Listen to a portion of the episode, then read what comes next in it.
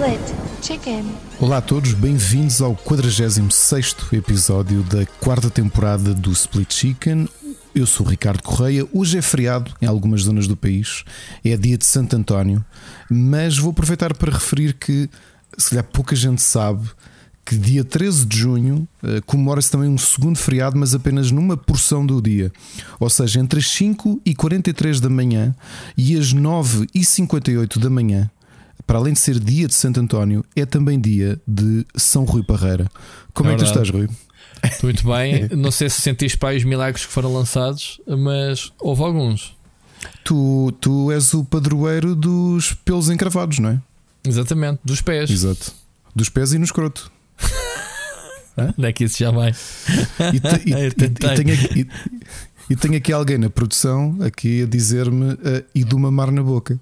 Portanto, já é ah, é público okay, que tu és sou... o padroeiro, padroeiro do mamar na boca. Isso não, e tu, para lá, tu, tu essencialmente fazes concorrência ao Santo António, que ele é o, o padroeiro dos, dos namorados, não é? Do, e o casamentos, né? Casamentais, mas, sim. Mas, mas tu, como é só uma parte do dia, é só mesmo mamar na boca. Exato. Não há nada é como mamar na boca logo, logo de manhãzinha. Exatamente. Ok, ok. Portanto, olha, é mesmo isso. é isso. Há que apadrinhar o, o de boca. Exato. e que sejam é, felizes. Que acho, que é acho que muita gente está com falta disso. É, e eu Malta, também acho uma coisa. Nestes dias dos eventos, dos videojogos, eu acho que há demasiada gente uh, a preocupar-se demasiado com, com a indústria, com os videogames em geral, oh, e que se esquece disso.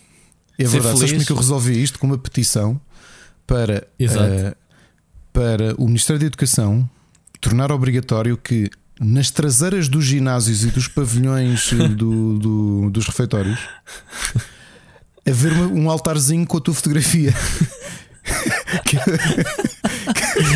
There, done that. Quer dizer, no meu tempo não havia. Agora queres um. Que mandar assim uma, um SMS para uma, lá, uma um, foto, uma velhinha. O rapaz está interessado numa rapariga, mandar um SMS, Exatamente. um WhatsApp a dizer assim: Olha, queres vir ter comigo atrás do ginásio, quer namorar contigo? Isso também, isso também acontecia lá comigo. na tua escola, era? Claro, o, a cena do trás do pavilhão é. é mas no, mas teu é, tempo mas, já, olha, mandavas, comigo... já mandavas SMS no telemóvel. Já SMS, não... eu não tinha telemóvel, estás doido aqui. Eu tive telemóvel no 12 ano. Ok. Pronto. Décimo primeiro, décimo primeiro, estou a mentir, foi no décimo primeiro. Nós, não, era cartinha. Nós então usávamos então a cena um da carta. Oh, exato, pronto. Oh, um pronto. amigo, olha, diz aí há não sei quantos, vê se elas se querem encontrar no.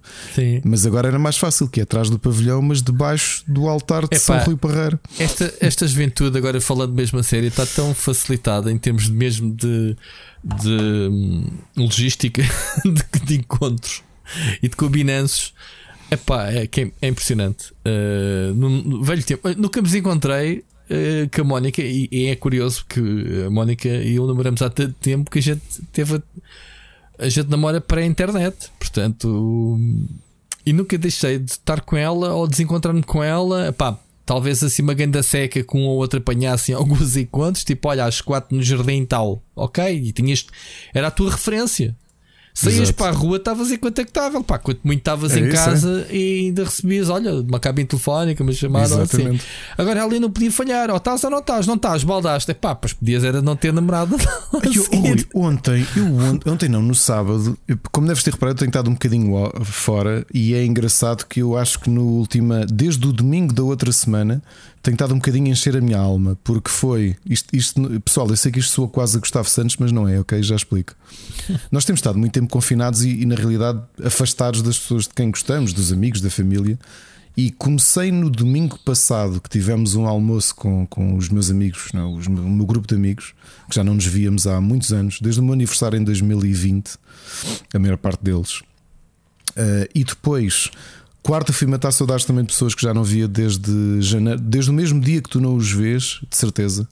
Que foi desde a gala da PlayStation. Estou a falar de, de rever a Sandra e o, e o uhum. Nuno. O João, obviamente, que vi umas quantas vezes, mas foi, foi, fui almoçar com eles e pai, soube muito bem, percebes? Estarmos só a conversar e descontraídos e e epá, Bom. a rever amanhã vamos rever também amigos. Por acaso, tanto eu como tu já revimos, mas também são pessoas que nós vimos com muito mais frequência do que, do que vemos agora. Na, na sexta, olha, o meu pai veio cá a Lisboa pela primeira vez em seis anos. ok Até antes hum. da pandemia, ele já não vinha cá há um tempo, veio cá visitar o meu avô. E estivemos todos em família nos Olivais, lá na esplanada, no café que eu sempre frequentei, uh, na sexta-feira que foi, foi feriado, a comer caracóis. Boa. Pá, soube-me tão bem uma tarde assim. Depois o sábado foi passado. Uh, fomos à, à terra da, da, família da mãe da Ana, que também já não os víamos desde 2018 ou 2019. Eles nem conheciam o meu filho mais novo, ok? Houve, tem sido tão. Epá, tão, tão bom, percebes? E estar tão longe disso. Eu estava a dizer que tenho estado completamente fora do, dos anúncios deste verão dos jogos, porque pá, não, não tenho estado a fazer coisas, tenho estado com a família, tenho. E, e, e em, alguns aspectos acho que estou mais feliz assim até. Ótimo. Então podemos fechar este episódio porque, não, eh, porque a programação hoje basicamente é falar do, do verão dos jogos, como tu traduziste bem para português. Eh, podemos já fechar, não vale a pena sequer haver discussão. É, ou, ou o, verão o, verão dos Jogos era um bom nome se fosse um programa tipo o João Baião a apresentar. Não era? Verão dos Games, dos Jogos. em vez do Vitor Antunes, o Carlos, o, o João Baião. Muito bom. É? Será um programa brutalíssimo. Olha, mas, é. foi, mas foi isso. Já agora, curiosidade: uh, no sábado, olha, o meu filho mais novo está a usar óculos, portanto, aquele problema de, de uhum. que, que, tu sabes, não é? o susto que nós tivemos, pá, uhum. aquilo foi mágico. A partir do momento em que pôs os óculos, tudo se resolveu, felizmente. Boa. Mas enquanto esperávamos, fomos a um café ali na, na no centro, na, na, parte histórica de Louros. Epá, e, e reparei num pormenorzinho curioso agora que tu dizeres. Repara de onde, é que, de onde é que eu vim para chegar a isto. Uh, o Café um Canto tinha um telefone da PT uh, eh, de moedas. Sim, o que é que queres que eu diga? Não era isso. Portanto, disseste telefones públicos. Que é uma que se calhar muita gente já não sabe bem o que é que é. Ah, ok. E, e, nem percebi se, se tinha punch ou não. E, e tipo, não, era agora, isso, agora isso, tenho que cortar esta pausa de... tão estranha. Não, deixas aí. Não, e tu tinhas dito o tempo em que namoravas e combinavas sair e se, e se, se encontrassem, desencontravam. Sim. E olha para aquele telefone a pensar, realmente a vida era muito diferente quando nessa altura, não é? Olha, olha, vou sair de casa, vou agora andando para lá, ok? Sim, e, não, uh... e, e, antes de ter carro, portanto, o, tempos de escola, portanto, eu, eu tive essas situações. Enfim. E é engraçado Depois... que hoje tenho as minha, a minha tia, por exemplo, tem hábitos que é eh, se eu, se eu for visitá-los, tenho de ligar quando chegar a casa. Porque era Sim, aquela coisa que quando chegar, porque saber que exatamente. Sim, mas isso já é pronto. Agora tens o telemóvel, SMS, WhatsApp, tipo, olha, chegamos, pronto. E o engraçado é que agora que estamos mais ligados, muitas vezes é mais difícil lembrar-me de avisar que, que, que, que, aconteceu, não é? Exato. Muito bem. Bom, hum, Ricardo, hum, cenas uh, a acontecerem no nosso universo. Tivemos na sexta-feira o teu novo programa de entrevistas, o Para Cá do Abismo Interviews, não é? é assim que se chama? É, é eu, e, e vou-te já, vou, pessoal, vou agora aproveitar este momento, porque é uma coisa que não explico no programa, para falar um bocadinho dos bastidores da coisa. Hum. Ok? Falando do próprio programa, até o momento em que eu comecei a gravar a entrevista, eu não tinha certeza do nome do programa. E ainda agora acho que é estranho. Portanto, acho que vai ficar mesmo para cá do Abismo Interviews, mas é estranho porque grande parte dos convidados que já estão alinhavados, porque hum, vou-vos já dizer que sim, que já há mais convidados uh, que estou prestes a gravar. Uh, e, e, mas foi, foi pá, mas até dizer olá, até começar a gravar eu naquela, como é que isto chama?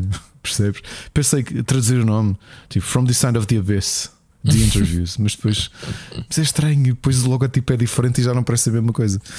Outra coisa que tenho a dizer, e já tinha avisado a Mónica Moreira, uh, um dos podcasts que eu aconselhei aqui foi o podcast de entrevistas em inglês da Mónica, o Modern Words e que eu fiquei com tanta saudade de, de a Mónica não, não, já não faz programas há um tempo, eu gostei muito e a realidade é que quando reouvi uma entrevista e disse-lhe isso porque eu acho que não há que ter vergonha em dizer quando ouvimos algo que nos inspira, que foi precisamente ouvir o podcast dela que eu pensei, eu, eu gostava de fazer isto.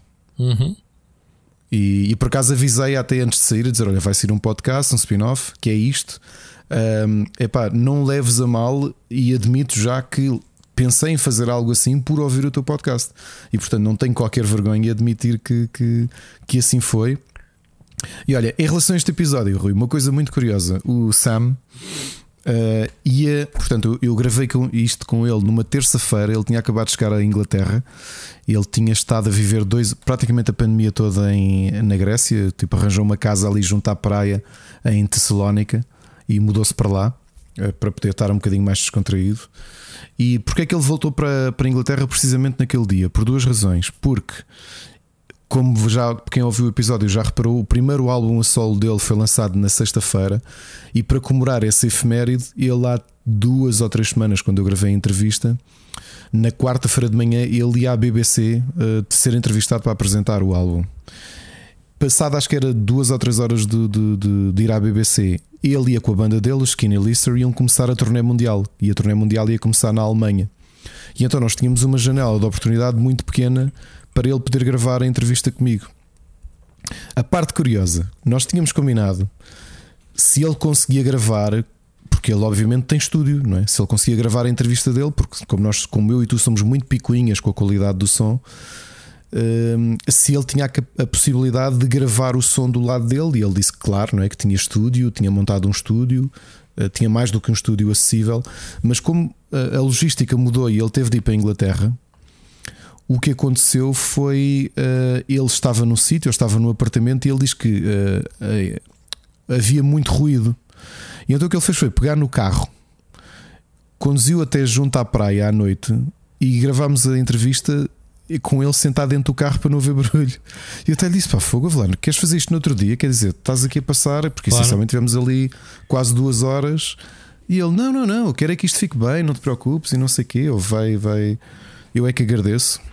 Outra parte curiosa é que ele próprio admitiu, disse: Olha, eu quero gravar isto já, porque ele já tem os Skinny Lister há 14 anos, portanto já fizeram muitas turnés mundiais. Mas ele é o guitarrista dos Skinny Lister, ou seja, são os dois vocalistas que respondem às perguntas nas entrevistas.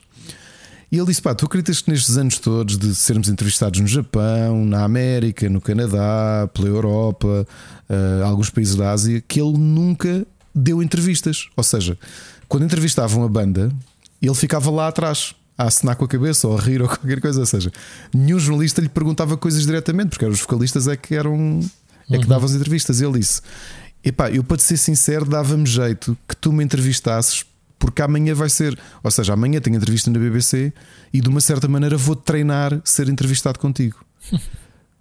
E eu disse: Ok, olha, fixe. Olha, foi muito fixe. Gostei muito de fazer a entrevista.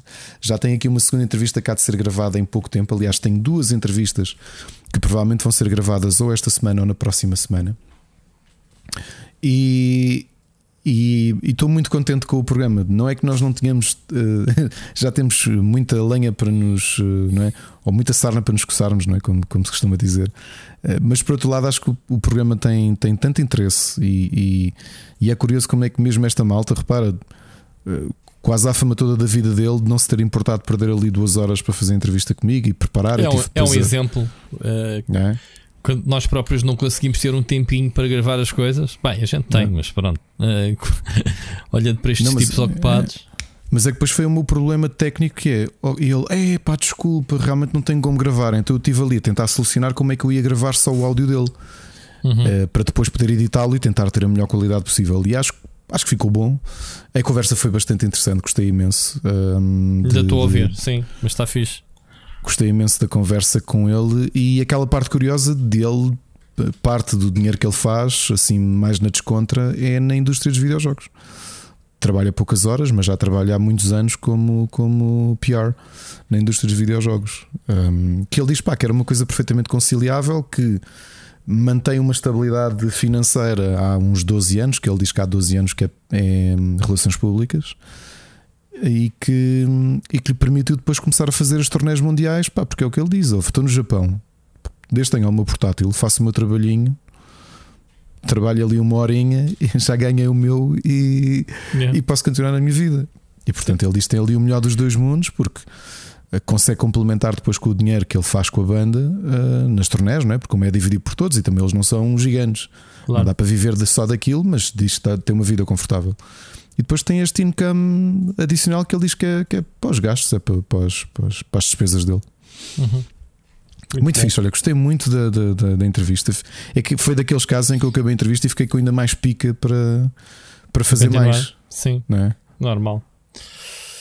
Muito bom. Olha, uh, temos uh, uh, para já temos só isso, né? Andamos para gravar o próximo Super Finisher, pá, mas está difícil com estes feriados. É fim de semana prolongados. Eu nem sequer vi ainda o, o episódio, mas pronto, há de, há Tivemos, de, há de sair. É. Tivemos as crónicas de nada espetaculares. O Carlos a fazer aquilo que nós não sabemos fazer. Exato. Uh. Autopromovendo. E... Grande episódio mais uma vez, mas isso também já parece um bocado. Eu, eu acho que já chove um bocado no molhado a dizer que foi um grande episódio, porque é, acho que é só isso que o Carlos sabe fazer. Carlos, faz lá um episódio fraquinho, que é para nós dizermos que. Tão cedo não faz, que agora com isto, com o verão dos jogos. Pessoal, vamos chamar-lhe verão dos jogos, só pela piada. Okay? Verão Já que jogos. Vi, o verão Vitor dos jogos Antunes do Vitor Antunes. Exato. O show de variedades. Muito bom. o verão dos jogos no Politiama. Olha, antes de entrarmos então para o verão dos jogos, que basicamente vai dominar este episódio, julgo eu, eh, mesmo que o Ricardo não saiba de nada do que aconteceu. Eu também não sei muita coisa. Eu estava à espera que tu tivesses visto. Eh, eu ontem estava a dar o da e eu estava na praia. Não sei se te lembras, mas ainda vi depois à noite. Eu vi, eu vi um, um bocadinho. Foi o único. O único que eu pronto. vi. Uh, vamos fazer só uma breve, uh, breve, não vamos aprofundar, porque o pessoal não precisa, o pessoal está mais informado que nós. Quem tem interesse nisto viu as conferências ou as apresentações, ou o que quiserem chamar à, cena, porque já nem conferências existe, né? nem sequer aquelas conferências típicas da, E3 uh, são feitas. É, é, debitar trailers e uma intervençãozita aqui e ali e siga, siga, siga para bingo. Uh, este ano, uh, curiosamente, não tivemos Ubisoft, desistiu, portanto, mais um, uma baixa. E, uh, e Electronic Arts também, né? Tens assim Electronic Arts também não. E a Nintendo, ao que parece, no final do mês deve fazer a cena deles. Portanto, também se afastou. A PlayStation também se afastou e fez antecipadamente o State of Play. Isto já não é o que era, portanto, é, é isto. Uh, vai dar tudo ao mesmo. Eles acabam por denunciar uh, jogos. Um, mas pronto, habituem-se que é, o futuro é isto. É, é isto mesmo. Vai acontecer. Ou seja, comunicação direta né, dos estúdios para, para quem os segue. Uh, olha, antes de entrarmos na, nas notícias e na, no, no, programa propriamente, vamos já ouvir a mensagem do Bruno Carvalho, está bem? Antes de, uhum. de seguirmos. Siga para bingo. Olá, Rui. Olá, Ricardo. Eu estava atrasado uh, nos podcasts, então venho aqui deixar os meus parabéns atrasados. Um, Desejar-vos uh, muito mais anos de, de podcast para o futuro agradecer o vosso trabalho e agradecer também à nossa comunidade que é fantástica. Um, pá, sugestões, sinceramente, não tenho. Acho que da forma que, que vocês fazem isto, para mim é, é perfeita, adoro. Uh, quanto mais uh, tempo, uh, melhor. não, não alteraria nada. a única, o único desejo eh, que talvez me ocorresse era que pudesse ser adicionado à nossa uh, network um cantinho do Sírio. Uh, mas sei que é difícil porque o homem tem mil trabalhos e é complicado. Ehm, pronto, de resto, não deixo aqui nenhuma sugestão, nem tenho nenhum tema. dizer só aqui uma curiosidade. Ehm, com o Super Finisher, tentei eh, voltar ao wrestling, mas eh, sinceramente não é. Uh, pronto, já não é o que era para mim. Não sei, não me está a puxar esta nova geração. Mas o que é curioso é que me deu vontade de ir a rever coisas antigas. Então tenho andado pronto, a ver um, combates e eventos antigos e, e, tem sido uma experiência muito boa rever aquelas caras pronto, que agora já estão fora há, há muito tempo. E uma coisa que, que me apercebi agora e que na altura que, que via, que me passava ao lado, era a capacidade que a WWE um, tem para, com o mesmo uh, uh, wrestler, um, dar-nos diferentes uh, gimmicks e se calhar eu na altura nem me apercebia que já tinha visto aquele wrestler noutro papel uh, para mim aquilo era novo, não é? Temos vários exemplos desde o Viscera que, que chegou a ser o Big Daddy V uh, o Mark Henry que teve uma data de, de gimmicks o, um, o A-Train que chegou a ser o Prince Albert entre, entre muitos outros um, portanto, olhem, despeço-me com, com esta bah, trivialidade que me ocorreu. Uh, olha, desejar-vos um grande abraço, um futuro repleto de sucessos e um grande abraço à nossa comunidade. Ouvimos-nos para a semana. Grande abraço, Bruno. Obrigado, fazes parte disto. Parabéns para ti também, no, no meu entender, porque acompanhas-nos desde o dia, no nosso caso do Sweet Chicken, acho do dia 1, no caso dos uh, streams do Rui, desde há não sei quanto tempo. Já, já nos acompanha há muito tempo. Obrigado, Bruno. E acho que é, que é, que é agradecer, agradecer também pessoas como tu, não é? Que nos têm dado este, este talento, não é? E de mostrar que estão presentes, é, acho que é tão importante. Em relação à WWE, eh, eu acho que temos sempre a ver que é uma questão comercial.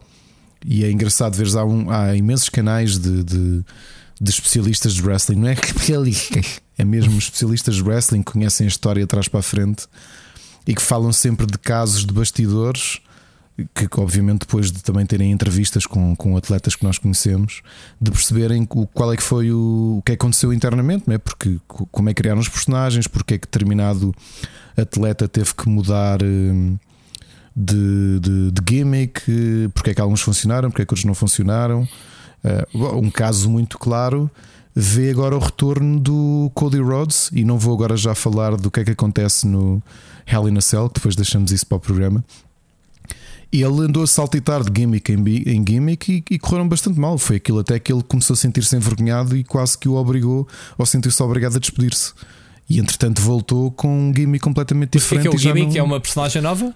É, o gimmick é o teu, digamos, a, a, a tua característica, não é? O, tiveste o Undertaker que, que, começou com um personagem, o gimmick de ser sobrenatural, depois ali na, na viragem do milénio teve o gimmick de ser um, um motar, que era já hum. aquela coisa meio americana, portanto o gimmick vai, vai mudando muito de de época em época. Alguns são mais cristalizados, não é? O, o John Cena não teve assim grandes alterações ao longo da carreira, uh, mas é sempre interessante uh, ver o caso até do Hulk Hogan, não é? Que também teve.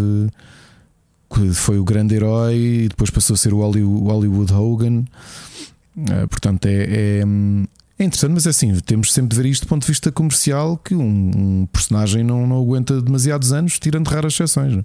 Uhum. Tipo um Undertaker que mesmo assim também teve de ir, de, ir, um, de se re, ser reinventado de alguma certa forma.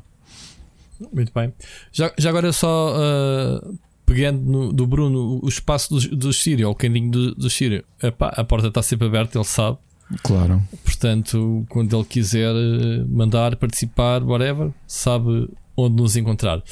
Olha, e aproveitando disso, uh, dar aqui uma palavra à nossa comunidade, obviamente a agradecer eh, e continuação de, de agradecer uh, o apoio que nos tem dado, não só a ouvir as mensagens, como também no, no Patreon. Uh, temos a, a, decorrer o passatempo Dolman, ainda não temos anunciado o passatempo do mês de junho, portanto não se apoquentem, há de acontecer.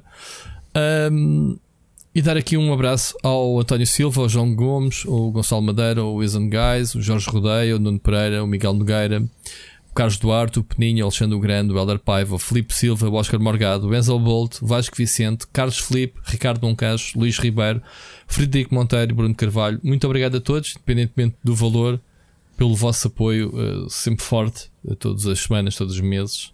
Muito obrigado. Um, Ricardo, mais alguma coisa em especial a salientar?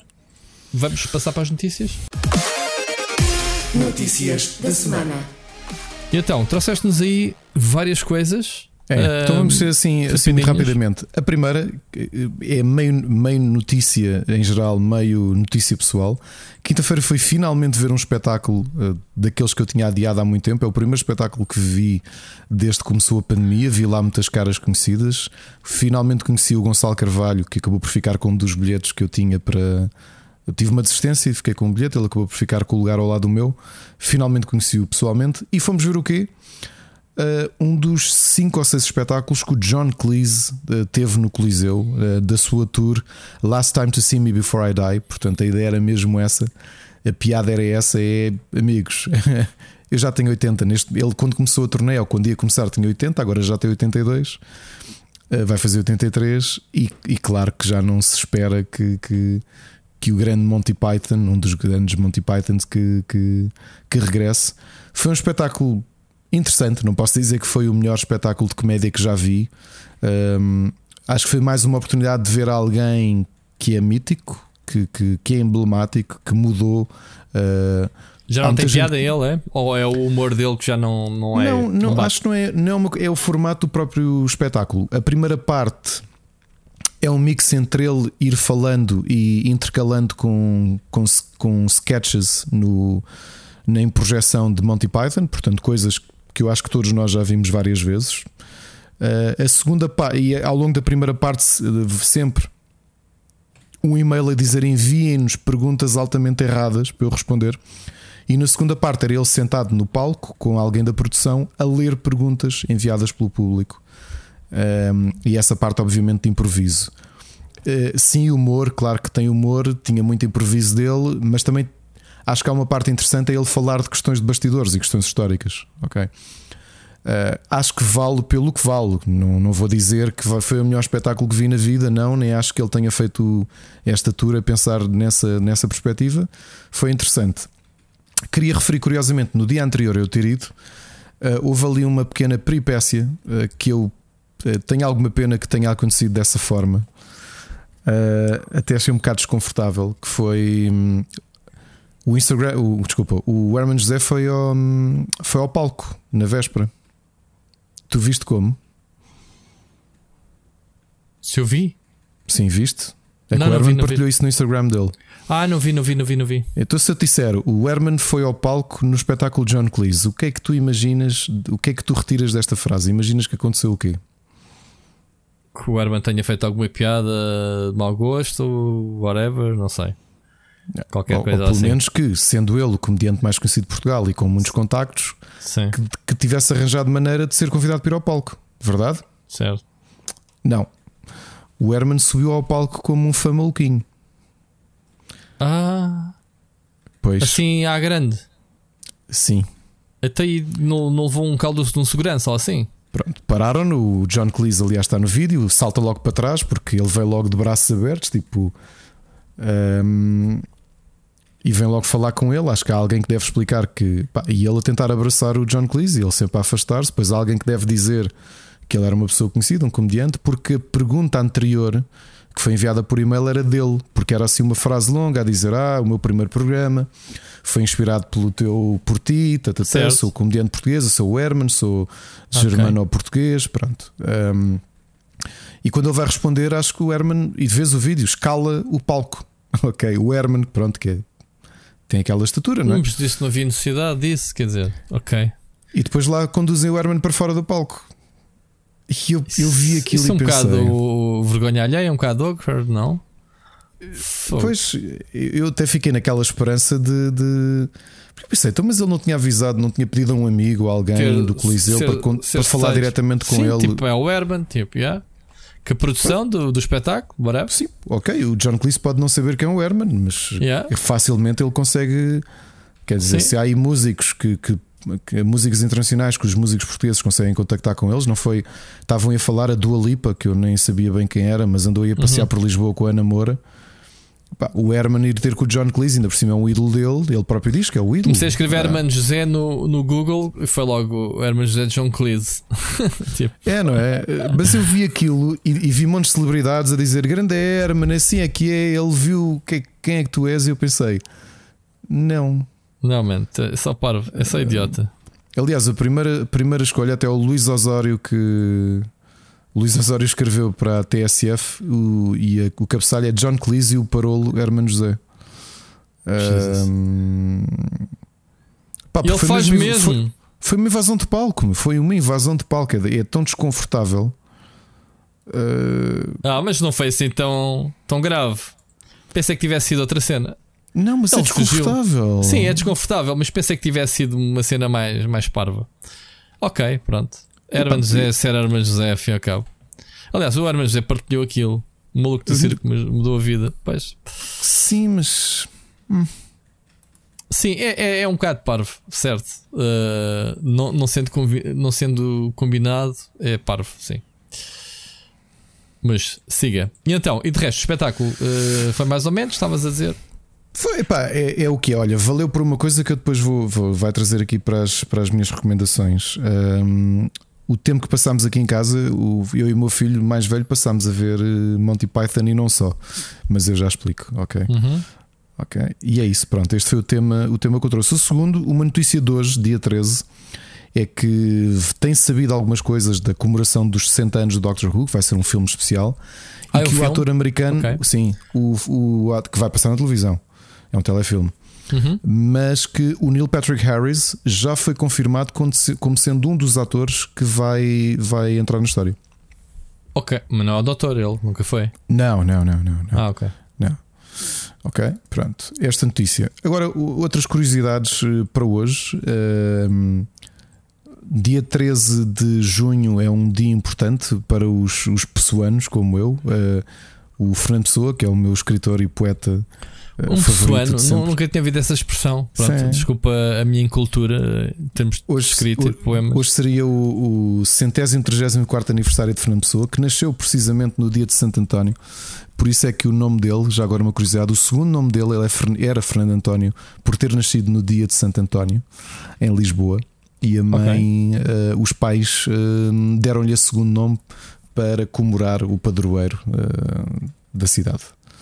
Muito bom. Uh, outra curiosidade também do outro António, que por acaso tinha como grande ídolo o Fernando Pessoa, a quem até dedicou o seu segundo álbum, álbum esse que foi lançado apenas dois meses antes da sua morte. Uh, hoje, dia 13 de junho, fazem 38 anos uh, da morte do grande António Variações, que morreu no dia de nascimento do seu ídolo, Fernando Pessoa. Poxa, Ok? São as coincidências assim um bocado esquisitas. E é, e é isto. Já agora Muito vou-vos bem. dizer hoje a poema do Ricardo. E curiosamente, apesar de estarmos. vá, podem estar à espera por ser o dia do nascimento do Fernando Pessoa, que eu hoje vou trazer um poema de Fernando Pessoa, mas não vou trazer um poema de Fernando Pessoa. Ainda, não- ainda que há duas semanas ouvimos Fernando Pessoa, não foi? Foi. Foi. Não sei se foi há duas semanas, foi recentemente.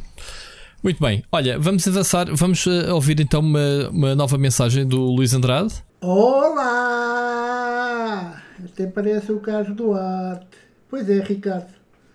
Eu tinha prometido não fazer mensagens, mas vou fazer. Esta é mesmo a minha última mensagem que vos vou mandar, porque é um bocadinho indecente estar a pedir ao meu vizinho do lado para vir aqui, como ele fez agora mesmo, arrancar com, com, com o programa para gravar e depois eh, pedir a ele para voltar cá para vos enviar a mensagem. Ora bem, vamos começar por um, pedido muito especial ao Sr. Rui Parreiro.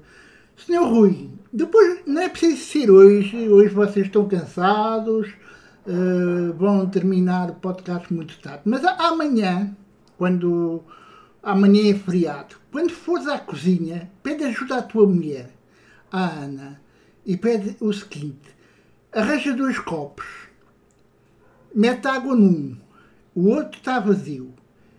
Pede à tua mulher para te vendar os olhos, para te colocar uma venda nos olhos. E agora, meu amigo, o copo cheio é para passar a água para o copo vazio. Experimenta fazer. Tenta. Porque esse foi um desafio que eu tive que fazer no início, portanto há em 2020, quando me aconteceu a desgraça, e ainda hoje eu tenho dificuldades em colocar leite no copo, mas tem truques, tem muitos truques para fazer. Eu hoje já consigo colocar o leite num copo sem entornar para o chão, não há problema nenhum. Ah, mas no início, olha, foi muita litrada para o chão, pá. Muita litrada para o chão. Portanto, tenta fazer e depois, no próximo podcast, diz a mim e a todos os ouvintes que todos queremos ouvir se conseguires meter a água no copo vazio, sem entornar. Ok? Ah, e a Ana não pode ajudar. Nem a Ana, nem a tua filha. Hã? Até. Chama a tua filha para ver. Isto é assim. É a vida de uma pessoa que praticamente não vê quase nada. Ou vê muito pouco, ou vê tudo desconfinado, como no meu caso. Ok, Rui. Por isso, é um bocado complicado. Aliás, o, o Roberto, que é o meu vizinho que vem cá ajudar-me a fazer o, o, este esta mensagem, isto não é podcast, é uma mensagem, ele, ficou, ele é vosso ouvinte, ele ouve o Spirit Chicken. Ele ficou um bocadinho. Ele próprio ficou chateado, depois veio ter comigo, a dizer: pá, ó oh, oh, Luís, uh, eles não te trataram lá muito bem neste, neste, neste último episódio. Eu, ah, mas porquê? Ah, porque tu pediste uma ajuda e eles disseram para tu ires ver ao Google. Ora, tu não consegues ver no Google nada. Eu, deixa estar, não há problema nenhum. E depois expliquei-lhe os nossos episódios, Rui, de antigamente, quando eu estava na Gamers, e eu disse, epá, eu fui, olha, fui um filho da mãe para o Rui. Portanto, é natural que ele ainda esteja assim um bocadinho desagonizado comigo. Por isso, não te hipótese que eu também não me importo, que eu estou bem, está tudo cool, tudo ok. Ora bem, eu quero-vos desejar um vocês vão de férias, não é? Eu quero vos desejar umas boas férias, quero vos desejar um bom trabalho e, e quero-vos dizer que esta é a minha última mensagem, uh, porque, e, porque a visão já está a começar a ficar mais pequena. E além disso, o meu vizinho agora vai de férias também e provavelmente já não volta para esta casa e eu já não terei ninguém que me ajuda aqui na, no computador. E pronto. Mas olhem, sabem uma coisa? O mais engraçado é que eu este mês vou receber uma nova bengala com sensor, meus amigos, com sensor ah, uh, que me permite uh, ficar avisado dos obstáculos na rua, que há muitos. Isso é um bom programa para vocês. Uh, que é, aliás, até mesmo do, dos próprios videojogos. Como é que uma pessoa uh, cega ou ambliope consegue abstrair dos jogos tanto divertimento como uma pessoa que vê normalmente? E acredita que a gente consegue nos divertir imenso. Ok? Pronto o resto de uma boa semana. Ah, já agora, epá, oh Ricardo e Rui, por favor, vocês paguem, mas é uma boa quantia ao Carlos Duarte, porque melhor, me, melhor uh, chefe de marketing não existe. Portanto, ele tem que ser pago. E por vocês os dois, é, meus amigos. Porque aquilo é, é, é uma obra de arte. É uma obra de arte. Eu nem sei porque todos os episódios do Coisas do Nada ele está sempre a falar com vocês. Sobre vocês, aliás. É bom, é legal. Ok? Pronto. Beijinhos, abraços e eu vou-vos ouvir para a semana ou daqui a um mês. E epá, de vez em quando pensem em mim e pensem nos outros e pensem nas pessoas que têm imensas dificuldades e não conseguem ver. Obrigada. Abraços. Grande Luís. Grande Luís. Olha, uh, já percebi, uh, não, sério, não fui apanhado desprevenido. Eu não sabia, Luís, que tu tinhas chegado ao ponto de não, não estar já. Acabou-me o, o, Ricardo em off enquanto estávamos a ouvir a tua mensagem de dizer: Eu não sabia, já não te vejo há alguns anos. Uh, e para quem não sabe isso que tu disseste, ainda bem que admites, antes tarde do que nunca, como se costuma dizer, que, que eras pronto, uh, eram outros tempos. Um, eu, para mim, isso está mais que ultrapassado, não, não tenho qualquer problema em relação a isso. Uh, Aliás, se eu tivesse problema, não passava aqui uma única mensagem tua. Portanto, isso, isso eu já tinha dito, já tinha conversado portanto, com o Luís e disse que conheço-te há muitos anos. Ele, ele conhece ainda há mais claro. anos, sendo que há alguns anos ele próprio diz não foi das melhores das razões, mas Pronto, que tu nunca mas, não serias mesmo pessoa não, mas, para, para, A, questão que eu tive sempre uma grande frontalidade com o Luís, tal como ele teve agora, uh, sempre que sempre que havia esses, essas tretas de, de uh, atrás das teclas nós todos somos, uh, somos coisa e mandamos umas bocas e não sei o quê. E depois pessoalmente é que eu lhe ia dizer: Olha, aquilo que disseste. E ele, pronto, se é pá, este gasto é de, é de agitar as águas e não sei o quê. E, era, e ele, pronto, eu percebia: pronto, ok, é o Luís Andrade a ser o Luís Andrade. Pronto, e pessoal da minha geração que trabalhou neste meio conheceu e sabe uh, como é que era o Luís. Mas isso para mim está ultrapassado há anos e anos e anos. Até me lembro, acho que a última vez que vi o Luís foi quando eu vendi a minha primeira webcam, já depois de ter o canal, para ele fazer as streams deles, ele ficou com a minha que eu lhe vendi, a minha webcam. Portanto, Curioso. Não, tenho nada uh, quando ele fazia as, streams de League of Legends, Luís, lembras-te? Eu não tenho nada, absolutamente nada de, de problemas. Aquilo que eu não gostei dessa mensagem particular foi. Epá, eu às vezes sinto que tu paraste no tempo e continuas as tuas intervenções, às vezes, uh, sei lá, não, não me caem bem. Essa do. Tu, se eu soubesse que estavas como tinhas, o teu pedido era genuíno, eu respondi entre o. Man, para eu pesquisar, vai tu pesquisar. Tipo, estás-me a pedir para eu pesquisar. Uh, quer dizer, eu ouço as mensagens em tempo real e é, eu e o Ricardo vamos estar aqui a pesquisar as datas para dar essa informação. Então, esse trabalho fazes tu, não sabendo eu que tu não consegues ver. Atenção. O que é irónico, tu pediste-nos as datas para ver eventos. Se tu não consegues ver, como é que tu irias ver? Pronto, mas isto agora é a minha piada à parte. Agora, Luís, por amor de Deus, não sabia e fiquei com, realmente completamente. E o Ricardo está aqui caladíssimo a ouvir uhum. a tua mensagem, porque não sabia que tinha chegado a este ponto. Eu sei que tu tens problemas uh, de saúde há muitos anos, sempre tiveste, pronto, uh, coisas que não interessam. Uh, não sabia que tinhas deixado, sim, que tinhas problemas de visão, sim, que tinhas uma visão reduzida, sim, não sabia que estavas praticamente cego, não sabia. E um, ehm, desculpa-me se de alguma forma uh, te ofendi, não era a minha intenção, muito sinceramente, não era a minha intenção. E portanto, podes dizer ao teu vizinho, não é o Rui, não é o Ricardo, ou o Rui, neste caso, fui eu que fui rude, Rui, eu a ser rude, claro, lá está. Não tive qualquer intenção, simplesmente uh, essa pergunta foi ao nível daquilo que a gente tem vindo a gozar literalmente gozar nos últimos anos, que é pá, vou fazer uma review do jogo que sai no Game Pass para saber se tu deves instalar ou não. Quer dizer, eu vou ter o trabalho só para o menino não ter, como costuma-se dizer, não é? Eu brinco com isso, digo, man, vocês experimentem a porcaria dos jogos, estão de grátis, são grátis e vejam se gostam ou não, não precisam da opinião de ninguém.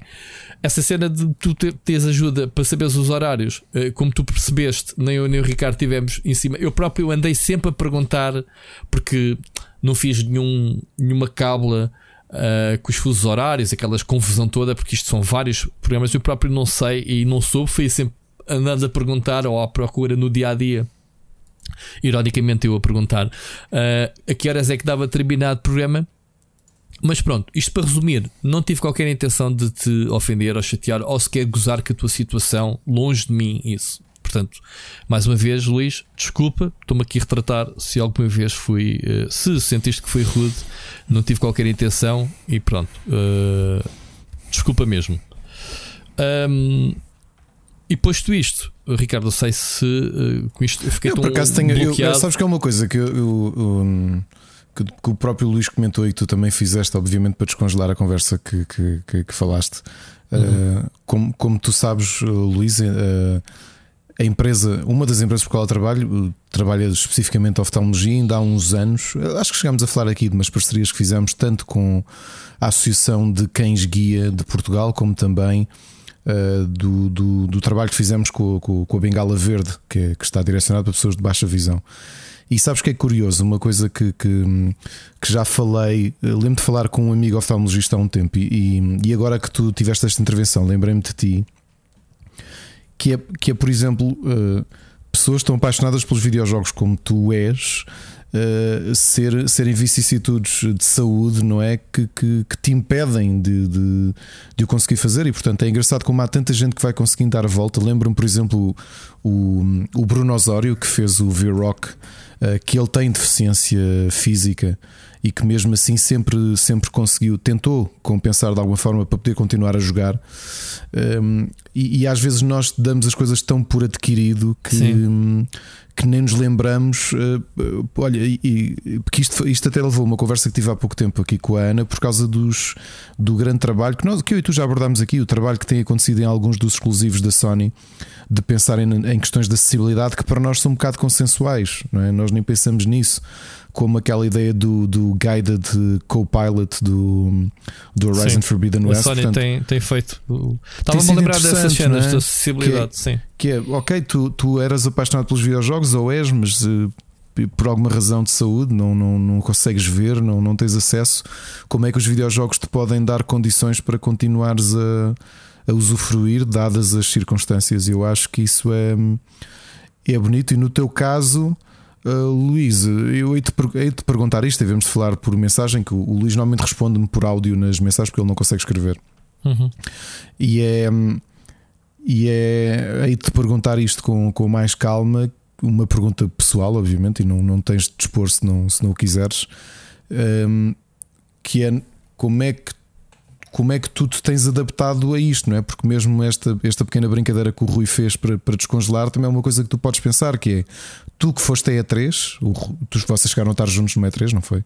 Não. Uh, Rui, não. não, não chegaram a estar. Não, uh, o, o, mas sim, o Luís foi a E3. Uh, mas, é assim, mas, eu conheço o Luís, o Luís desde, desde o primeiro dia que eu comecei a, a trabalhar nisto, ele estava no GameSpot PT, lá, para quem não sim. sabe, houve GameSpot PT em Portugal. Era sim, o, o, Luís o na Luís. altura.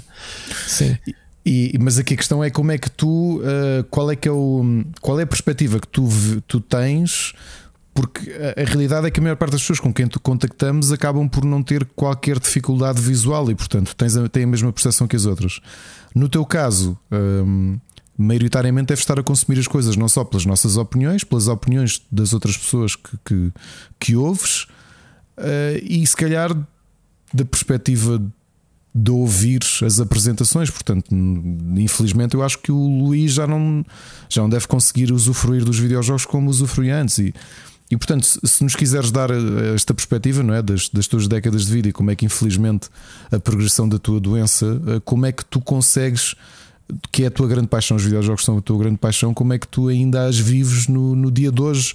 Um, e pronto, quer dizer, responde apenas se, se, quiseres, porque obviamente que este tipo de coisas claro. são, são muito pessoais. Uh, muito mas bem. é curioso, não é, Rui? Que nós no meio, tom, no meio audiovisual. Eu continuo a achar interessante tu veres, especialmente as empresas com capacidade financeira para o fazer, a pensarem em formas de, de de se manterem acessíveis eh, de alguma forma a quem não pode, a quem não os pode consumir como um todo. Okay? E é verdade, e é verdade. Todos nós na nossa vida normal é-nos muito fácil esquecer as dificuldades práticas de quem tem uh, deficiências visuais, deficiências motoras. E isso vê-se em coisas muito simples da nossa vida. Um... Pá, eu estou a passar por uma situação na, na família de uma, umas cataratas e pá, pronto. Eh, enquanto, pá, não vou dizer quem, a pessoa não resolver, tenho sido. Tenho, tenho ajudado. A, claro. A, sou Uber, basicamente, porque as pessoas, a visão, deixas de poder conduzir, por exemplo. Uh, entre outras coisas, mas nesta claro. situação, que eu espero que seja temporária, afeta depois todas as pessoas em redor. Atenção, não é só a pessoa. Portanto, respeito imenso quem, quem, quem, vive não só a situação em si, mas eh, as pessoas que envolve a, e que influencia à parte, não é? porque, porque influencia toda a gente. Enfim, olha, Luís, mais uma vez, uh, desculpa, epá, e que não seja tão por isso que deixo de mandar mensagens e, e, e se calhar, se calhar não, uh, irei ouvir com outros ouvidos, estar a não vou fazer chalaças com, com, com os olhos, ouvir com os outros ouvidos as tuas mensagens. Uh, epá, e desculpa, fiquei um bocadinho sensibilizado porque eu não ouvi a mensagem. O Ricardo mandou-me um bocado antes de gravarmos e não estava à espera, uh, não estava à espera da tua situação ser tão grave. Uh, por isso, uh, sorry. Ricardo, queres continuar? Siga. Não, vamos, Olha, vamos. Um, semana passada deixámos uma notícia para trás. Foi a SEGA. Acho que convinha só aqui fazer uma. Mas já ter falado em todas as mi minis, as, neste caso Mega Drive Mini 2. Uh, eu sei que isto é old news, uh, já éramos para ter falado semana passada, mas acabou por escorregar para, para esta semana. O que é que tu achas, Ricardo? 50 jogos uh, pré-instalados de Sega CD e Sega Genesis. Um, um, porque uma segunda consola igual não seria mais fácil eles lançarem simplesmente um pack de jogos ou assim para a consola que já lançaram? Ou o que é que, que, é que há a corrigir posso, nesta? Posso deixar uma pergunta e vou deixá-la apenas para o vosso entendimento: que é. Uh, não há muita gente que essencialmente já colocou estes jogos que vão sair na Mega Drive Mini 2 dentro da 1? É, era possível uh, usar as ROMs como Amiga? Não sei, eu não, não conheço, não tenho essa. É, diretamente, sei que não, mas que é possível, sei que sim, que é. Percebes? Agora, para que é que uma tu tens segunda. a primeira? Eu tenho a primeira, co- comprei-a no meio da pandemia. Já o OneUp tinha fechado. Eu acho que até contei aqui. Já o OneUp tinha fechado. Eu andava à procura dela porque ah, queria contaste, jogar. contaste. Sim. Porque eu queria jogar com os meus filhos. eh, o catálogo do, da, da Mega Drive Mini 1 era bastante bom, boa. E eu queria, hum, queria jogar com os meus filhos e consegui uma, um exemplar eh, ainda do stock que, a, que o OneUp tinha depois de fechar. Portanto, o, Então- o José até me vendeu. Em termos estéticos, qual é a diferença de, desta Mega consigo- Drive 2 e a acho primeira? que- eu- eu provavelmente nenhum. Eu não consigo ver nenhuma diferença, sinceramente. É, é um, eu achei, achei um bocadinho bizarro o anúncio, porque é assim: uma coisa é tu tens a Mega Drive e depois de repente eles poderiam, ah, sei lá, ah, não diga já ah, a, Dream, a, Dream, a Dreamcast, mas a, a, sei lá, Sega CD. Era, o Sega CD era um apêndice, não era? Era um. Sim, era um add-on que tu colocavas um por, por cima. Não sei. E o ah, 32X também, aliás, ali. há, e nem sei como é que isso foi vendido cá, porque eu lembro o primeiro contacto que tive com isso foi com o Templo dos Jogos e foi a anunciar um spin-off do, do Sonic que era o Knuckles Chaotix, que foi, acho que foi o único jogo do, do, do Knuckles como, como protagonista. Uhum. Eh, epá, e de resto, não me lembro de como é que é. Não sei, acho que a cor é diferente. Tens o. Parece mais a, a Mega Drive 2 a nível de, de chassis. Acho que é isso. Ok. A Mega Drive 2 era igual a. Era, era a geração a seguir da Mega Era- Drive 1? era, os, os botões eram diferentes, tinham cor diferente e orientação diferente, se bem me lembro. Ok, eu estou a falar isto, eu não, eu não percebo nada de Sega, sinceramente, as consolas passaram todas ao lado, por isso é que eu. A pessoa perfeita para responder não- isto, sabes quem era? O Miguel Cruz, que eu acho que deve ser o maior colecionador de Mega Drive cá pela, Pronto. pela nossa terra. Agora é Sabes assim, que ele- eh, Não é? Que ele tem tudo, tem add-ons todos, tem cartuchos todos, tem, tem tudo. sim, sim, mas pronto, não tenho cá o Miguel, tenho Titi. Eh, Miguel isto, Luís. o, Mega, Miguel o Mega Luís. CD, o Mega CD, os jogos, hum, ou seja, jogos que só corriam com o add-on eh, do, do CD-ROM, não é? Hum, mais poderosos ou só, ou só o formato é que, é que mudava em relação ao cartucho original? Tu tinhas um. O add-on encaixava na consola, portanto. Mas o processador eh, adicionava mais poder de processamento ou era Eu acho que, eu acho que aquilo, sim, não, acho que aquilo, aquilo adicionava, porque tinhas. Tu já tinhas alguns jogos com um 3D rudimentar no, Ok. No, na Mega Drive, mas nada que se compare com aquilo que eles trouxeram para aqui. O que é, o que é engraçado é que aqueles add-ons do 32X e tudo era. hum, Era, era ali um meio termo entre aquilo que, que, que depois aconteceu com, com. que depois fizeram com a Sega Saturn, não é? Uhum. Eu estou aqui a ver agora. Mas aqui- eh, repara, aquilo, aquilo não só encaixava no. encaixava na slot de cartuchos, como aquilo tinha que ter alimentação própria. Ok? Uhum. Pois, lá está, se precisa de processamento. Eu estou aqui a ver e a, a- a Mega Drive, a Mini, a primeira, parece-me ser bem mais bonita que esta segunda. Ou não? Esta segunda parece-me mais vertical e a outra mais horizontal, É um bocadinho, não é? É. Mas pronto, eu sei que tu vais comprar, né? Tu, tu gostas de colecionar Eu gosto muito coisas. destas consolas eh, pequeninas, pá. Não tenho a Amiga eh, ainda, mas porque precisamente porque não, ao contrário de vocês, não foi uma consola que, que, que me tenha Sim, gostava muito, uma, mas uma consola, não, uma não, plataforma que me tenha não é investimento que eu, que eu agora uh, muito. Até porque ela está quanto? A Amiga está a 200, não é? Sim, para aí, acho que sim. Uh, mas pronto, se capaz de já não o comprar, depois esgota, depois aí então é que vai ser muito mais caro Mas sabes, que, encontrar uma. mas sabes que a Mega, Mini- a Mega Drive Mini é igualzinha àquela que o meu primo e o meu vizinho tinham, porque era a primeira, percebes? então Primeira, olhar para pois, ela. essa é que eu conheço. Esta essa é que eu segunda já é o segundo modelo, aquele modelo updated. Ah, ok. Então, então faz sentido em termos físicos. Muito bem. Agora, sobre os jogos, diz-te alguma coisa? Eles, não, eles disseram que iam ter eh, 40 jogos, não, 50 jogos, mas só anunciaram meia dúzia deles. Ou seja, Popful Mail, Shining Force CD, eh, Sleephead, Sonic the Hedgehog, eh, CD, Virtual Racing, Fantasy Zone, que foi um jogo que nunca foi eh, lançado na consola original. Foi lançado não. onde então? Eu não me lembro se aquilo, se aquilo não foi. Eu, acho, eu não sei se foi Saturn já, mas naquela fase inicial, deixa-me ver. Ou se tinha vindo. Terá, terá vindo o Commodore. Tu jogaste no Commodore? Não me lembro deste jogo sequer. Ou foi só arcada? Não me estou a recordar isso, muito bem. nem isso, deste jogo. nem isso, nem isso, nem isso, curiosamente. Não é isso. Arcade, Master System, NES, MSX, PC Engine, Game Gear, Até já está na Switch. Sharp, Sega Saturn, exato. Isso eu lembro-me de ter visto uma versão de Sega Saturn. E Muito na bem. Switch também. E Estás tudo bem? Estás bem? Estás-te a fungar todo, Ricardo? Estás bem? Epá, alergias, o tempo está muito, muito seco. É? Ok. É, Pronto, o tempo está, o tempo está muito seco. Mas olha, Portanto, curiosamente, a nível ouvintes, de. ele está a gravar enquanto está num sniff. Portanto, é. Curiosamente, há aqui dois JRPGs que eu gosto bastante eh, e que até fico contente de, de terem chegado finalmente a, esta console, porque se calhar há gente que. hum, Aliás, um, um JRPG e um shoot 'em up que eu, que eu fico contente que tenham chegado. Falo do Shining in the Darkness, o Shining Force, ok. e depois do Thunder Force 4, isto a nível de shoot 'em ups. Portanto, parece-me que vão apostar aqui talvez em jogos menos eh, menos eh, conhecidos. O, o primeiro parecia-me ter um catálogo mais consensual. Pois. Aqui mais tens o Bonanza. Brothers, eu não sei se. se Ok.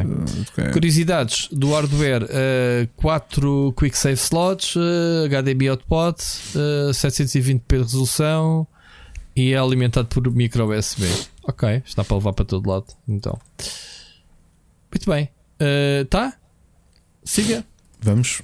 Vamos entrar nos nossos eventos.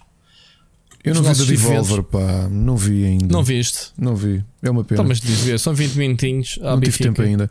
Mas curiosamente anunciaram um jogo que nós trouxemos aqui na semana passada, não é? Que é um dos meus grandes jogos do mês. Qual? O Card Shark. Ah, ok. Pois tinhas falado no, no, no jogo. Ahm, E já pá, sei que nada, o Sírio, o, o Sírio já, já o comprou e tudo. Epá, é, é, é que não és a primeira pessoa. Já no outro dia, acho que foi o, o Tiago que me estava a dizer que ouviu a descrição e. E a cena de ser cartas também tinha ficado a pensar, mas depois quando viu que era uma coisa completamente diferente, Sim, sim, sim. Estou completamente off. Tu bem falaste nele da, da cena das batutices e isso. eh, não, porque o jogo é todo sobre batutices, não é mais nada. Não é um Yeah. deck builder, não é um. Não é nada, não é como. Yeah. Yeah. Olha, la- epá, eles só anunciaram basicamente 5, 6 jogos. 5 jogos. Ok?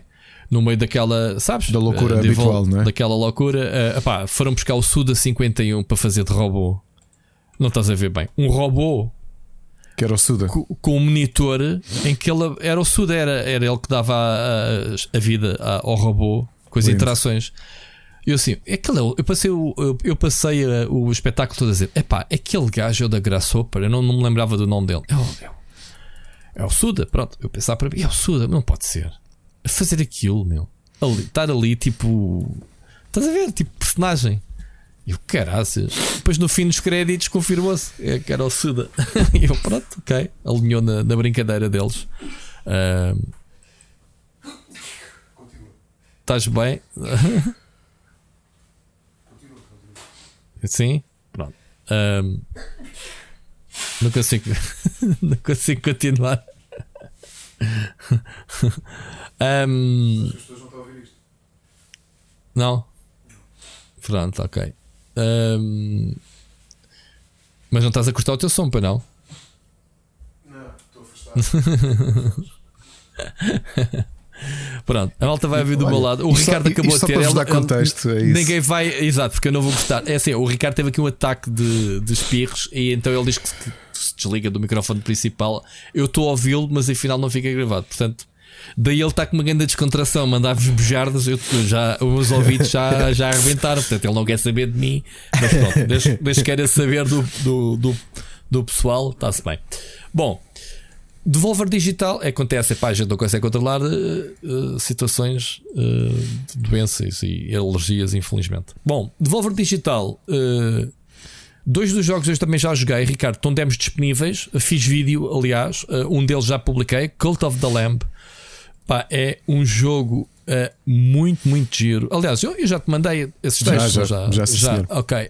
Um, é um roguelike em que tu és uma ovelha que estava para ser sacrificada para os deuses, não sei o quê, de um culto, e acabas por ser salva uh, pela The Ones Who Waits, acho que é assim que ele se chama-se, e, e, basicamente para, para, para voltas à vida para te vingares de, dos cultistas e de os matares. E pronto, isso justifica-se um roguelike de quadro a quadro, matar todos os inimigos do ecrã, seguir ao próximo, numa forma de progresso tipo Hades. Eu estou a falar nisto agora, já não vou falar nas recomendações, quando nas recomendações tinha lá isto, mas pronto, uh, rapidamente, uh, não vamos falar de jogo a jogo, mas pronto. O que é que o jogo tem de diferente? Uh, tem esta componente básica de roguelike igual a todos os outros a questão é que tu vais andar a salvar outros animais sacrificados. E esses animais que tu salva, salvas vai para uma base onde tu tens que desenvolver essa base. Metes-os a trabalhar, a apanhar madeira, a cortar árvores, lembrei-me logo de ti.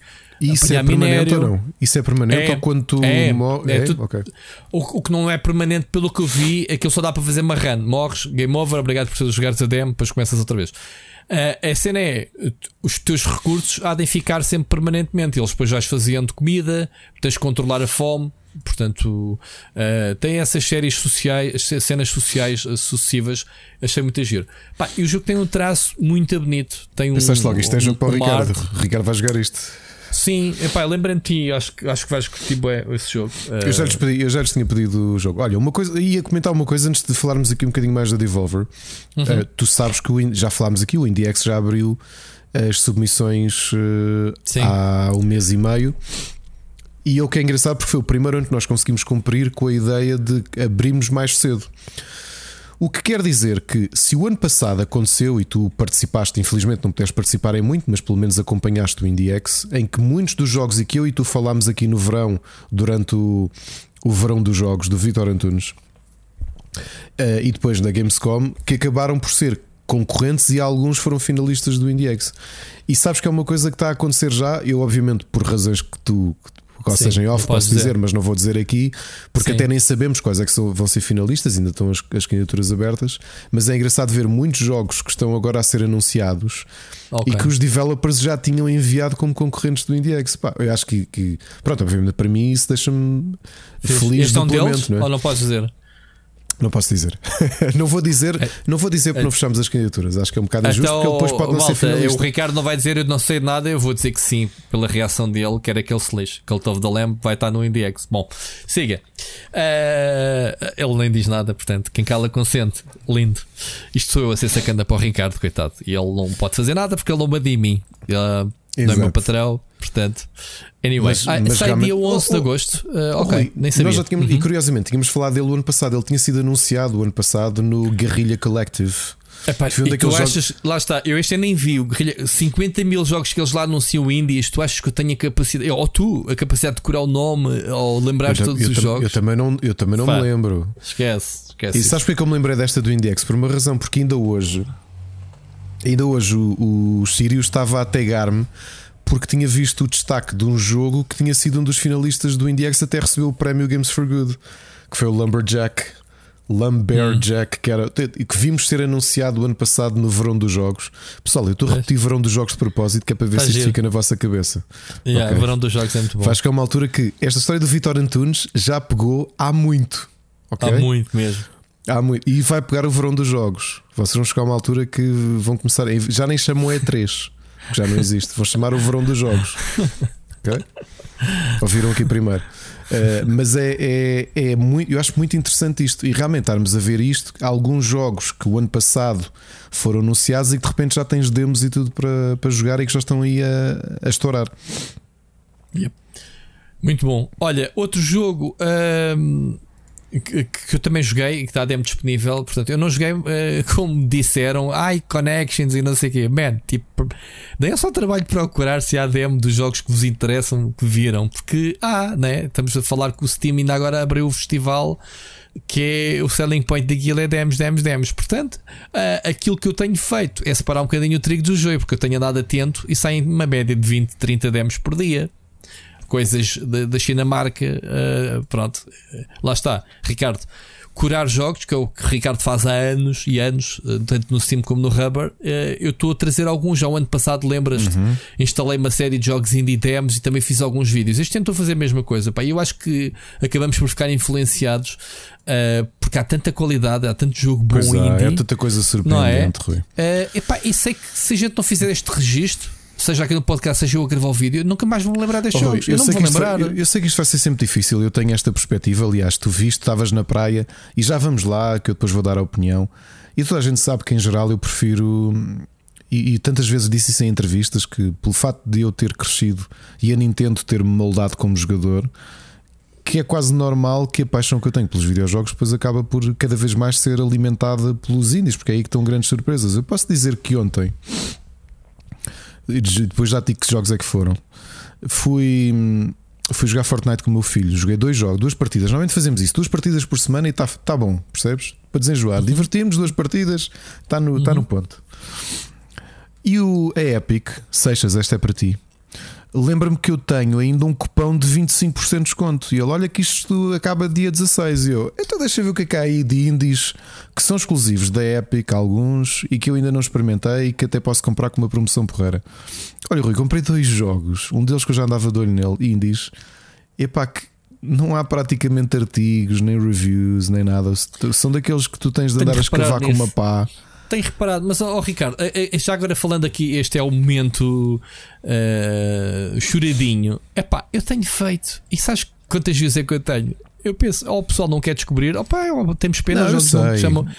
Anda sei. a fazer vídeos para 20 views destes Rui. indies, 30 views. Ah, pá, sei, ok. ouve, Ah, Mas enche-me tanto as medidas que olha, É já não quer saber. Não há ninguém que perceba mais isso. Tu Eu estás a sei. dizer como eu, porque os meus artigos Yeah. de indies também aquilo é. Aquilo Yeah. são sempre as Ah, pá. mesmas 50 pessoas que. Olha, deixa eu ver, Mas deixa eu ver o que é que este gajo hoje trouxe. Entre teres feito eh, e, e ninguém fazer, epá, fo- é muito triste. É muito triste. Olha, eu- estamos a tentar. o Mas sabes máximo. que para mim é outra coisa que é. Eh, e, e, admiti aqui, já já estou melhor, mas tive um abril e um maio muito difíceis psicologicamente. Ahm, e, e, é- e, e às vezes o que paga, e tu já passaste por essa fase, e acho que a gente que nos ouve já passou por essa fase alguns na vida. O Machado que nos está a ouvir já passou por esta fase e, admite, e já disse aqui que, que passou assim: que é tu perderes o. Perderes o interesse, ou seja, Estamos a não- gravar no momento em que a Capcom está a fazer o showcase, vê lá tu. É para Ok.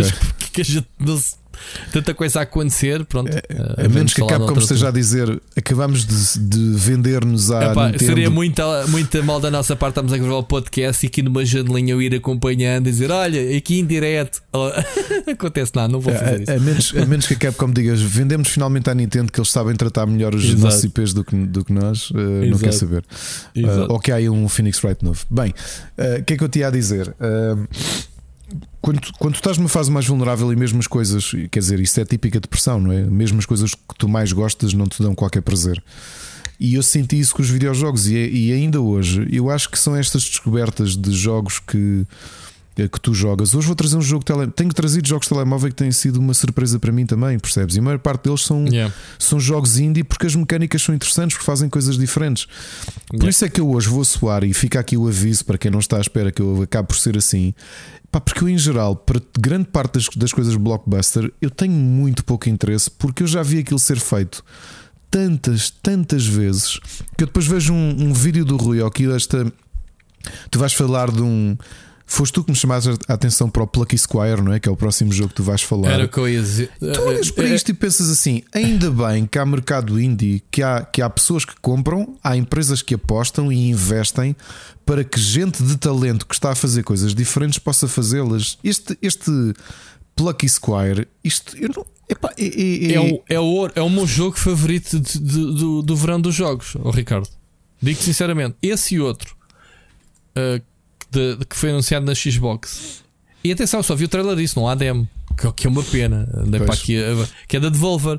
A Devolver tem 5 em 5 jogos perfeitos que eu quero muito jogar. Aliás, pronto, o Card Shark, mais por causa de ti, mas dos 5, 4. O primeiro, Cult of the Lamb, já falei. O segundo, Hungerfoot. o Malta, Angerfoot, sim, sim, sim, sim. Angerfoot ainda não editei o vídeo, portanto já gravei. Atenção, isto nem sequer são vídeos, Ricardo, daqueles mais fáceis que é eu a reagir primeiros 20 minutos gameplay. Ou seja, webcam ligada. Não, eu joguei, capturei footage, escrevi antevisão, daí ter-te mandado e depois fiz a montagem para ter 20 views, vocês sabem quantas horas é que demoramos a fazer estas coisas? O pessoal não tem noção. Pessoal, desculpem este desabafo, não é culpa de quem não vê. Muitas vezes a culpa é próprio YouTube. O meu canal acho que está naquilo que eles chamam de Shannon, uh, Shannon Ban, como é que se diz? Que é pá, baniram-te, mas não te dizem nada. Tipo, betes vídeo, pá, mas já, o canal não vai ser entregue vídeos a ninguém. Eu nunca vi uma coisa assim em 7 anos de canal. Nunca vi uma baixa, não vejo feedback, views, pá Lancei ontem um blog, teve algumas views. Quer dizer, um blog normalmente chegava às 500 views, ontem tive 100 views. Para tu veres a diferença. Eh, e acho que é mesmo o YouTube. E portanto, isso só me faz dar vontade de continuar a dizer fuck you. Há de ter espaço para os meus vídeos que eu vou-vos continuar a bombar vídeos. Para aí arranjem espaço. Não mandam para ninguém azar o vosso. Estou neste ponto da minha vida. Em vez de estar frustrado e ah, ninguém vê os meus vídeos, eu não vou fazer trabalho. Pá, quero é que vocês se lixem. Vou continuar a partilhar a minha paixão. Siga, Ricardo. Gostaste do meu rei? Do meu reis? Uh, direcionado, não, porque é, normalmente a gente tenta apelar às pessoas, ah, vá lá, vejam os meus. Pá, quem quiser ver, vê. Eu tô, tenho trazido jogos bons deste verão dos games, ou verão de jogos, uh, que eu acho que são bons, atenção estou a tentar curar um, de demos disponíveis. Portanto, quem quiser depois experimente. Mas fico contente se alguém disser: Olha, descobri este jogo no Rubber ou no, no, no, no Split Chicken ou no uhum. canal ou whatever. Pronto. Agora, Foot é um FPS, ok? Primeira pessoa, controlas a tua bicarada, portanto, é o teu pontapé. É isto, é nas ao biqueira tudo e mais alguma coisa. Matar gajos ao biqueiro. Uh, é o Hotline Miami na primeira pessoa. É o quê? É Quase. o quê? Quase o Hotline Miami na primeira pessoa. Sim, mas uh, muito mais básico, né? O Hotline Miami tem a sua profundidade. Este é, é, é o jogo feito para speedruns. Tens que chegar de A a B eh, passando por um apartamento cheio de pessoal. Sei lá, gajo na sanita com pistola, jogar de Volva. Muito colorido, muito cor-de-rosa, muito. Uh, muito. Como é que se diz? Aquele, aquele estilo máscara Olha. de látex na cabeça, não é? Sim, mas vamos só por aqui. Super divertido. Vamos só por aqui um aviso em relação a quem fez isto. Quem fez isto fez grandes jogos nos últimos 10 anos. Ok? Começou foi pelo grande. Foi o Free Lives que fez o Broforce, que na altura okay. foi dos melhores Metal Slugs que, que, estavam a sair. Portanto, yep. foi um, um salto gigante nos shooters retro. Ok? Eu por acaso esqueci-me de, de, olhar para o estúdio. Normalmente tenho é. visto isso, tenho feito, mas esqueci-me. E, e depois fez um jogo que eu, eu fiz stream deste jogo e foi dos meus streams de maior sucesso, por razões óbvias, foi o Genital Jousting, porque okay. é, é, tão. Eu acho genial o jogo. É, é, nunca, nunca jogaste uma vez. Epá, vi pessoal a jogar, nunca joguei. É, o é tipo, Jousting, andas com um manguito, né? O, ah, sim, não, não é esse. Não, o sim, é, Há um que é um de naves. Sim, já sei o que é. É NASA com, com pirocas a, a porrada uns com os outros. Sim, isso é o multiplayer, mas eu joguei o single player em que está mesmo a contar. Epá, e a história é tão. Está mesmo bem feita. E depois um, um jogo que ainda joguei em VR, que era o Gorn, que era um, um, simulador de gladiadores em VR, também completamente sangrento. Também foram eles que fizeram. Portanto, isto é um estúdio que tem. Vamos chamar-lhe assim, um, um grande pedigree e também uma grande ligação à própria. à própria. Hum, à própria Devolver. Devolver. Okay. Sim, isto é, é, o jogo tem este, este, este jogo tem cara da Devolver, Hungerfoot. Pronto. Uh, é muito e divertido. Depois tem uma música, uma batida, mesmo tipo pum, pum, pum, pum, pum. É mesmo, dá mesmo vontade de arrebentar com aquela porcaria é, toda. Isto porquê? Porque roubaram os, os sneakers, uh, os ténis favoritos do, do rapaz. Pronto. não sei o que foi. Tem nome e tudo que eu não me lembro já o nome. Uh, e pronto super divertido. Eu depois vou publicar, mas pá, malta, spoilers, uh, saquem a demo, experimentem. Por exemplo, vou fazer aqui um comentário já em, em jeito de preâmbulo. Uh, numa circunstância que, que, pronto, não, não vos vou dizer qual, o Rui acho que sabe qual é que foi. Há pouco tempo, numa situação em que eu estive, perguntaram-me como é que eu geria. Uh, por todos nós temos géneros favoritos ou géneros menos favoritos e como é que eu geria isso mesmo. E eu posso-vos dizer que se calhar FPS são de todos os géneros que existem, até se calhar os jogos de esporte, talvez dos géneros que menos me interessam.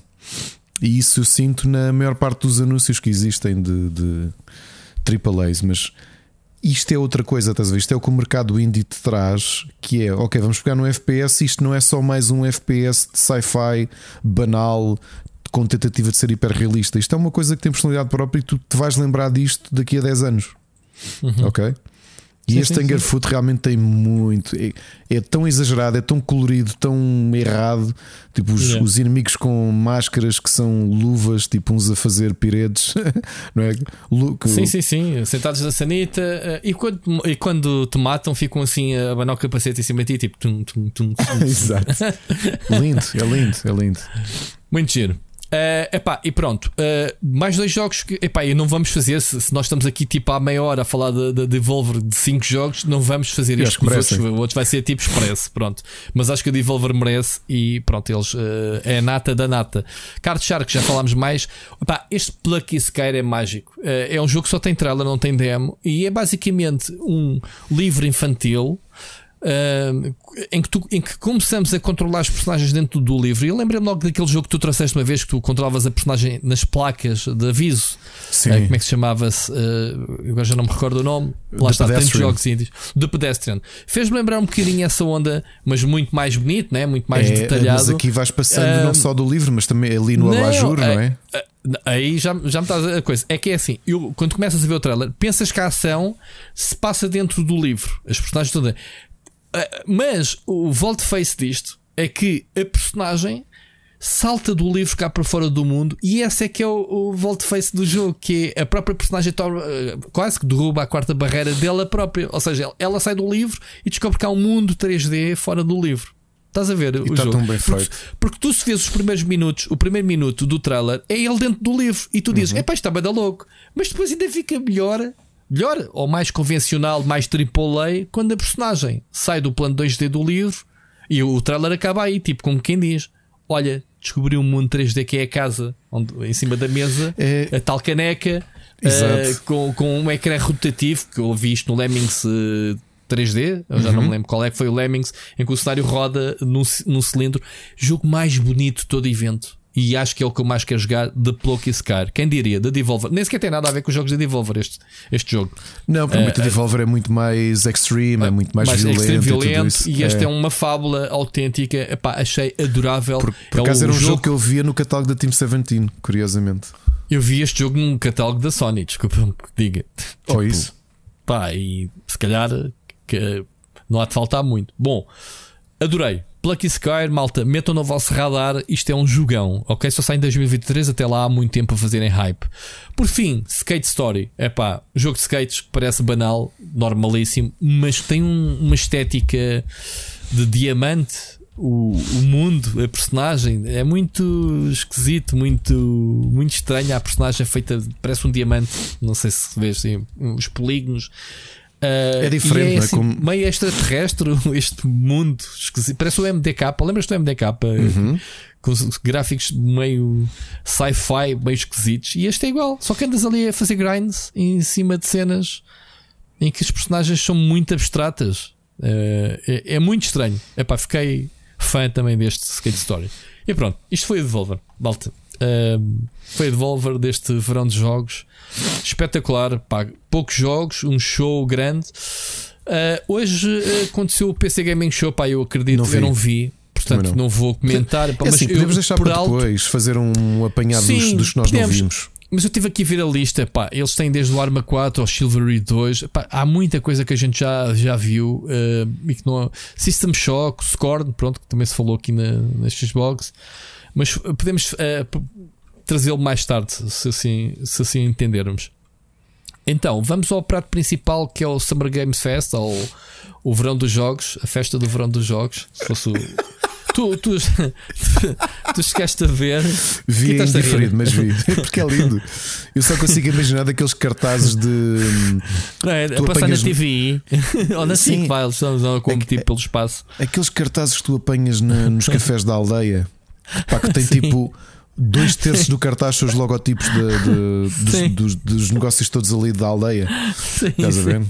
E depois tens tipo os- o, O nome dos artistas boeda pequenino, mas tudo boeda Sim, colorido e feito no Word. Kim Barreiros com o seu acordeão a tapar-lhe quase a cara, só o seu bigode dele e o acordeão. Isto é tão Bom. mau, isto é mesmo casa de ferreiro, porque agora apetecia-me, é? já que eu sou designer, apetecia-me fazer um cartaz desses, mas com, os com as marcas todas, com aquele Olha, fica de... ao desafio. Fica ao desafio. Faz o cartaz, Faz o cartaz português da festa dos jogos, Ricardo. Festa Fica aqui jogos. para a malta e depois, se o pessoal gostar, fazemos t-shirt disso para o nosso merchandising. A festa do Fica verão dos jogos. Olha, boa. Festa do verão dos jogos, pronto. Mas uma cena com muito azeite, tem que ter azeite. Claro, tem- mas também tem que ser vestível. Fogo, atenção, quero andar com isso da rua. Bom, Festa do verão dos jogos é muito bom. Oh, rapidamente, rapida- nós nem, nem costumamos cair neste tipo de azeite, eh, respeitamos a indústria o suficiente para não estar a inventar eh, estes nomes, mas é pá, merece o nome em português. Acho que temos que. Só porque o Até dono é o na semana passada, isto fosse na França, não passava. Isto fosse na França, era la fête dos videojeux de. Como é que se diz verão em francês? Não sei. Eh, whatever. Portanto, ainda era mais azeite que em Portugal, portanto, Fogo, assim. Agora apanhaste Antecipamos aos franceses. Fica o desafio, Ricardo Miguel. Bom, coisas, epá, nada assim de muito extraordinário, foi muito consistente, divertido. Ahm, Sim, Pá, posso tava- dizer para mim, queres que eu diga já? Os meus, os meus pontos altos são relativamente fáceis de, de- de indicar, ok? uhum, Sem sur- não vais ter surpresas nenhumas. Flashback 2, fiquei muito feliz de ver o, o anúncio, mas acho que Já sabíamos Já que já tinha falado nisto, não é? Sim, já tinha sido anunciado, foi, pronto, foi reforço. Foi só um reforço com, o- com o nosso amigo Paulo, como é que ele chamava-se? O Paulo Cossé? Paulo Cossé? Uhum. Um, já se tinha falado. Seja como for, claro que ficamos contentes. Eu quero é, eu quero é o jogo. Paul Cossé, sim, aqui é. O Um, Highwater está com muito bom aspecto também. Um jogo com estratégia hum, tática hum, em cel shading. Está muito bonito o jogo. Também fiquei com alguma, alguma antecipação. O American Arcadia uh, Eden. Mas é que esse trailer do. Não mostra assim nada, mas uh, se- mete um tom, não é? Set de tom É. muito fixe. Uh, estás numa. É um mundo inundado, não é? De água, andas com um barco, um- uma lancha de um lado para o outro. Uh, sim, parece muito fixe. uh, muito fixe também. também gostei. tens o American Arcadia que faz muito lembrar o, o tipo de jogos que o, que, o, que o Limbo fez, não é? Que abriu estes 2D um, puzzle games, narrative games. O American Arcadia é isso, mas com aquele visual. um, Anos 70, não é? é, mas depois que os personagens também não têm rosto. É, de ponto de vista de Uhum. direção artística, achei muito memorável, curiosamente. Uh, qual é que é o Nightingale, Rui? O Nightingale é o novo jogo, se não me engano, da. Isto agora também, eu estar aqui a decorar todos os nomes. Ah, o, é um FPS. Um, desculpa, é um FPS, mas tem componentes de survival. É isso. Uh, o com um ambiente mais Charm, fantasioso. sim. É. Sim, Não, sim. achei, não achei mau, uh, parece-me um bocadinho diferente. Agora, uh, por exemplo, Callisto Protocol, que eu acho que nós até já tínhamos falado nele aqui. Eu, eu é o acho novo jogo do pessoal do Dead Space, do- de Ah, um dos produtores. Houve Eu mais um, eu acho que vi tantos trailers que me pareciam o mesmo jogo e este foi um deles. Sim, ok, sabes mas- porquê? Porque foi matemática recorrente neste verão dos jogos. hum, hum, muitos jogos semelhantes ao Dead, ao Dead Space, com, com um tom de terror eh, na terceira pessoa, de sobrevivência. Houve, houve mais que um desses jogos, ou pelo menos o tom, digamos É. assim, fi- ficou um bocado por aí. Yeah. Aliás, isto do ponto de vista de trailer, obviamente os jogos são diferentes, mas o, o Vitor que pôs o Aliens Dark Descent uh, e depois logo a seguir o Callisto Protocol, porque ok, o ambiente Lá está, é o, mesmo. Aliens, lá, era isso. O, epá, eu eu estava a ver o Aliens, pensei assim: epá, isto não é, não é da Gearbox outra vez, pois não? Não, não. Não é da Gearbox, até vai ser, eu meter não, as mãos na cabeça. ser, não, vai ser publicado até pela Focus. É Portanto, Focus, sim, é, mas eu meti as mãos na cabeça. Que eles vão outra vez, depois de- daquele do Space Marines, né? como é que se chama-se? O- era, era, não era? Era, era, era. Não sei que Marines, qualquer coisa. Ah, aquilo é da. Este é da Tendalos. O que é que eles fizeram? Uh, Ethereum. Battlefield. não tem assim grande histórico de coisas muito conhecidas, penso eu. Mas pronto. Eh, Eu gostei do ambiente. Do, Pareceu-me ser mais uma vez os Space Marines, sim. eh, mas estava com um bom tom. Como tu dizes, e bem. Eu Vou-te dizer ver. que o, o Witchfire, curiosamente, e eu há bocado estava a criticar os FPS, mas posso dizer que não me esqueci do Witchfire por uma razão: é que me trouxe muito o ambiente de um. De um, de um FPS ou uma série de FPS uh, que eu gosto muito e que ainda por cima agora me esqueci completamente como é que se chama. Rui, Uh, ok, eu vou-te dizer isto e tu vais-me dizer o nome porque eu estou mesmo esquecido. É, não... Antes disso, que eu fiquei com esta entalada, só para fecharmos o assunto: o Dark Descent é um jogo isométrico tático. É, é, é tático, é. é sim, não sim, é sim. um FPS, pronto. O trailer é, é um Alien, pronto. Diz, diz. E não, não é o Black, não é o Black. Uh, como é que ajuda-me, Rui? Como é que se chama aquela série de videojogos de, de, de mudança de, de, viragem de milénio em que tu tinhas uma arma de estacas? Uh, Painkiller. Lembrei-me agora. Painkiller. Pain okay. Witchfire. Eu gosto muito da série Painkiller, primeiro, justamente o primeiro jogo. Witchfire. Era do People Can Fly, acho eu. Era, era. O Witchfire pareceu-me assim muito este ambiente frenético de monstros e, e que, pá, que não é mais um FPS uh, moderno ou sci-fi ou, ou, com zombies. Eu já não consigo, Rui. Eu não consigo mesmo. Uh, Perderam-me quando assim. disseram early access assim, tipo, man, não. Jogas quando tiver lançado. Porque... Jogas quando tiver lançado, mas as hordas todas monstros em que tu tens de usar. Uh, ou magias, ou neste caso caçadeiras, assim um bocado alteradas, é muito painkiller. E o que é fixe, eu gostei muito do Painkiller, acho que depois a série perdeu-se. Mas perdeu o Painkiller tem um tom diferente de FPS, é tipo Sirius Sam, é tipo. Tu tens que matar hordas e hordas sim, infinitas sim, de inimigos. Sim. Eu Mas não sei este... se este é por aí, se não, não percebi. Este, pelo menos, do que eu estava a ver do trailer, e os trailers são, são o que são, Olha, mas. Que é? Que giro. Entrei na página do, dos astronautas e isto é pessoal da People Can Fly. É? Olha, Rui, estás a ver como é que isto é? Tipo, te falaste em Painkiller, eu falei isto era da People Can Fly. Era, yeah, era, estes gajos são da. People Can Fly. Enfim, siga. Isto é, quem sabe, sabe, Ricardo. Já andamos aqui. E não esquecer que esta aqui. malta tinha feito um jogo que eu gostei muito também. Não tem nada a ver, mas como ambiente gostei. O The Vanishing of Ethan Carter foi Uhum. o primeiro jogo deles. Ok. Dos astronautas, sim, sim. Um, e portanto tenho alguma curiosidade. E portanto, isto só para te dizer que, apesar de eu não ser o maior entusiasta de FPS há muitos anos, que talvez este Witchfire eh, tenha sido aquele que me deixou mais, eh, mais curioso. O Nightingale, talvez um bocadinho também. Por, por ter aquele ambiente mais eh, de fantasia, não é? Com, com o componente de sobrevivência, Eh, mas o Witchfire destes FPS puros é que tem mesmo eh, a impressão. Eu quero acreditar, e talvez possa estar errado, que o Witchfire seja uma espécie de sucessor espiritual do próprio Painkiller. Ok. Olha, do caraças, Olha, Rui, eu não tinha ido ver quem é, quem é que tinha feito e a vibe toda era Painkiller. Yeah. Está aí, o- tá aí a cena. Olha, um jogo para é? ti.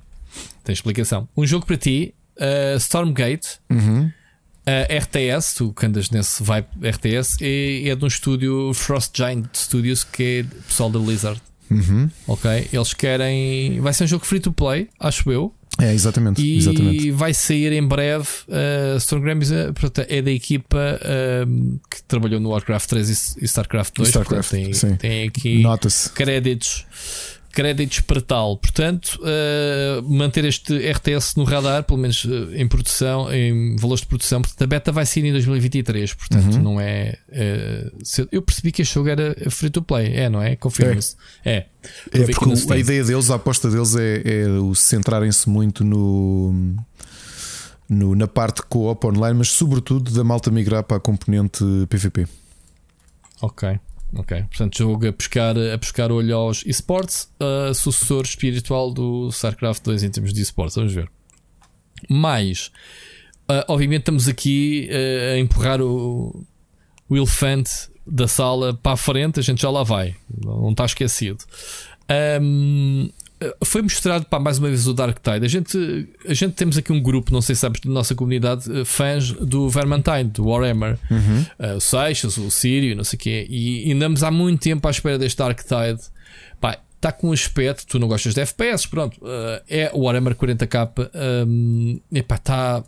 Nota-se o salto nos valores de produção do jogo. Sim, mas eu acho que já te disse, dentro dos Left 4 Dead-ish games, o Vermintide é capaz de ser o meu, meu favorito. Uhum. É, é porque é, O ambiente eh, é tem diferente. componentes de. Não, não é só isso. Uh, se fosse repete porque repete porque repete, lá está o, o, o Left 4 Blood uh, recentemente saiu e penso, pá, isto é igual ao Left 4 Dead, não me acrescenta nada. Sim, é O isso. Vermintide tens a cena das builds de andares a, a repetir os níveis naquela de melhorares a tua personagem para futuras runs. E isso atrás, isso faz-me lembrar de Diablo 3, que não tem outro motivo se não melhorares a tua personagem. Eu gosto.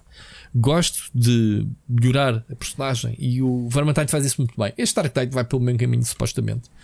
Sim, E- mas e a pronto. Fat Shark também, desde que lançou o Vermintide, tem tido.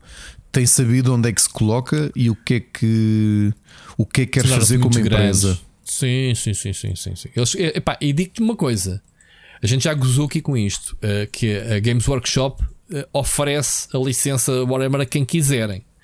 Faças um pitch do jogo da treta, não há a controle de qualidade. Portanto, já temos visto muita porcaria a, a- Sim, a sair com, mas com a sempre Warhammer. foram, mas eles sempre Pronto, foram. e este- estes, gajos- estes, estes tipos de, de, de Fat Shark, provavelmente o Vermintide, obviamente o Dawn of War, no que diz respeito a RTS, eh, da Relic, pronto, tirando os estúdios, os estúdios mesmo AAAs que têm, têm feito algumas coisas muito interessantes. Depende. O ano passado Pronto. tiveste o Battle Sector pela Slytherin e era, e era um bom, um Pronto, bom jogo que eu dizer- por tempo. eh, O, o tempo que eu real. quero dizer é que eu acho que o Dark Tide e o Vermintide são das melhores propostas, a meu ver. O Dark Tide, obviamente, a julgar pelos trailers, mas o Vermintide dos melhores jogos de Warhammer que estão no mercado. Não, acho. Sim, eu. sim. Também não joguei todos, porque eles lá são, São mais caros.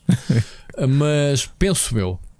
Um, anyways, mais Layers of Fears, para quem não sabe, está no plural, mas é uma, é uma espécie de reboot Uhum. com motor Unreal 5. E atenção, que isto pode ser um potencial.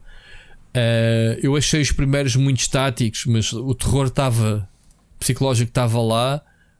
Eh, este Layers of Fears eh, com motor Unreal 5 pode ser um bom jogo de terror. Portanto, eh, daqueles de terror mesmo, bu. Sim. Mandaram os saltos na cadeira. Portanto, E não esquecer também 5 que é mais uma vez a Bloober, não é? Eh, por trás Sim, disto. O Team não brinca, não brinca em serviço. Vamos ver. Eh, Tu gostaste muito do Observer, né? Eh, Gostei muito Eles do fizeram- Observer eu não gostei do Median que lançaram recentemente. que nós Portanto, analisámos aqui, não foi os dois. Acho, sim, eu acho que o jogo foi muito overrated, a meu ver. Mas pronto, eh, vale o que vale. Seja como for, é um jogo de destaque na. Eh, e o Blair Witch é um jogo ok, mas eles têm um pedigree de terror porreiro. Portanto, vamos ver como é que eles vão explorar a tecnologia Unreal 5 para trazer mais realismo ao sobrenatural deles, né? Que acaba por ser um terror. eh, O. Layers of Fears é um bocado realístico, portanto, terror mesmo, casa assombrada e essas coisas. Sim, como aquele que eu trouxe, ainda não acabei, mas já avancei um bocadinho mais. Ainda não tive. Ou seja, quero mesmo. O Martha is Dead veio no mesmo, Hum. no mesmo tom, que é terror psicológico, mas muito visceral. Ok? Ok, ok. Ahm, por fim, vá lá, houve outras coisas, mas saltando para a frente, Last of Us remake confirmado. Portanto, o, o- o que é curioso é que no dia anterior tinha sido um mega, leak. ah, um mega leak ah, da, da própria PlayStation que lançou o- as informações e retirou-as. É Claro que isso explodiu na internet com um trailer e tudo. Eu próprio fiz a notícia na quinta-feira ah, para o Tech. E depois confirmou-se logo passado uma hora ou duas eh, no próprio Vitor Antunes com o Neil Drunkman no, no, na festa, no verão dos jogos. Fizeram então o anúncio oficial do Last of Us Remake, que é o que eu te vou lançar eh, acabando e lançando um tema à parte que é eh, Too Soon, Ricardo. Remake. Eh, estamos a falar de um jogo de raiz feito eh, pelo estúdio. Depois de teres tido em 2013 o original na PlayStation 3, um remaster na PlayStation 4, que depois também ainda foi melhorado para a PlayStation 5. Pá, e o pessoal lá o- aquelas revoltas que é dependendo dos jogos é bem-vindo. Dos mil e um jogos que saem remasters e remakes, o pessoal, ok, e de repente há aqui esta frustração. Outros a dizer: é pá, eles lá está, querem ganhar o meu dinheiro, mas eu vou comprar lá mesmo. Pronto, este tipo de, de pensamento. Mas entre nós, Ricardo, too soon, eu fiz blog sobre isto, pronto, tenho uma opinião já, já focada, mas o que é que tu achas? Sim, aqui é 2013. Eu, em geral, Yeah. acho too soon, porque também costumo achar que não é. Eu não sou o maior fã de, de remakes, nem, nem- aqui, nem no cinema, nem onde quer que seja. Neste caso, mesmo sendo o próprio estúdio a fazer. E obviamente que tens aqui muito interesse. Tens aqui um interesse duplo. Isto está para 2023, não é? Há de coincidir com o Não, não, não, não, é já em setembro. Ah, já para este ano. Ok. Sim. Quando é que é a série? A, a- a série também é para este ano. É para eles não Pois. anunciaram, mas vai ser em outubro. Já está Então foi é gravado. assim, então é isso. as gravações acabaram na sexta-feira, no dia em que anunciaram isto. Então é Portanto, tão tu simples vês. quanto isso. É uh, boost. Boost. Tá- tá feito. É uma que questão comercial. É uma questão comercial. É Está feito. Mais nada. Pronto, uh, anunciaram também, uh, ou melhor, confirmaram o Last of Us Multiplayer, Game as a Service independente, que eles dizem que vai ser huge, vai ser, uh, como, como, diz o, o ex-presidente da América, huge. Um, e anunciaram, falaram da série, falaram do Last of Us Remake e Last of Us Multiplayer. Portanto, eu também, considerando que tu podes jogar perfeitamente o Last of Us em versão remastered na PlayStation 5 vai ser um jogo direcionado, obviamente, a quem nunca jogou na vida, que queira eh, investir. Eles até deram um rename ao jogo para parte 1, portanto faz sentido terem então futuramente uma edição parte 1, parte 2, como um jogo único. Uh, lá está. Do ponto de vista comercial, do lado da Sony faz todo o sentido. Do nosso lado, eu costumo dizer, compra quem quer. Este jogo vai ser 60 parreques, uh, Ricardo, 80, já nem sei, full price, portanto, uh, yeah. Uh, vai ser esmiuçar um bocadito, não é? Mas pronto, fica aqui este, esta pergunta para acabarmos aqui o, o, o verão de jogos. Uh, se calhar antes da Bethesda, vamos ouvir mais uma mensagem uh, do ouvinte, o Sir Becas, a ver o que é que ele nos traz. Eu acho que ele vai nos lançar aqui coisas, portanto ainda temos aqui muito programa pela frente. Vamos lá. Certo? Então vamos ouvir então o Sir Becas. Olá Rui, olá Ricardo, olá restante malta aqui do podcast. Antes de mais, desculpem-me só ver aqui um barulhinho, mas acho que anda aqui malta a esburacar paredes. Vou fazer só aqui um comentário muito breve sobre uma coisa que o, que o Ricardo disse. O, o, Ricardo estava a falar sobre uh, o desenvolvimento das crianças e, e, os adultos eram um exemplo por aí fora. Só para dizer, já que o Ricardo invocou o meu nome nesse, contexto, que me faz bastante sentido, né? Uh, e até porque os pais serão uh, serão e são os primeiros contextos de socialização da criança, portanto, todos os exemplos que eles derem serão, serão relevantes. E por acaso levou-me a pensar numa coisa muito gira. Eu, eu tenho um Kobo onde leio algumas coisas, apesar de também ler em papel. Uso acima de tudo o Kobo para ler fora de casa, porque assim consigo levar os, virtualmente os livros que me apetecer comigo. Um, e fiquei a pensar que, eventualmente, um, pais que leiam em cobos versus em papel talvez, e é só uma hipótese, possa não ser o melhor exemplo para as crianças, porque o Kobo, no fundo, não deixa de ser um tablet, ou parecer um tablet, e se calhar pode não passar a mesma mensagem que se for lida em papel. Mas isto não é, não é científico, é só uma, uma, uma, uma sugestão de, que, que, dou aqui, ou uma, uma hipótese que coloco aqui em cima da mesa. Uh, fiquei a pensar nisso. Agora, muito rapidamente, para tentar que isto não seja gigante, vou saltar rapidamente aqui para uh, o Xbox Showcase, que eu pessoalmente gostei no geral.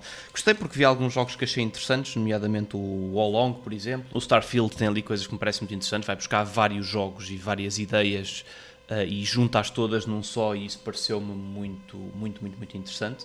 Aquele jogo que mete os criadores do Rick and Morty ao barulho pareceu-me hilariante e acho que tem, tem tudo para ser extremamente divertido. Vamos lá ver que é que vem dali depois. E, e, até eu que não jogo há muitos anos um simulador de carros, o Forza Motorsport 8 pareceu-me incrível. Uh, mas vou focar naquilo que, que eu normalmente gosto mais ou que me suscita mais curiosidade nas situações, que são uh, os movimentos da indústria, é? em termos de decisões de negócio. E por um, uh, começando logo por uma das, uma das questões de abertura, que foi a parceria com a Riot. E eu fiquei muito curioso, porque aquela parceria com a Riot parece sugerir que todo o conteúdo, e eu penso que eles especificaram até skins, por exemplo, portanto, todo o conteúdo associado a microtransações de jogos da Riot, inclusive, por exemplo, no caso do Legends of Runeterra, deu a entender que até muitas das cartas estariam disponíveis. Um, portanto, dá a entender que tudo que, é, tudo que são microtransações ficam de certa forma anuladas para quem tem o Game Pass, no sentido em que quem tiver o Game Pass tem imediatamente acesso a tudo. Pá, eu achei uh, isso muito interessante por uma razão muito específica, que é dado que a Microsoft, neste caso, estará uh, prestes a adquirir a Blizzard, o que é que isto significa para a Blizzard? Uh, e, e, e levou-me a, levou uma, uma, uma possível conclusão, ou pelo menos espero que assim seja, com algum wishful thinking, mas que será o mesmo modelo será aplicado à Blizzard. E, por exemplo, em casos como World of Warcraft, eventualmente, mesmo que se mantenha a mensalidade, tudo o resto que são microtransações, como os serviços de transferência de bonecos, level boost por aí fora, poderiam ficar gratuitos uh, ou incluídos para quem tivesse Game Pass. Claro que não sabemos, uh, mas o facto de ser feito com uma grande empresa de videojogos que também trabalha acima de tudo com, com experiências online que até terá o MMO e que, cujo modelo de negócio andava toda à volta de microtransações, não é? porque são jogos free to play e portanto era daí que vinha a revenue daqueles jogos, um, levou-me a crer que eventualmente isto poderia ser, pelo menos seria interessante de aplicar na, na Blizzard e ganharia se calhar muito boa, boa vontade junto dos consumidores depois de, de, todos os problemas que a Blizzard tem tido nos últimos anos, seria uma boa forma de tentar Uh, assim que a, que a, Microsoft fizesse a aquisição, reverter ali um bocadinho a coisa. E já agora fica também a curiosidade que houve vários jogos da Blizzard apresentados, portanto o Diablo 4, que aparentemente não estará incluído no Game Pass, mas não deixa de ser interessante ter estado lá. O Overwatch 2 que foi apresentado como sendo grátis e, não, e, e parece que era mesmo grátis, ou seja, não parece que fosse uma coisa de para quem tem, para o 1 é grátis, não, ficou, ficou a sensação de que é grátis, é free to play. Uh, e portanto é, é interessante que, que, tenham aparecido tantos jogos da Blizzard ali. Depois, assim, só, só aqui mais uma, uma curiosidade que surgiu a discussão no, no, no Twitter uh, e também é uma discussão que eu já tenho há algum tempo com, com, com até com amigos que, que trabalham uh, certamente em empresas que vocês conhecem na, na, zona de Lisboa, portanto, das poucas que há atualmente em desenvolvimento de videojogos, uh, mas que é uma, uma pequena preocupação que existe com o, o, efeito que o Game Pass poderá ter junto dos estúdios e dos developers. Porque se é, se é verdade que o Game Pass é ali uma aposta segura, uh, no sentido de que, epá, eu vou ter com um developer e digo-lhe assim: olha, a gente não sabe se o teu jogo vai ser um sucesso ou não, mas toma lá uh, este maço de notas e nós, nós uh, neste caso, Microsoft, assumimos o risco de isto ser um insucesso ou não e metemos no nosso serviço e tu ficas tranquilo. Mas ao mesmo tempo também tira a possibilidade de, de, de, do caso disto ser um sucesso de escalar, ou seja, vamos, ou seja por exemplo, o, o Concerned Ape com o Stardew Valley, uh, a Team Sherry com o Hollow Knight, são, são exemplos de, de estúdios indie ou de developers que não precisaram de publishing da Microsoft para ser um sucesso e que, na verdade, eu até acredito, por exemplo, a Microsoft ganha muito mais ter o Silk Song no Game Pass do que ganha o Silk Song em estar no Game Pass. Uh, porque já é, um, já é, de certa forma, já é um franchise e já é uma, uma, uma franquia de jogos estabelecida que, que, que, que não precisa, na verdade, não precisa, acho eu, do publishing da Microsoft para vender. Uh, e portanto, dito isto, claro que eventualmente eu acredito que o modelo de negócio com o Game Pass seja muito casuístico, ou seja, eu acredito que o negócio que, que a Microsoft faz com a Team Sherry para ter o Silk Song do Game Pass não seja a mesma coisa que faz com um estúdio muito mais pequenino que tem um jogo que ninguém conhece e que vai sair pela primeira vez. Uh, eventualmente tem royalties, não tem, mas o que eu acho é que, claro que é bom, claro que a, Microsoft dá, especialmente aos estúdios pequenos, uh, ali um, um incentivo específico, dá-lhes uma segurança que é tomem lá um pagamento.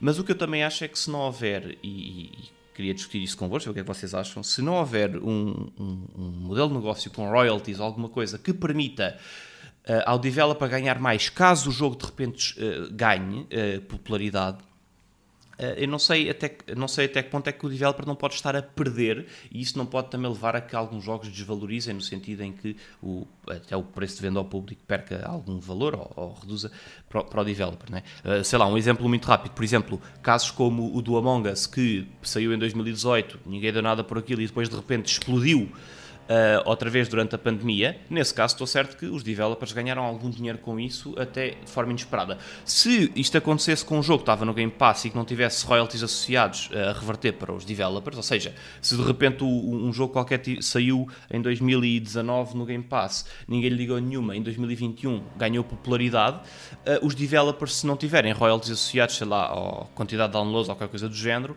não vão ganhar nada com isto, certo? E portanto é só esta, é esta discussão de Uh, o modelo traz suas especificidades e, na verdade, eu não, não os conheço, portanto, corrijam-me se eu estiver errado. Eu acredito que possa haver royalties num caso e não noutros, e acho que poderão existir uh, negócios mais vantajosos ou menos vantajosos para certos developers, mas acho que é no fundo, no fundo basicamente o que acontece é que uh, a Microsoft assume o risco, porque pode, Uh, e os developers uh, aceitam essa assunção do risco parte da Microsoft, mas também desistem, de certa forma, do sucesso ou da eventualidade daquilo ter um sucesso. Claro que desistem no sentido em que, na, naquele jogo em específico, não podem não ganhar mais do que aquilo que ganharam com a Microsoft. Não quer dizer que, obviamente, aquilo não os ajuda a estabelecer um franchise e mais tarde terem, ganharem com isso, porque é, de certa forma, publicidade. Uh, e pronto, obrigado pelo vosso trabalho.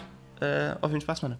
Grande Sr. Becas, obrigado. Olha, vou começar pelo fim, uh, e que tu também passaste mais tempo a falar sobre o modelo de negócio. Isto, o que tu queres dizer é uh, tanto a Microsoft e a Epic, lá está, que tem feito isso, que é garantir a exclusividade, é, chama-se o pagamento mínimo. Uh, como é que é, Ricardo? É um valor mínimo de vendas garantidas, ok? O developer diz uh, este jogo minimamente tinha que vender eh, X de, de, cópias e a Microsoft assume esse risco.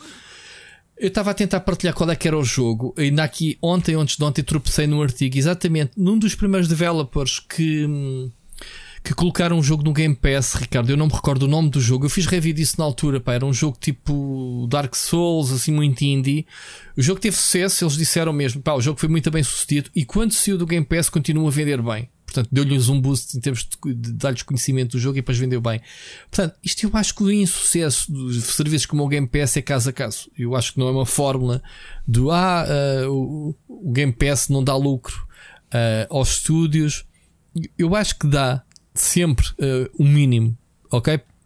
A diferença entre o jogo ser ok, vendeu, pagou-se, e o ser bem sucedido. Ricardo, não sei se concordas. Eu li isso aqui há dias e é caso a caso. Pá. Eu acho que é mais é mais mito urbano a cena do. Porque se não fosse, não estavam jogos a continuar a sair e, e, e, certas editoras que repetem o segundo jogo voltam a lá meter. Portanto, é porque alguma coisa correu bem, não é? Bem, uh, estava aqui a fazer contas com outro período e outros modelos de negócio, ok? Eu acho que há só um lado, obviamente que isto tem que ser estudado caso a caso e nós não os conhecemos mas eu sei, obviamente não vou referir, uh, numa, naquela fase de promoção da Wii U e da própria 3DS, uh, eh, que negociação é que, a, é que a Nintendo fez com alguns indies que acabaram por ser um sucesso, nomeadamente o Shovel Knight, o SteamWorld Dig, o Swords and, uhum. Swords and Soldiers, uh, a convite da Nintendo, isto em 2013, estive numa mesa redonda com esses, com esses developers, presencialmente em Colónia, e com pessoas da própria Nintendo para discutir um bocadinho o, modelo de negócio e a possibilidade do mercado indie, ok? E era uma fase diferente, era uma fase em que à cabeça para poder dar boost à própria, à própria plataforma e porque faz sentido para aquilo que é o catálogo da Nintendo eu acho que a própria Nintendo acarinhou muito uh, alguns developers indie que se tornaram grandes sucessos comerciais, uh, porque faz parte um bocadinho também da linguagem da própria empresa. Okay? Aquilo fazia sentido num catálogo de uma consola da Nintendo. E aquilo envolvia determinados montantes eh, para garantir uma exclusividade temporária, que se bem me lembraram cerca de 6 seis, meses a um ano. Ok? Que não retirava as vendas. As vendas eram, eram feitas de exatamente da mesma forma. Agora, um, eu acho que há um lado perverso e o Sarbecas vem aqui referir os jogos mais pequenos e eu vou-te dar o meu lado. Vou-te dar dois lados de alguém que joga talvez 800 indies por ano sem, sem, sem grandes dificuldades, ok? Isto a contar com triagem de jogos feitos para o PlayStation Talents, para o IndieX, para as coisas que eu analiso, as coisas que eu compro, and so on, and so on. O Xbox, eu, eu, tenho feito esta reflexão do tipo de jogos que vêm para o Xbox Game Pass e não falando de um, de um Silk Song ou falar de um. Estou a falar daqueles indies que de repente caem aqui no meio das, adi das adições que existe ao catálogo. E novamente volto a dizer: toda a gente sabe que eu sou fã, eh, enquanto consumidor, do Xbox Game Pass. Há um lado perverso para quem está para os developers que estão agora a dar um salto. Repara numa coisa. Enquanto mídia eu noto que, um, há menos preocupação dos próprios developers indie e dos estúdios e agências que trabalham com eles em promover um jogo que vai para o Xbox Game Pass. E porquê? Porque há uma parte logística de quando tu tens um jogo que não vem para o Game Pass que é tu tens de comunicar, tens de dialogar com os mídia e com criadores de conteúdo, por exemplo, para poder dar códigos de determinadas plataformas para, para, para, que a pessoa jogue e depois vais continuar a acompanhar a pessoa para, para ter ideia se, se, há, se há alguma coisa para o clipping, se há um artigo, se há um vídeo, se houve um stream, se houve o que quer que seja. É verdade ou não é, Rui? Uhum. Isto é o que acontece num plano normal. Há aqui uma coisa perversa que eu já senti eu mesmo de jogos que de repente eu tenho algum interesse e estão no meu radar e depois vão para o Xbox Game Pass. Sabes qual é que é? É que um noto que a comunicação não é tão, tão presente, porque partes um bocadinho do pressuposto que os mídia e os criadores de conteúdo têm o Xbox Game Pass, portanto, whatever, tu de experimentar aquilo. Dois, se não tens essa comunicação, quer dizer que não tens a mesma interação e seja uma cobertura positiva ou negativa, essa cobertura pode ser menos interessante ou menos presente.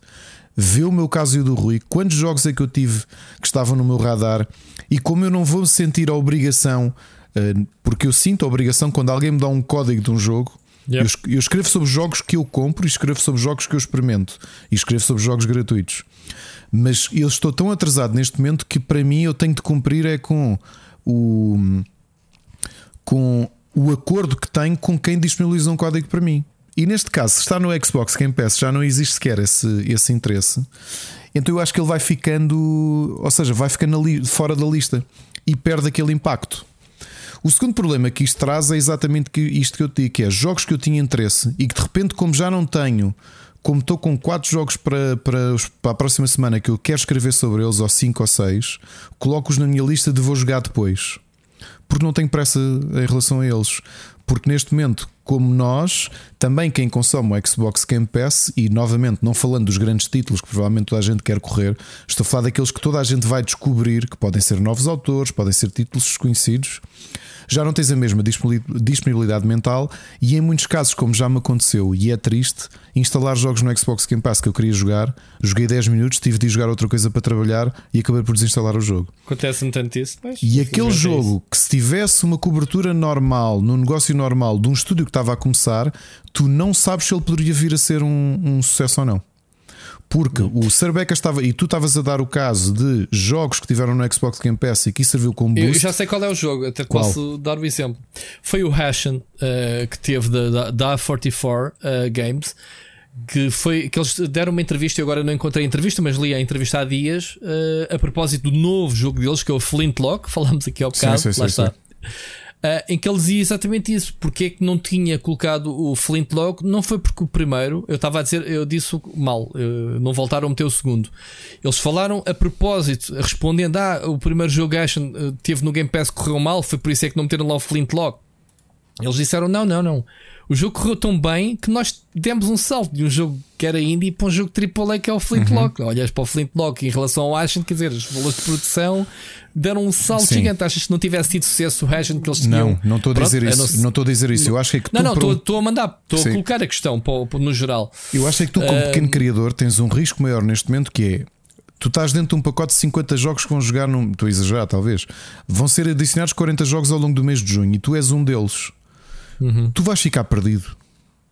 Sim, claro. Tu garantidamente claro vais sim. ficar perdido e, portanto, acho que há um risco maior. Se calhar há jogos que tu não, não vais ter a certeza se poderiam ter sido um sucesso comercial ou não e que ainda mas, estão aqui mas, enterrados no meio do, do Xbox mas, oh, Ricardo, a, a Xbox, os jogos first party é diferente comunicam normalmente. Eu, por exemplo, pessoalmente, uh, tu não sei se sim, tens acesso, sim, mas eu tenho eu acesso aos jogos claro. semanas antes do jogo sair no circuito oh, normal, sei lá, um Forza, um Halo, sim, porque... antes do jogo sair com o embargo, uh, oh, eu, é normal. Oh, é Rui, mas isso tens o teu ciclo de comunicação normal. Eu estou a falar é de um indie, ou seja, há aqui, há aqui um pois. balanceamento muito difícil. Olha, estou aqui a tentar lembrar-me daquele RPG de, de de Dodgeball, que ainda por cima foi feito por um estúdio brasileiro e que eu queria jogá-lo, e como ele veio para aqui para o Xbox Game Pass, joguei 10 minutos e desinstalei agora, nem me lembro o nome dele. E portanto, eu acho que há esse risco muito grande Sim. quando tu és pequeno e por alguma razão não caíste na, no mediatismo, porque epá, já foste engolido. E portanto, eu acho que há aqui uma perspectiva diferente que nós temos que ter. Há 10 anos o modelo de negócio que as marcas faziam era diferente, tanto a Xbox como a, especialmente a Nintendo, que a Nintendo foi um grande, deu um grande boost a muitos criadores indie, ok? Um, grande, grande boost. Naquela fase em que tu, os third parties, eh, AAA, obviamente, e AA, não estavam a apostar nas consolas da Nintendo eu acho que a Nintendo foi muito inteligente em olhar para coisas interessantes que podiam estar a sair e que faziam parte do catálogo. Uh, e agora talvez isto possa ser uma espada de dois gumes, uh, Cerbecas. Portanto, a coisa não é assim tão simples. Olha, vou saltar já para a questão da Riot, porque vou-te esclarecer uma coisa. O que a, o que está no, o que foi anunciado entre a Xbox e a Riot não são coisas, são coisas que tu potencialmente podes comprar com microtransações, mas é o desbloqueio de Champions, que são, que são elementos que tu consegues chegar lá com currency do próprio jogo. Sim. Portanto, isto não tem skins envolvidas. Tudo o que há microtransações. Podes comprar com dinheiro. Podes comprar uh, com dinheiro. Mas o que há microtransações não está incluído neste negócio da Riot Exatamente. com a Xbox. E eu digo-te isto, como tu sabes, ainda hoje sofro de síndrome de Estocolmo a jogar LOL. Já gastei muito dinheiro a comprar skins. Tenho os Champions todos porque jogo isto há demasiados anos. Mas alguém que vai agora querer jogar tem acesso a esse conteúdo. Epá, que por exemplo, a questão dos Champions, como a Riot faz, é por Não, tem- rotatividade. não, não compras, mas tens muito grind para fazer para desbloqueares essas personagens que a Microsoft está a dar de borla no Game Pass. Sim, ou seja, é uma coisa Isso é é interessante. Eu, na interessante. altura, ele, Eu vou buscar. Eu, isto, esta notícia foi para mim. O Sarbecas disse aqui uma coisa curiosa. Aliás, a Riot hoje tweetou a dizer a pessoal: atenção, que isto é. tem retroatividade. Ou seja, se tu tens conta da, da Riot há 10 anos e por alguma razão não tens Champions todos, se tiveres Xbox Game Pass, isso fica tudo desbloqueado automaticamente. É, Esta notícia foi ótima para mim. Pronto. os Champions todos do League of Legends. A Yeah, outra yeah. pergunta que eu faço aqui, ou que eu coloco, e acho que é interessante o, o Sarbecas ter trazido, é como é que isto reflete. Eh, nós- sabendo nós não só quem é que está por trás da Riot e são quem é que coisas tem, independentes. A gente também não pode olhar para, para agora para a Riot e a Blizzard como uh, espelhos, né? uma da outra. Não são, É, mas eu- é interessante veres esta aposta quando tu estás a, a, de alguma forma, tu estás a fazer acordo com. Isto vai ser um, um trocadilho. Com Oh, Deus oh, e com o. Diablo. Sim, mas quem é que Eh, neste momento não quer uma parceria com a Riot? A Riot vai ser a próxima grande Blizzard, já sabemos, já falámos disso muitas Claro, vezes. claro a Riot vai ser huge. Oh, já é, mas vai ainda ser mais. Quando eles começarem a lançar mais produtos, o, o MMO deles vai bombar já com uma base instalada Uhum. de fãs Claro que sim. e, e não fãs, muito, vai ser muito. E portanto, a Riot é uma marca. mas, oh, Rui, boas- Que eu digo-te ao contrário, isto do- olhando para, para, para essa parte da apresentação, que é ao que nós chegamos, que é a, a Microsoft é dona do grande concorrente em alguns setores de esportes, não é? nomeadamente o Valorant contra o, contra o Overwatch 2, que foi um dos anúncios, e, e tu de repente o que eu senti é que o destaque foi quase maior de teres a Riot a dar este passo do que olhares para o Overwatch 2 que tu pensas. É diferente, Ricardo. Vou-te explicar porquê. Ainda bem que pegas nesse ponto. Uh, Queres completar ou posso pegar eu no, no Não, o que eu digo é o que eu senti do, do anúncio parece-me tão desfasado uma coisa da outra. Ou seja, a forma como é recebido uma informação e outra. O, Ok. a- acho que criou mais burburinho o, a Riot fazer uma parceria, porque realmente a Riot está na moto de cima. O, o, o Overwatch 2 pareceu quase uma nota de rodapé, percebes? Pronto, então é assim. Uh, Na minha perspectiva, a Riot, como eu disse, é huge e esta parceria é mais que boa para a Microsoft para trazer pessoal da Riot para o Game Pass. Jesus. Repara quantos milhões de pessoas jogam os jogos. Não é o League of Legends. Sim, Estamos a são falar do jogos da, Riot, do, São do todos. Wild Rift. Tu estás sim. a ver quantos, quantas pessoas é que vai trazer para o Game Pass só esta parceria? É uma coisa estúpida, ok? Uh, Só para ter os Champions e essas coisas. Agora, não esquecer uma coisa: foram feitos dois anúncios que eu até brinquei. Até já, já se fazem, eh, já se, já, se, já se promovem novidades da Blizzard no, no Xbox da Showcase. Ou seja, não é too soon. É porque assim, o negócio ainda não foi fechado. Há não. aqui Sim, anúncios, sim, mas não. é com pezinhos de lã, Ricardo. Claro. Porque isto pode dar para o torto. Claro. Repara, A Bethesda tu ouviste dizer que o Diablo é- 4. Escuta, todos os jogos, todos os jogos, e eu não quero confirmar, epá, eu nem sequer preciso Sim, de ver. foram eu acho que- anunciados, foram anunciados foste- como parte do Xbox Game Pass e o Diablo 4 não. Isso tem uma razão. Ah, estás a ver? Claro, Claro. que a razão é que isto ainda pode dar para o torto, porque Mas o Diablo viste 4 ainda não é da? Microsoft. Claro, Pronto. há o Overwatch desculpa, 2 a Bethesda tu é- percebes, é, é oficialmente parte Pronto. integrante da Microsoft, mas tu não Exatamente. sabes isso da Blizzard. Não Não, tens mas essa não sabes certeza. ainda. Agora é assim, por isso é que o Diablo 4, quer dizer, o pessoal está a rir-se porque eu e tu, a malta toda, vai jogar se tudo correr bem. Diablo de Borla, ninguém pensou nisto. O Diablo é só o jogo mais vendido da Blizzard, ou um dos mais vendidos da Blizzard. Quando sai um jogo, vende assim de um dia, num fim de semana, Uhum. 10 milhões de cópias. Quer dizer, eh, assim, coisa estúpida. E tu, se isto realmente o negócio se concretizar, não sei o que é que vai ser primeiro, se é o negócio ou se é o jogo. Portanto, o Diablo 4 finalmente foi anunciado para 2023. Isto vai estar tudo dependente ainda do, negócio. Quando for finalizado, pormenores sobre o Diablo 4. Não acredito, enquanto não se souber se vai ou não, que é para se decidir o modelo de negócio. Porque é assim, o Diablo 4 vai ser grande. E vimos, e já vamos falar nisso lá para a frente. Vai ser crossplay entre PlayStation 4, uh, PlayStation 5, Xbox e PC. Portanto, nem sequer é um jogo exclusivo PC e Xbox, vai ser um jogo também PlayStation. Então, Uh, já imaginaste os gajos de Diablo 4 de borda do Game Pass? Isto é huge para a Microsoft também, como a gente já sabia. Ok. Um, o Overwatch 2 veio corrigir aquilo que era a maior estupidez que. Pronto, ou, ou melhor, Ah, Eu acho que não foi dito nada de novo. Eu acho que o Overwatch 2 já era free to play. Não vem corrigir. tivesse- Se eles quisessem, tinham feito esse, esse passo atrás a dizer amigos, é gratuito. O- Eu comprei Pronto, o o Overwatch Over- e nunca o joguei, por exemplo. Pronto, porque o Overwatch 2 é o jogo mais desnecessário de sempre. Porque é igual ao primeiro, não faz sentido estarem a a comparar É. pelo jogo outra vez. E ao que parece, não está o- ali- a não história, está ali a tac a história é tac DLC paga. Não está ali é com o isso. Splatoon 3, um ao lado do outro, a ver quem é que é mais desnecessário.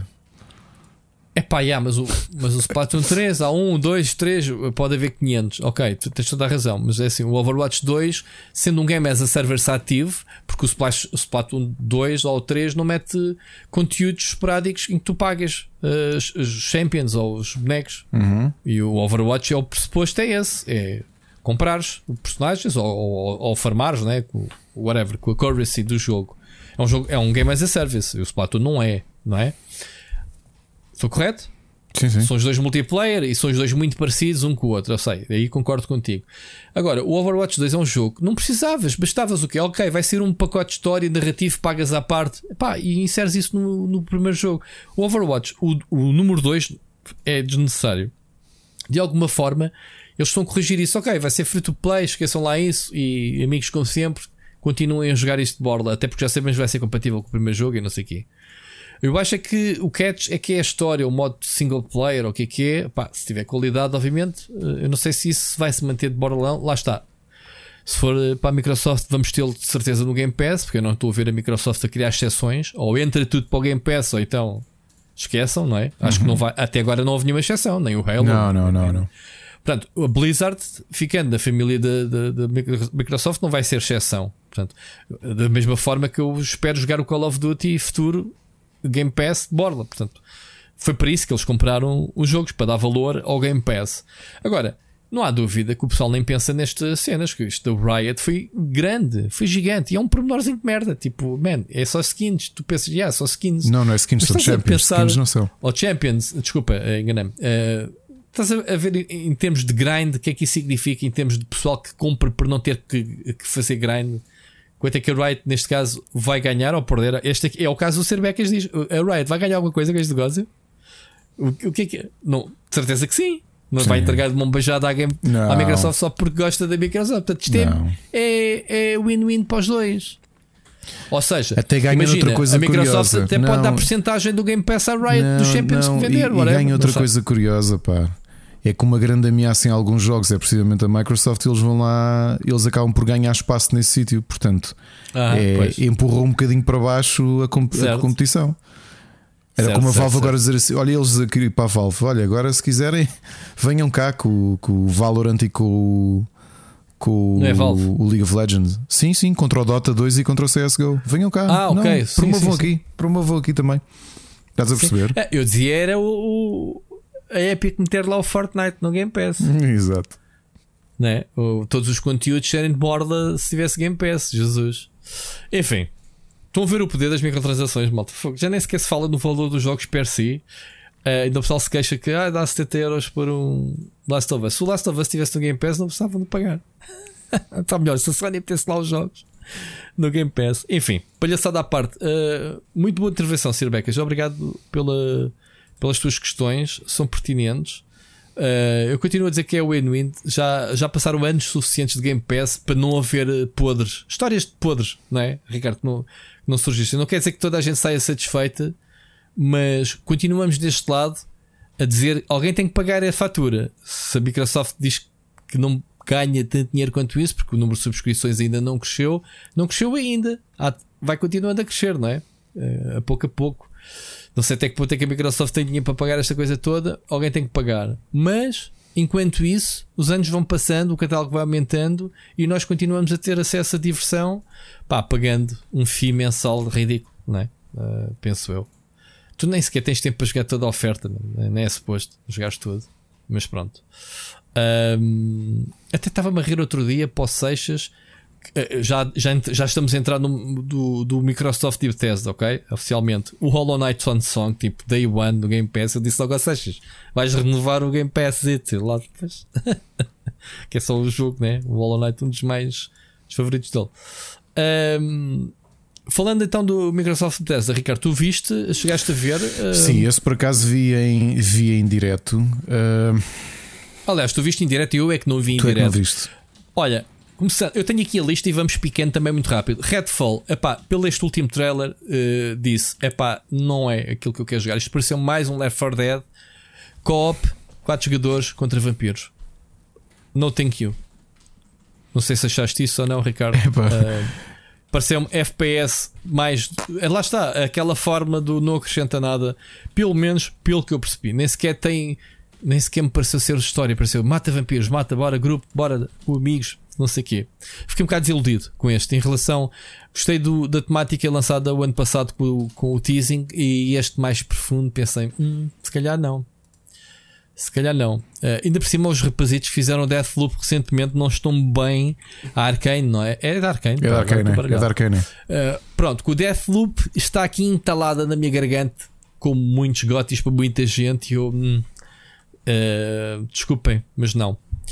Uh, Hollow Knight Swan Song, epá, achei fixe. ainda não joguei muito o primeiro porque lá está já são demasiados jogos deste género, né? Tu, tu gostas muito do Hollow Knight, né? Oh, Ricardo, jogaste? Sim, já, já admiti aqui que ainda não o acabei, já o tentei três vezes e entretanto a vida acontece e ele vai-se perdendo e é daqueles que eu sinto que tenho sempre começado do início para, yeah. para voltar ah, a jogar. Esse tipo de jogos não dá para ir a meio, não dá para voltar a meio. Olha, eu o, também tenho o Algures. O High on Life, uh, yeah. curiosamente, sim, lembras-te por ter por, por por ter o ambiente do Rick and Morty, do Solar Opposites. Uh, vamos yep. ver o que é que sai daí. Yep. Plague Tale Requiem, é, claro que vai ser. Uh, vai ser muito bom. Um excelente Gostei muito jogo. do primeiro. Gostaste do primeiro? Gostei muito do primeiro. Gostei muito do primeiro. Se bem que este aqui já tem valores de produção muito grandes e a gente pensa, hum, vamos lá ver se eles mantêm qualidade. Este parece-me ser um salto uh, grande. Forza Motorsport, o que é que tu achas em relação ao, ao Horizon, tu, foi o teu jogo do ano? Estou com muita curiosidade em jogar, sabes? Muita mesmo. Epá, isto é assim, o jogo de geração a mostrar, a mostrar aquele fotorrealismo todo. Eu gosto muito da série, atenção, eu gosto mais de Forza do que gosto de Gran Turismo. Eu sempre disse isso. Pessoalmente, gosto mais. Um, por várias razões. Portanto, este jogo, ok, é mais um da série, está fixe. Uh, fora se uh, mal não fosse, não tivesse com grafismo de nova geração, não era? Portanto, eles tiveram tantos anos para lançar um novo jogo. Um, Flight Simulator 40 anos. Eu não percebi o que é que vai ser diferente. Eu sei que vai ter o Pelican do Halo, pronto, como um extra, que até já está disponível desde ontem. O que é que é esta edição em relação ao, ao jogo que saiu? Percebeste isso? Eu não percebi bem. Uh, vai ser aqui uma coletânea. De... Não, tinha, tem a comemoração também do, do. Como é que ele se chama? The Spirit of. Uh, bolas é um, um, elemento histórico, portanto vou introduzir também aqueles biplanos do, do início okay. do século XX. Mas isso é, vai ser uma parceria institucional. Uh, portanto, okay. acho que é mais um bocadinho a comemorar, a comemorar isso que. Ok. Ok, depois tivemos uh, Ara Story Untold, outro jogo que eu achei que era a tua cara, porque tu andas numa sim, sim, fiquei, cena Civilization, não é? Fiquei com, com muita curiosidade, até porque é um estúdio sem surpresas de malta que saiu da Firaxis. Ok. Do, do uh, Civilization, este, yeah, portanto, este yeah. O, o Oxide Games é malta que saiu da Firaxis e da própria Electronic Arts um, e que fizeram. E o Sid Meier saiu também ou não? E que fizeram o Ashes of Singularity. Uh, o Sid Meier saiu também. Eles já tinham feito. Diz, diz. O Sid Meier continua na Firaxis, que é o fundador. Sim, continua lá. Estou continua. a perguntar, é mal. Estava a perguntar, isto é malta da Firaxis. Eu perguntei se também não, se, não. se o Sid Meier também. Não, eles, eles, tinham feito um RTS em 2015 que eu, que eu tinha gostado, o Ashes of Singularity. Não, não, não, não acabou por não ser tão bom quanto eu estava à espera. O que é curioso que hum, talvez o fato de, de, de, malta da Firaxis que tentou fazer um, um RTS, hum, eu fiquei. Não é que seja um mau jogo, admito que na altura, por saber quem é que estava por trás do, do Ashes of Singularity, que esperava um bocadinho mais, ok? acabou por ficar muito ali dentro do. Lembras-te do Supreme Commander e coisas do género? Uhum. Pareceu mais assim um, um jogo desse tipo.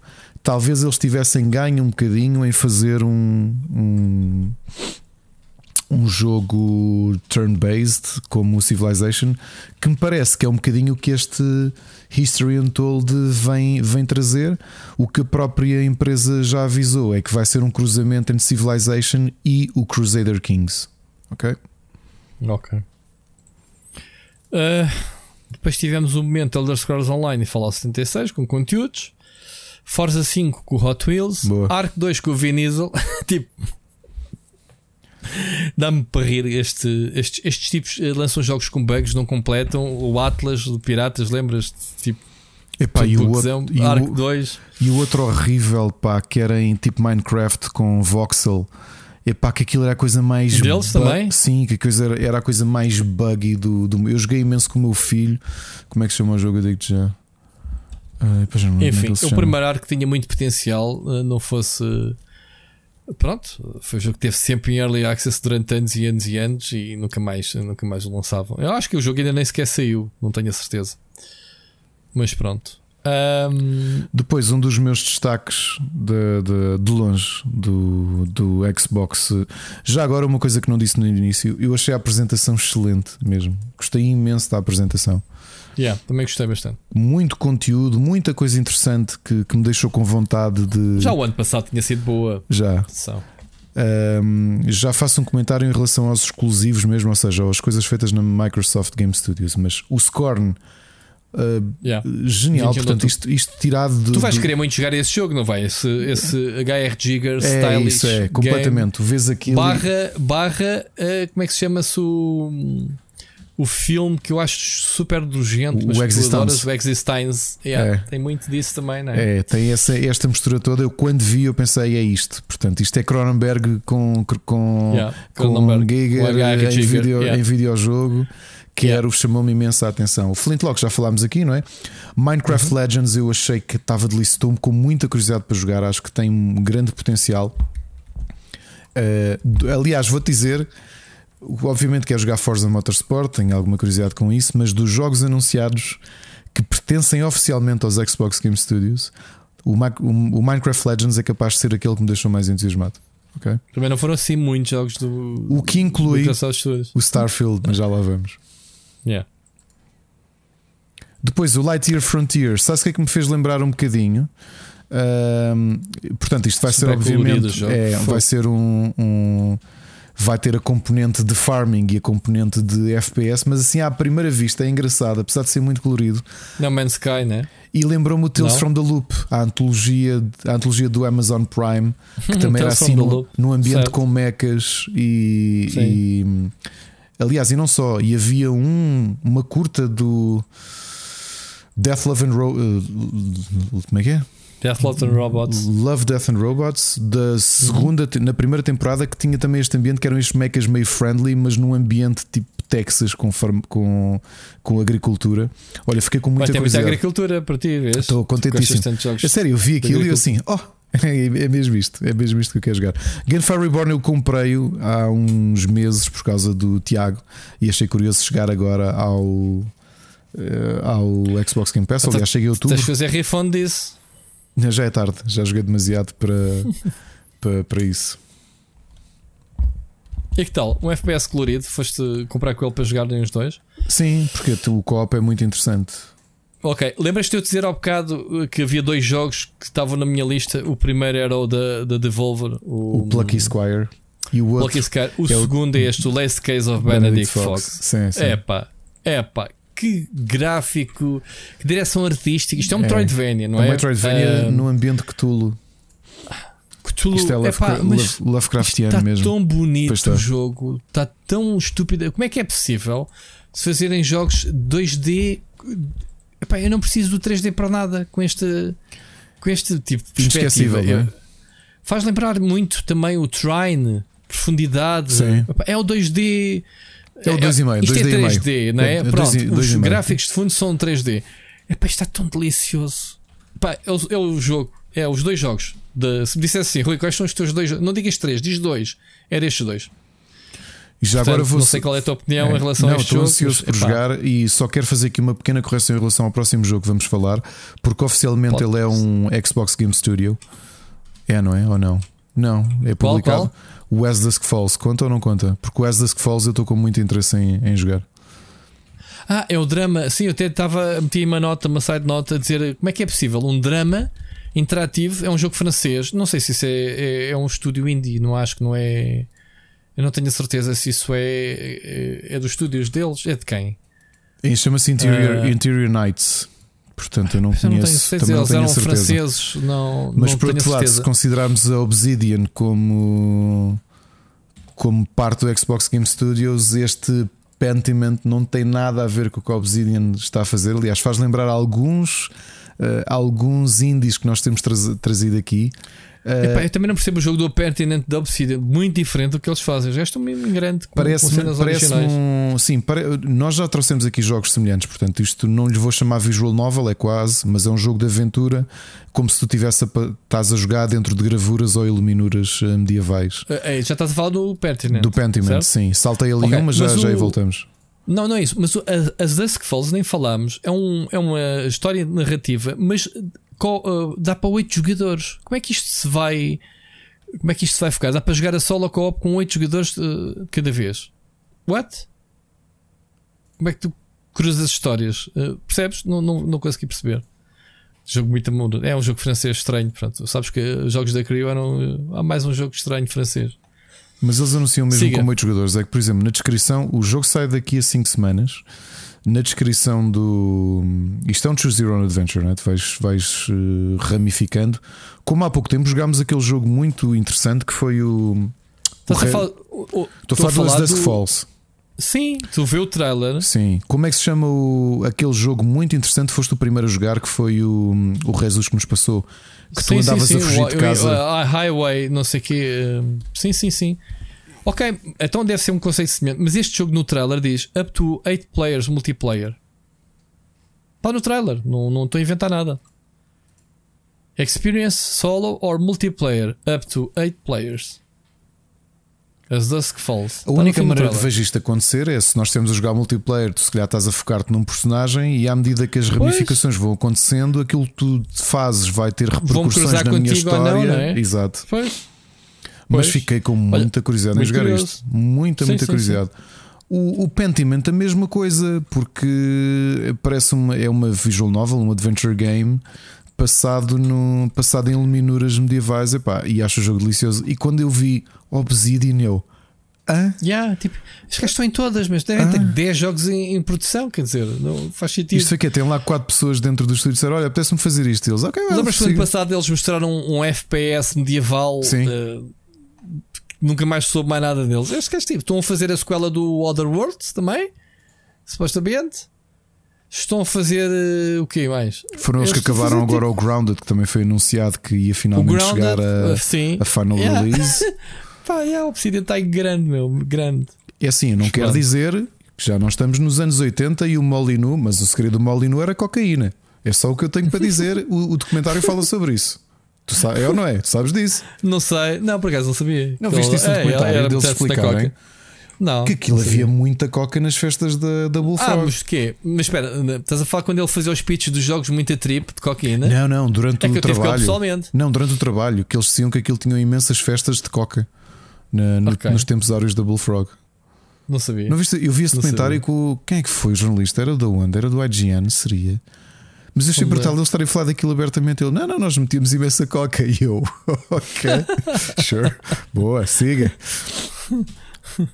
Pois é, o okay. Naraka Blade Point, tu chegaste a jogar. Eh, eu finalmente, lá está, olha, vou ter a oportunidade de jogar porque ainda não tinha, não tinha experimentado. Mas... isto tem sido um Battle Royale com espadas. Este, eh, eu, a, a, semana passada, ou há duas semanas, quando falámos nos, no valor da indústria dos videojogos, este era o jogo que mais vendeu, um, que mais faturou no PC. Hum, ok. Uh, portanto, microtransações e essas coisas, pronto, já se sabe, porque isto é um jogo asiático um, da NetEase, lá está, que está a ter muito sucesso. Uh, eles já fizeram cenas semelhantes com o Free Fire, né? se não me engano. A Microsoft tem ido buscar estes sucessos exclusivos para a Xbox. Pronto, foi o que eles fizeram agora. Portanto, yeah, vale o que vale. Eu não sei. O, o, Seixas estava a dizer que o jogo era bom, ou que tinha jogado, que era tinha, que estava a ter um sucesso imprevisto. Eu também não sei, mas não conheço, não joguei, sinceramente. Mas pronto, vamos ter aí na, na, na Xbox. Depois, Ereban Shadow Legacy. O que te pareceu este hum. jogo? Este nome, lá está, nomes, nomes que a gente não decora. Basta-me a tentar lembrar qual é. Vais-me obrigar a ver em direto. Não, já sei qual é. É, o, é um de ninjas com robôs com um aspecto cel shading. Um, controlas, é, é um jogo de tipo furtivo. Ah, olha, não tinha visto. Não, não tinha visto. Não sei porquê. Não tinha visto o trailer. Ok. Uh, o jogo tem bom aspecto, por acaso. Portanto, isto é um Aragami, mas com. Exato, com yeah, yeah. faz lembrar um bocado disso. É, não é? Faz lembrar isso. Tem bom aspecto e a Raw, Fury, a Raw Fury lá está, yeah. né? Yeah. Ok. Não, a Raw Fury é publisher. Quem fez o jogo sim, sim, Raw Fury, é não, mas o catálogo, o catálogo da, da, da Raw ah, Fury, né? Sim, sim, sim, sim, sim. Muito bem. Uh, mais, Diablo 4. Uh, epá, eu vou-vos dizer uma coisa.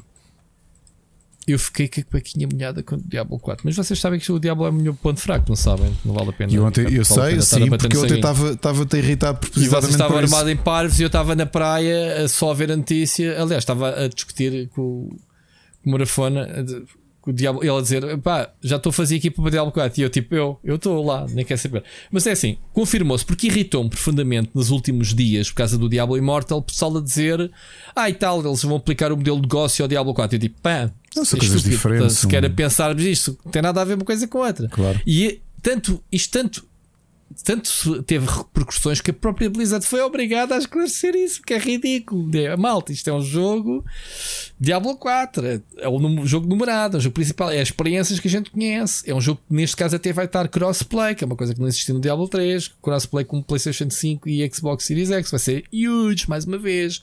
Vai ser um jogo que, pronto, tem microtransações, mas são as skins, são aquelas coisinhas que a gente costuma vender nos jogos todos. Que Quero muito jogar, e aquilo que eu te disse é, repara, Epá, a experiência. Eles esclareceram, eles, a experiência, sempre, a experiência que eu tive, por exemplo, com o último Diablo 3, que eu já era casado, já, já tinha a minha própria casa, foi ter férias e nessa noite fiz duas runs. Foi não é que tu vai, vais subindo a dificuldade à medida que acabas. Pronto, eu, eu, sou um caso à parte, eu joguei durante anos Diablo 3 e pronto, isso eu não consigo, isso eu não consigo. Isso não pronto. consigo. Agora é assim, o Diablo 4 eu sempre disse foi, malta, vão roubar, vão roubar o Lost Ark. Está lá, aquilo é o Diablo 4. E foi o que eles fizeram. Open World, completo, esquece os hubs.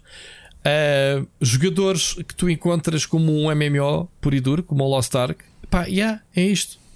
Sim, até é vais ter que uma coisa que não tinhas é customização mesmo dos próprios personagens. Olha, que era uma coisa histórica, uma coisa histórica que tu tinhas do Diablo, Diablo tu jogavas com o personagem pré-definido. Era exato, a gear, exato. fazia a definição. Aqui não, tens o, o editor. Eu, eu pessoalmente estou a lá para os editores, mas pronto, é, é um indício. Pá, e achei o jogo lindíssimo. O, o que foi mostrado, desculpem, quero muito jogar Diablo 4. Uh, haters, uh, desculpem lá. Estou-me a divertir com o Immortal, jogo muito pouco. Lá está, é suposto jogar pouquinho. Jogo de mobile, diabo, jogas hoje um bocadinho, amanhã entretens-te. As coisas de gastar dinheiro, as coisas de entrar na loucura, diz para o endgame. Ok? Pronto, fica aqui o aviso à malta que anda, ainda continua com zanga, com o diabo. Enfim, Ricardo, uh, Ravenlock já falámos. Cocoon é um novo jogo de um estúdio muito conhecido. Que eu agora não me recordo, não meti aqui nenhuma nota, mas lembro-me que é um novo jogo não sei se tem alguma coisa a ver com os corais perdidos. Cocoon, lembras do Cocoon? Claro. Com o Steve Guttenberg. Exatamente. Um, é um Cocoon. novo jogo de quem? De, ah, sim, da Geometric Interactive, da Anapuma. Um, eles que fizeram, pá, eles tinham feito um ou dois jogos, se não me engano, era este. Uh, by, uh, uh, sim, o pessoal da, do, do, da Inside e do Limbo, ok? Uhum. Sim, tu vês, só, um, ele, ele só, digamos assim, só é mais colorido dele, que o. Do Jeff Carson. Yeah. Uhum. Um, epá, pronto, eu não sei nada dos jogos. Estes, jogos, eh, estes trailers não, não mostram assim grande. Sim, grande mas vai coisa. ser, um, vai ser um, um, um puzzle adventure game e tu notas com Se uma grande controlas uma narrativa. personagem com umas asazinhas em que tens que meter esferas num sítio para abrir portas uhum. ou fazer pontos para um lado. Sim, mas lá está, mas continuas a ter. Tu notas o ambiente é uma coisa mais inesperada, mais criativa, diferente. Tu vês até as criaturas que ela está a puxar para resolver os puzzles, que são assim uma mistura de geometrias com insetos, não é? Com patas de insetos. Um, Fiquei com muita vontade de, de, de, jogar o Cocoon. Por acaso, quando vi o nome, lembrei-me logo do, do, Quem não? do Steve Gutenberg. Assim, ah, vai tudo rejuvenescer. Extraterrestre, isso aqui. Bom, a seguir, novo jogo da Teen, uh, da Teen Ninja, o Wolong. Portanto, para quem não sabe. Eu pensava que era o Onimusha. Sabes que quando vi um pedacinho, pensei, vão ser, vai ser um Onimusha hum. novo. Ok. Uh, é o pessoal que fez o Niho. Uh, uhum. Já ninguém associa a Team Ninja ao Ninja Gaiden. Pronto, ok. Não, está lá o, o Tagayaki. Como é que é? Tagai, Tagai, Tagaki? Tagaki? E Tagaki, sei o que é o bêbado. e assim era whisky, eh, era, era assim que ele acabava os jogos que ele próprio fazia, o Ninja Gaiden. Uh, pronto, isto é o, o, estúdio que fez o Niho. Uh, epá, pronto, também não me diz muito que eu não gosto muito destes ambientes, mas já, o pessoal está todo maluco com o jogo. Agora, mais maluco ainda. Agora reparem, nesta lista toda, Ricardo, estamos no fim, não é? Vamos, falta-nos falar de duas coisas muito importantes, já lá vamos. Uh, tudo o que eu tenho visto de especialistas e outra malta é espetacular Xbox. Porquê? Porque anunciou que vai ter Persona 5 no Game Pass. Tipo, what? Valeu-lhes esta. E o Persona 3 e o Persona 4. Valeu esta conferência ou esta apresentação pelos Personas? Really? Nem sequer é um Persona 6, vá, uma, uma, uma sequela nova. É tipo, por trazerem Sabes que três que a gente do Persona. Isso, toda a gente que, que ficou excitado com isso já tem os jogos e provavelmente hoje vai jogar. Exato, mas, mas, é, mas como não é eu ridículo. tenho, como eu tenho é suposto, três jogos. Sim. Mas é, eu também tenho, mas não é suposto estarmos excitados com as novidades de coisas novas que são anunciadas. Olha, não, é, é, é, porque vai ter lá este, é porque vai ter lá o Diablo 2 no Game Pass, porque lá está, a Blizzard vai ser da Microsoft. Epá, não consigo perceber a sério, malta. Mas pronto, malta. Somos velhos, somos grumpies que andamos aqui, Ricardo. Uh, isto para passar à segunda parte, à segunda parte, que é uh, Kojima Studios e Xbox fizeram então uma parceria, mais uma daquelas rumores já há que tempos que andávamos a falar nisto e que a Microsoft ia comprar a Kojima, depois era a Sony que ia comprar a Kojima. Se havia aqui resposta a dar à Sony, está aqui parceria com a Xbox e o Kojima disse: Malta, lembrem-se, nós somos um estúdio independente. Sim, e eu não ouvi nada. Bem. Não, e, mas é engraçado porque eu vi. Ah, vi o Kojima. Aliás, eu lembras-te que eu estavas na não, praia. Não, foi anunciado nada. Rui, Exato. tu estavas na praia e eu estava a gozar que quando eles devemos anunciar o, quando o, o tio Felipe disse uhum. que estou muito contente porque é alguém que eu admiro. Phil. Tio Phil. E eu assim, olha, e os seis ao mesmo tempo, Kojima, logo. E depois, pronto, olha pessoal, estou aqui, vai sair uma coisa que eu quero fazer há muitos anos, que é como Bom, quem diz, vocês daqui a 9 anos calhar, vão ver isto. Se calhar convém esclarecer o que é que está aqui a passar. Ok? É assim, a Microsoft tem uma tecnologia que a Sony até tem em certa parte, que é o cloud. Ok? O que o Kojima está a fazer é um projeto para o cloud. E quem diz cloud diz o Azure da Microsoft. Lembrando que a Sony também tem uma parceria com a Microsoft, exatamente pela tecnologia de cloud. Sabes dessa, Ricardo? É que isto já foi falado. Uhum. Eles são rivais nas consolas, mas em termos de pá, parceiros de negócio, eles têm parcerias. A Microsoft tem uma cloud do claro Sim, nós falamos okay? disso aqui.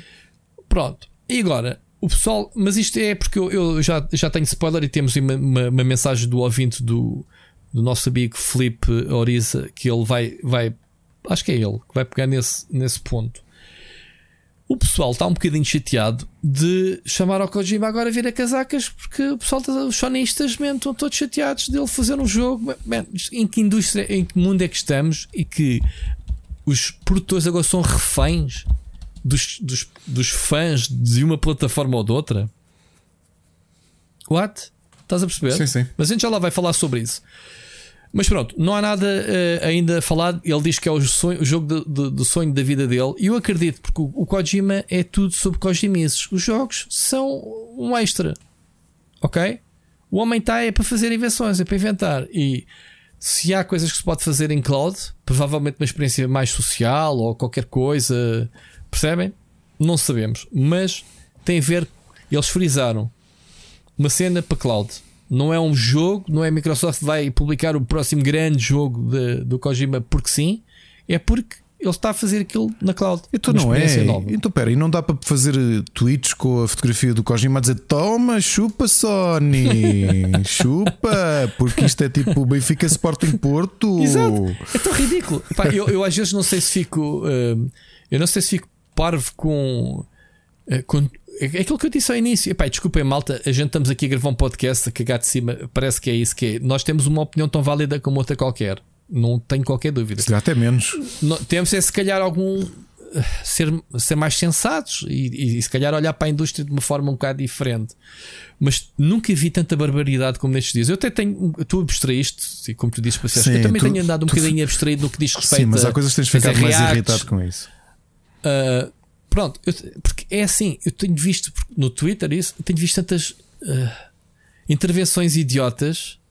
Esta, por exemplo, do pessoal ficar excitado com o Persona, no meio disto tudo, no meio de tanta coisa boa, é, é, é, é um bocado parvo. Fazer uma side note, dizer é pá, fogo, finalmente estes jogos vão sair. Não, não é tipo, pessoal, resumo do, do Xbox, ganhou a noite com o Persona. Tipo, man, what? Pronto. Anyway, É o que é, pessoal Rui, é assim, nós a também- enfiar a, Oh, o pessoal Rui. ainda começa a enfiar a carapuça e depois Rui, vem-me chatear. ainda, estamos aqui, ainda estamos aqui nós a falar e tu disseste que a Capcom está aí a falar de certeza. E, e agora, eu, eu que ontem pensava que, aqui, que o, o Wolong Fallen Dynasty era um Onimusha e se a Capcom Yeah. acabou de anunciar um Onimusha e nós estamos aqui a Pois, falar. Não, não sabemos, É? não sabemos. Havemos falar depois. Olha, agora vamos, vamos agora ao, ao- ao- Ou Starfield, à não é? vaca que é um galáctica, a vaca galáctica no. Eu titei uma nome, uh, para já meti duas screenshots para tu veres o- uma particularidade dos, para quem não percebeu, dos apresentação do, do- dos jogos da Xbox barra Bethesda é que todos os jogos que foram mostrados vão ser lançados nos próximos 12 meses. É uma Asterisco. janela interessante. Asterisco. Então, Asterisco, isso estava no PR e ah, tudo. all, all titles targeting to release over next. Não, o asterisco o, está cá o- dizer 12 meses. não, o asterisco era. Qual é o anão? era uh, estava Disse no lá, PR ah, que é atenção é o que está previsto neste momento as datas algumas datas podem mudar para além dos 12 meses Exato, exato. Como o Starfield, que era com toda a certeza absoluta há dois anos atrás, o 11 de novembro, ou o que é que era inicialmente, que depois foi mudado. Claro que sim, vale o que vale. Mas que Não é muito catálogo, Estamos aqui claro a é falar de muito 50 catálogo, jogos, não é? Claro que é e depois está aqui uma imagem que eu te meti de jogos que nem sequer foram mostrados na, no, no evento, já nem valeram a pena. O Atomic Heart, o, sei lá, o, Hello Neighbor 2, coisas que estão para aí, o Slimy Rancher 2, que já não interessam a ninguém, que estão aí. Mas pronto, há muita coisa para sair. Ahm, agora, meti-te uma screenshot do Starfield e eu fiz este comentário até no, no Twitter que é, man, isto parece-me mil mundos. Eles anunciaram ah, não sei quantas, duas ou três centenas de, de sistemas solares com vários planetas cada um, no total de mil planetas, disse ah, nosso amigo Todd. Ahm, e então, ah, eles vão buscar no trailer um exemplo de um planeta chamado Crete, ah, ou uma lua, a lua de Crete, ah, em que eles têm tipo survey 66% de 5 de 8 recursos. Não tem fauna, flora só tem dois. Ou seja, isto é os números de um planeta. Se isto é a riqueza de um planeta, é pobre, não é? É, pá, vai ser básico. Entras num planeta, fazes. Isto faz lembrar logo por aqui esta Mass mecânica, Effect. o No Man's Sky. sim Não, o Mass, o Mass Effect é aquilo que prometeu e eu continuo O- a adorar exato, o eu- Mass Effect do ponto de vista Sim, de sim, mas eu. aquilo que a Anne Hanning e a equipa dela escreveram para, para enquadrar as espécies e as civilizações que tu conhecias e portanto para o Mass mim Effect foi escrito pela Amy Henning? foi não foi será que eu acabei de meter daquelas bordoadas brutais de... Não, o Mass Effect é da BioWare. Vê então? lá, Eu acho que a Amy Henning entrou na BioWare. Não tenho certeza. Se tu dizes que sim, eu acredito em Pera, ti. pera, não, vamos ver. Pronto. Então é assim, eu tive na apresentação do. Como tu sabes, eu tive na X05 e na X06. Na X05 Uhum. foi quando foi anunciado o. Tanto que eu tenho uma foto com o Dr. Greg. eh, Lembras? Uhum. Ele estava bem nervoso cá fora. Tinha acabado de apresentar o Mass Effect. Ok? BioWare no seu auge, atenção, com RPGs. E eles, eh, no, no anúncio, foi uma das coisas que prometeram: Uncharted Worlds to Explore. Epá, e tu entras num planeta, né? Entras num planeta e tens lá uma cabana. Entras na cabana, está explorado o planeta, vais-te embora. Tipo, Desculpa, era isto. só-. Não, não foi nada, foi. Esquece. Estou, Ok, tive de verificar. Não, estava isso é meter uma bordoada. Tumba. Pronto, não interessa, estás perdoado. Uh, agora é assim: isto dos Uncharted Bandas tem muito que lhe diga. Depois tu tens o No Man's Sky que prometeu ao infinito. A probabilidade de um jogador encontrar um planeta, um segundo jogador nunca o vai encontrar. Que é tão infinito quanto isto. E depois até se provou que dois jogadores estavam no mesmo planeta Olha, mas- e o jogo nem sequer tinha multiplayer. Mas em relação a isso, vou-te dizer: o Bernardo, na altura que estava no Rubber, ele estava a fazer o, a, fazer o doutoramento no técnico, ele era de matemática. O Bernardo Lopo. E enquadrado no, no evento Sci-Fi LX, ele foi lá dar uma conferência que era o, o algoritmo do No Man's Sky, porque ele é um grande fã do No Man's Sky. Aliás, ele entrevistou a malta da Hello Games a convite da PlayStation eh, e tudo, através do Rubber.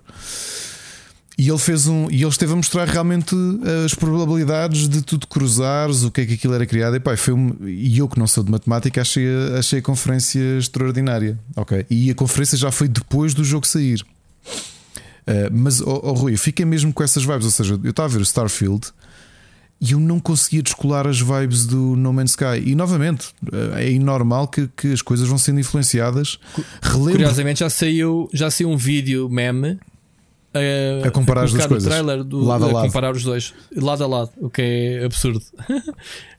um- Não é difícil de fazer isso. O mercado pronto, é o comparar. que é, as coisas são influenciadas umas pelas outras. Relembro que o próprio eh, Miyamoto, especialmente o Aonuma, quando falam do Breath of the Wild, referem a influência que alguns jogos tiveram, nomeadamente os, os Dark Souls, não é? a forma como eles observaram os jogos. Claro. E acho que isso é Claro. perfeitamente válido. Que o Starfield ser parecido com o No Man's Sky não quer dizer que não venha a ser um bom jogo. Eu estava a gozar a dizer que era o, o No, Man, eh, no Man's Elder Scrolls, porque sim, tens a componente toda de. Não, tu tens muito Elder Scrolls. Eu achei que este jogo é um best-of dos jogos da Bethesda. Ok? Há ali, obviamente, que eh, esta mecânica de, de exploração espacial já foi feita. Pá, e o Starfield chegou tarde à festa. Pá, o No Man's Sky está a fazer isso. Ok? Já fez isso. Andas pelo universo com a tua navezinha a descobrir planetas. Se é esse o objetivo do Starfield, já veio tarde. O que é ridículo é servir como referência um jogo indie para um jogo. Já nem digo que isto é um AAA, isto é um 4play, é for a, a 4A, não é? É um é um jogo que tem recursos infinitos, digamos assim, é quase. Porque é um jogo que está a ser feito pela equipa do Elder Scrolls, que tem o que é, com, com o back da Microsoft, etc. Agora, este jogo tem muito. O combate parece-me Fallout, porque é um combate sci-fi, um combate com armas, não é um combate medieval. Uh, o sistema da cidade pareceu-me o Elder Scrolls, que é, é onde tens as histórias, onde tens o- os NPCs com que vais falar, as personagens. O pessoal hoje estava a criticar porque a Bethesda As veio dizer que Ah. a tua personagem não, não tem voz. E o pessoal, "Ei", agora ou seja, estavam a dizer, é um retrocesso, porque o Fallout 4 já falava isso, é um retrocesso, não sei o quê. Eu, eu acredito que isto, como tu, como tu podes caracterizar a tua personagem, hum, acaba por ser aquela. hum, Aquele típica desculpa de ah, tu vais encarnar eh, a personagem, daí não ter voz para, para te identificares com ela, não sei o quê. É, eu, eu pessoalmente não gosto de jogos de aventuras, RPGs, eh, personagens mudas. Já aqui falámos várias vezes. Eh, Falámos no Far Cry, em como, em como regressou agora a voz, mas houve aí dois, o 4 e o 5 não tiveram. O, o protagonista era uma personagem insípida, mas é um bocado diferente. Nos jogos Far Cry, tu encarnavas uma personagem pré-definida na história, aqui tu crias a tua personagem, ok? É, é um bocado, é um scope um bocado diferente. Pronto, eu acho que é um detalhe neste momento. Estamos a avaliar o jogo pela. Ah, não tem voz a protagonista. Eu acho que o jogo vai ser grande. eh, não- vai ser. É, eh, a questão é, eu não estou muito entusiasmado. Mas, mas, mas fiz esse preâmbulo antes, ou seja, eu olho para esta nova vaga de FPS sci-fi com alguma mistura de terror e é tipo, ok, amigos, vão sair 10 nos próximos dois anos. I don't care. Como estive aborrecidíssimo há uns anos quando só havia Eu pensei que ias falar que vai sair um nos próximos 10 anos, que é o Star Citizen. Porque- e, e olhar e dizer eh, FPS da Segunda Guerra Mundial que também foram às pasadas, porque a realidade é que é isto que, que, que acontece com muito do, do mercado AAA, que é o risco é, é- tem que ser mínimo. E sim, nós podemos relativizar a pensar que os investimentos são muito grandes, há centenas de pessoas que dependem eh, da, da estabilidade das empresas para elas continuarem e que e eu falo Mas este jogo está mais que vendido, Ricardo. Não, há- não nem sequer vou ter pena. E eu falo, eu falo aqui do alto da- da- do meu snobismo, se quiseres. sabendo que há, um, há milhões de pessoas que é exatamente aquilo que querem, é aquilo que o mercado AAA está a trazer e que ficaram certo. contentes com o Redfall e que ficaram contentes com os outros dois ou três, uh, com o Callisto Protocol, com o Aliens Dark, Aliens Dark Descent, não, porque esse não é, não é, não é um FPS. Mas estás a perceber, ou seja, aqueles jogos que essencialmente Sim. são reproduções uns dos outros e que tu amanhã já nem te lembras, tipo Prey. Lembras do Prey? Não, claro que não te lembras do Prey. Nobody cares. O Starfield. Não, mas eu lembro do Prey. O Prey é, é, muito melhor que qualquer jogo da Arkane lançou nos últimos dois anos. O... E o Prey foi oferecido agora, né? Eu nem é, falo porque eu não gostei do Deathloop, como toda a gente sabe, mas, mas isto Pronto, eu. mas o Prey é bom, ok. O Pronto. Starfield eu olhei e achei que é que. Ouve, eu sou um grande fã do Oblivion, é o meu jogo favorito da, da Bethesda. Uh, mas podes ser fã de, de, de, fantasia medieval e não seres, não seres fã de Não, mas não é por isso. científica. Não, não, não, mas poderia ser. Não, mas logo por aí não gostares deste jogo. Não é uma questão temática, é olhar e, e, e, ou seja, não, não conseguir corroborar a mesma, o mesmo nível de excitação das pessoas, porque era aquilo Ricardo. que eu dizia, mais facilmente consigo ficar excitado com um indie que de repente mostra ali em pequenos, sim, minu, em sim. pequenos segundos que está a fazer mas, uma coisa completamente revolucionária do que isto mas que eu acho um que bocado este... injusto. Mas porquê que eu estou a ser injusto? Porquê? Pá, porque eu acho que este Starfield uh, podia ter sido mostrado de uma forma toda XPTO cinematográfica e não te mostrar nada, e a Microsoft ou a Bethesda teve a coragem de não, trazer gameplay Rui, Já não estamos bem nessa fase. E, e, não, e não estás na, na, na cena da beleza, estás-te a mostrar como é, olha, isto é o jogo. E não, eu não, dou-lhe dou essa de borla. Mas eu não preciso lhe dar de borla porque nós já, já não estamos na fase do Watch Dogs. Ok? De ficar babado certo. com uma coisa que. Não, estou a falar de gameplay olhando para isto, porque no, ao final do dia é o gameplay que. que ou Pronto, deveria mas ser. um gameplay e isto vende está num jogo, pode não te vender a ti. Agora, por exemplo, a cena da personalização das, das naves, isso vai ser grande, na cena dos Eu módulos. gostei, mas tu, não viste Percebes? no final do chatter que eu estava a dizer. Eu estava a ver a apresentação toda a pensar. Isto Está é... ao nível da armadura de cavalo do, do Oblivion. Isto é, isto, é no, isto é No Man's Sky com Elder Scrolls, ou seja, é misturar várias coisas e novamente é o que é. Sim. Portanto, tu não tens de arriscar. Se calhar aquilo que a Hello Games quis fazer, e eu continuo a achar que foi arriscadíssimo para uma empresa que tinha feito o Action Hank antes e que depois salta para fazer um No Man's Sky. Com, com, os falhanços que teve, ainda bem que finalmente chegaram a bom porto. Antes do No Man's Sky fez aquele da motinha, como é que se chama essa? Era o, era o Action Hank, não era? Não. Como é que se chamava o jogo? Estou-me a esquecer do nome. Não. não, é o jogo de motinhas. Sim, pá, é assim um personagem. Puzzles. Como é que o fogo? Estou aqui a pensar. Ah, o nome do jogo não é esse. Ah, uhum. a tentar lembrar, mas estás a perceber? O Joe Danger não é o Action Hank, é o Joe outro. Danger. Do Exato, Joe, Joe Danger, ou seja, tu saltares de uma coisa destas para a outra. Mas se calhar sim. eles conseguiram arriscar e, e, repensar as coisas, pá, como a Mojang com o Minecraft que revolucionou uhum. o mercado e depois muitos AAA acabaram por imitar o sucesso que ele teve. E portanto, que o Starfield imite o No Man's Sky não me faz confusão porque aprendem uns com os outros. É olhar para isto e pensar: esta porcaria deve ter metido para aí uns 200 milhões a ser feito, possivelmente, ainda não está acabado. E vamos ver o que é que sai daqui, mas não me deixou entusiasmado, portanto, não foi. Se calhar para muita gente foi o, e novamente eu respeito isso, as pessoas têm todas visões e expectativas diferentes. Claro. Para mim, isto não foi de todo o ponto alto. Digo-te que no final, teres a ideia da customização das naves. Eu até disse ali, isto acabou de elevar a minha expectativa para o Starfield, que está em nível está fixe. encolher ombros, para depois cheguei ali e disse: Ok, isto já traz aqui componentes de um, de um Space Engineers que notas essa, essa componente de Space Engineers, que foi um jogo que eu gostei muito a nível de customização de naves e que eu acho que foi muito inovador uh, no, no PC, especialmente na altura em que sai. E portanto, o Starfield está aqui um somatório de várias coisas que eu acho que isto vai, quando eu jogar, e estou aqui disponível para, para morder a língua e para, para me retratar, como fiz com, com, tanto, com o Death Stranding, por exemplo, que estava sempre a falar mal e depois joguei e tive que engolir em seco se calhar o Starfield vai, vai me surpreender. Eu não acredito muito, precisamente por ser a Bethesda. Pá, eu, eu, eu, acho que, eu acho que o problema é as expectativas. Outro dia estava-se a falar nas expectativas uh, por causa do. Do no, no, até que brincámos com isso, não, não ser mostrado o God of War Ragnarok no, no, uhum. no verão de jogos. Um, e, e, o pessoal, e o pessoal dizia assim: uh, Ah, uh, criam de expectativas e depois não as preenchem. Mas que expectativas? Quem é que preencheu expectativas?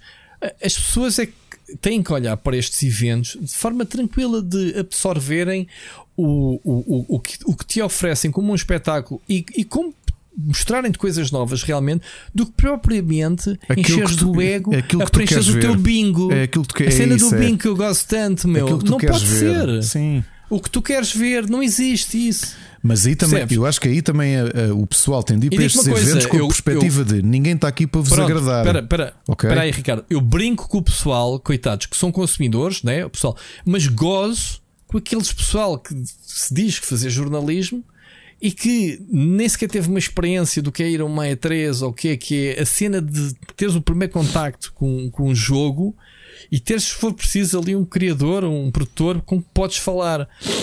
Percebes? É essa, essa surpresa, eh, em vez de estarmos aqui com ah, não gostei nada, não foi anunciado tal jogo que eu gostava que fosse anunciado, ou nunca mais falaram neste jogo, é pá, absorvam. É como esta cena que estava a dizer um bocado do Game Pass, do, do Microsoft de Bethesda, e o pessoal estar entusiasmado por causa do, do Persona. Não, não faz sentido. Eu, eu, eu respeito, pá, eu respeito qualquer jogo.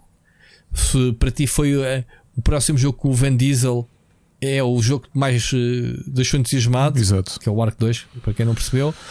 Eu respeito tudo isso, porque os jogos estão cá e todos nós gostamos de coisas diferentes. Eu, eu- eu- também podem gozar comigo de De tu ter queres dito Diablo que- 4 que estás todo contente. de de querer o Diablo Claro, 4. claro. Ou, ou, neste caso, os dois jogos indie, tipo o Last Case of Benedict Fox eh, e o Plucky Oh, Squire. é, oh, Já estou a começar a decorar os nomes. Já agora só uma coisa, Um, tu saltaste aqui dois, para mim, dois momentos altos por razões diferentes da, da apresentação, que foi por causa do vídeo da Sea of Thieves que estava muito original, eu finalmente instalei-o, porque não fui eu que o analisei na altura, foi o Ok. Machado.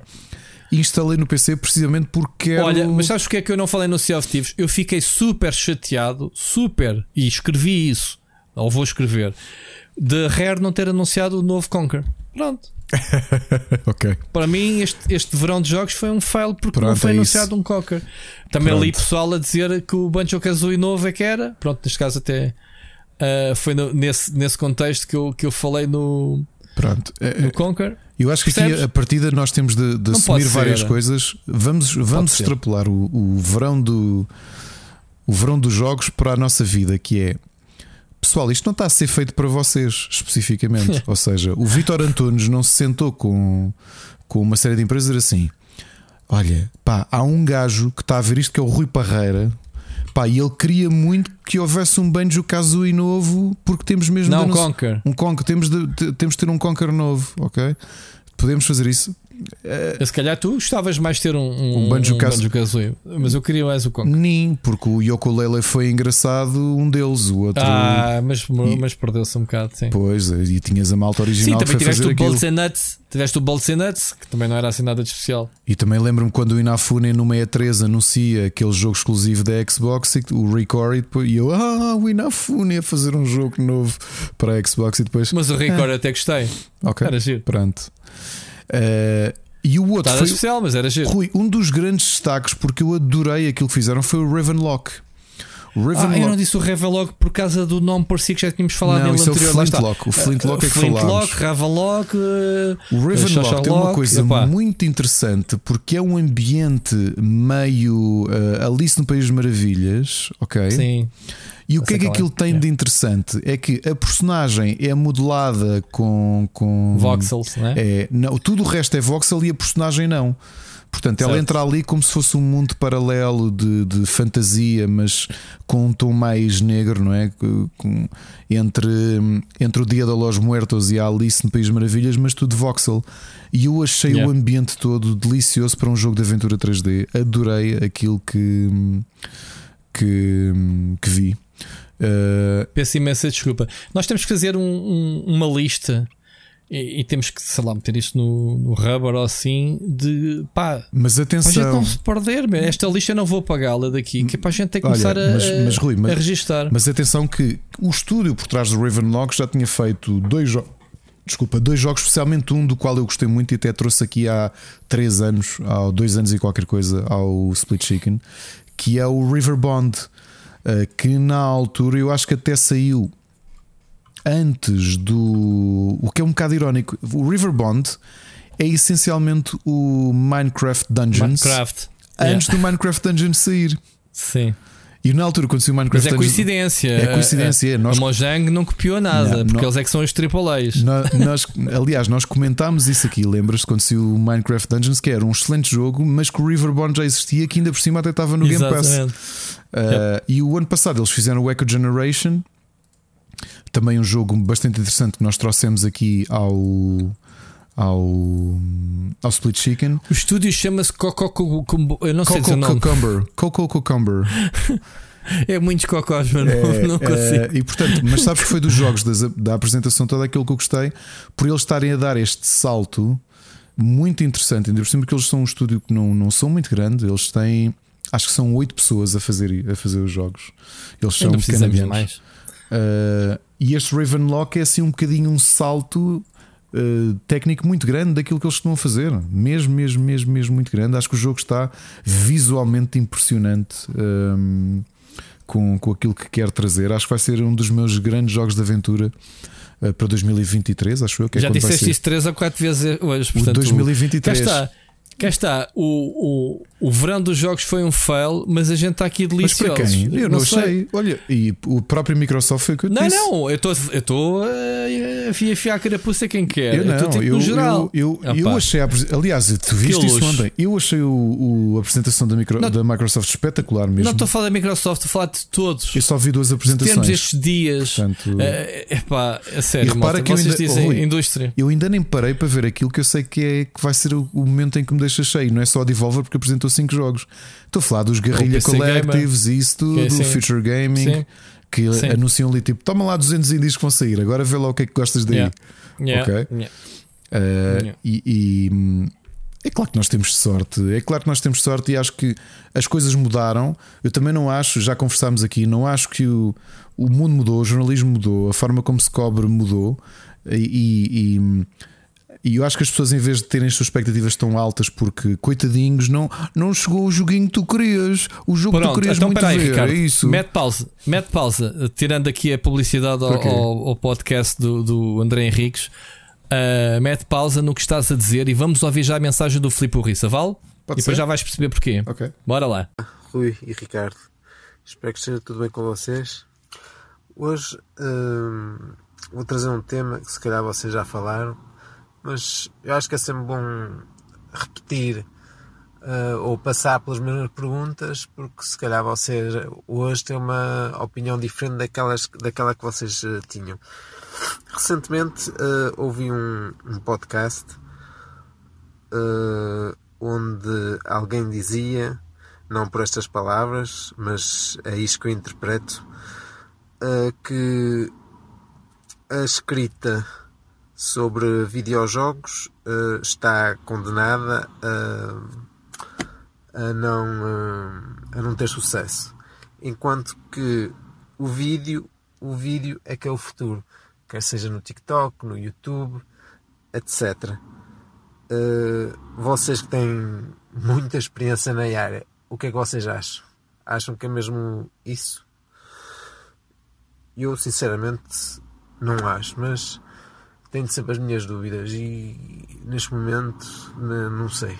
Não sei.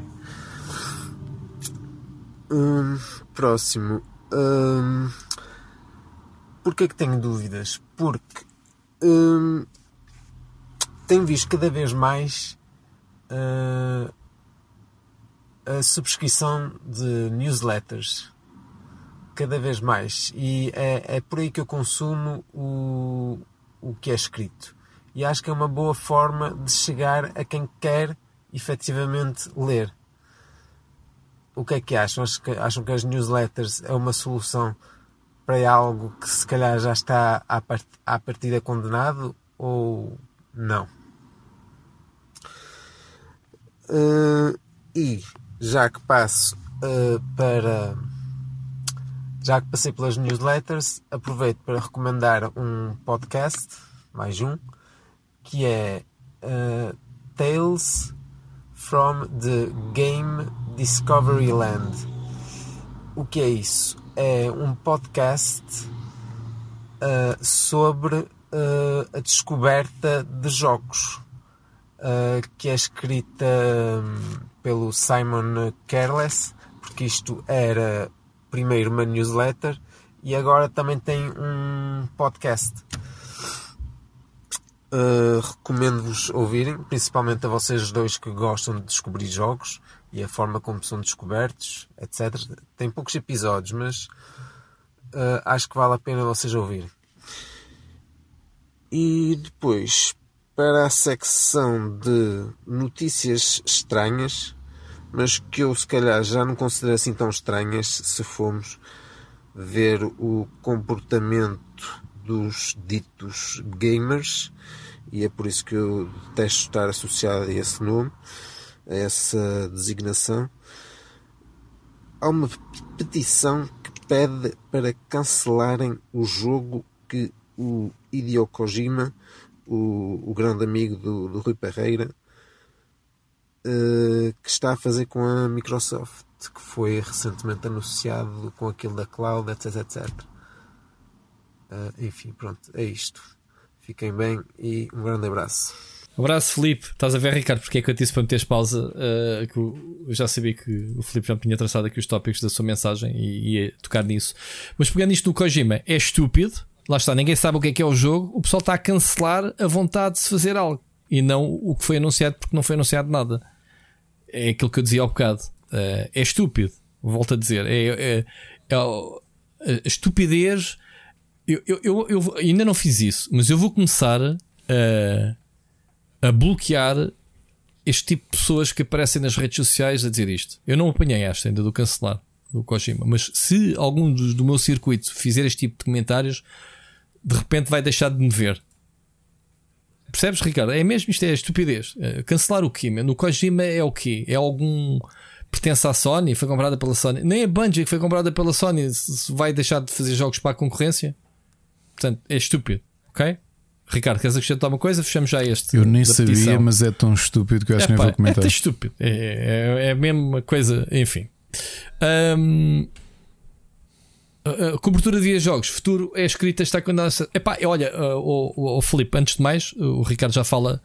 Eu escrevo, como tu sabes, uh, ativamente, profissionalmente e, e, e amadoramente. amadoramente, sou bem? Não. Um, e, e, epá, e, se, se a escrita desaparecer, epá, o pessoal às tantas vai ter que buscar informação de alguma forma. Não consigo perceber, ainda no início do programa, se estiveste atento, eu disse que o meu canal com 7 anos está morto portanto, o futuro dos vídeos, pá, não sei. Uh, eu vejo grandes canais mesmo a perderem muitas subscrições, já há muito conteúdo e as pessoas estão a perder vontade de vídeo. Portanto, eu acho que tudo se complementa umas coisas às outras e é bom termos textos, vídeos, podcasts uh, e as pessoas vão escolhendo onde lhes dá mais jeito de consumir. Portanto, não parece que, que o futuro seja este ou aquele caminho. As newsletters é uma forma Uh, mas ainda não há nenhuma aplicação que eu, que eu conheça, pelo menos de newsletters. Uh, conheço que há aquele Monkey ou Banana, ou como é que se chama aquele Monkey Mail, ou como é que se chama aquilo, mas pagas a partir de um certo número de. Uh, exato, MailChimp. pagas a partir de um certo número de subscritores, portanto. Nem sei que modelos de negócio é que se pode aplicar uma newsletter, se é só para carlice, ok.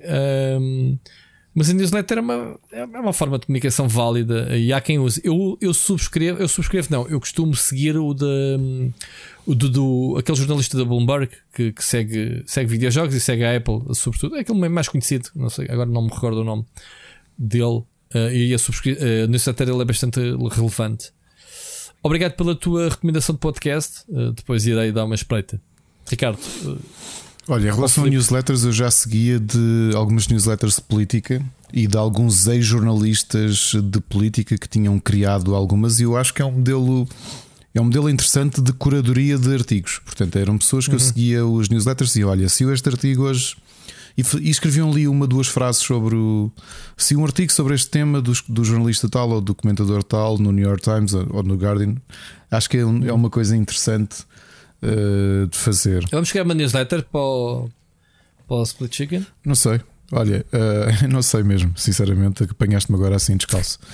Uh, também, também. Em relação à escrita, não sei. Eu já defendi isso várias vezes. Acho que a escrita já teve. A margem de progressão não é a mesma, porque especialmente as novas gerações não têm esse hábito de consumir informação lida. Uh, dizer só que a escrita está condenada. Não acho que a escrita esteja condenada, porque senão. Hum, Ninguém lê nada, ninguém vê nada, Ricardo. O pessoal vê uh, as três linhas do Twitter, man. Ou, ou se metes uma foto fixe no Instagram com uma, uma legenda, é, o, é a informação das pessoas. Porque as pessoas que mandam cancelar um jogo do Kojima e da Xbox é o, é o não leem. É, e não veem as coisas. É, é isto. Sim, Estou a ser muito rude neste Sim, momento. mas se nós, Mas, se, yeah, nós, é- se nós dependermos da nossa que dá vida para a falta de cultura ou de inteligência das pessoas que têm Claro. acesso a poderem falar nas redes sociais, então estávamos bem tramados. Ainda que, Mas que relembro, falem, mas ainda que- que relembro que nós elegemos, nós coletivamente elegemos 12 deputados do Chega e isso deve representar mais ou menos isto que tu Exatamente. queres dizer. Se eu acho que a Yeah. escrita está condenada, não, não acho que a escrita esteja condenada, não acho que ela tenha margem de progressão e tem que ser repensada a forma como se faz o. como, como se, que se encara como negócio. Eu já disse que o rubber não é de todo execuível como. não é, nem nunca será, nem nunca vai ser. Ahm, mas é apenas um exemplo. Isto não quer dizer que. Eh, Eu não sei, eu, estou aqui, eu, eu tenho medo de descontextualizar aquilo que o Filipe disse porque não conheço o contexto do podcast ou quem disse que a escrita está condenada.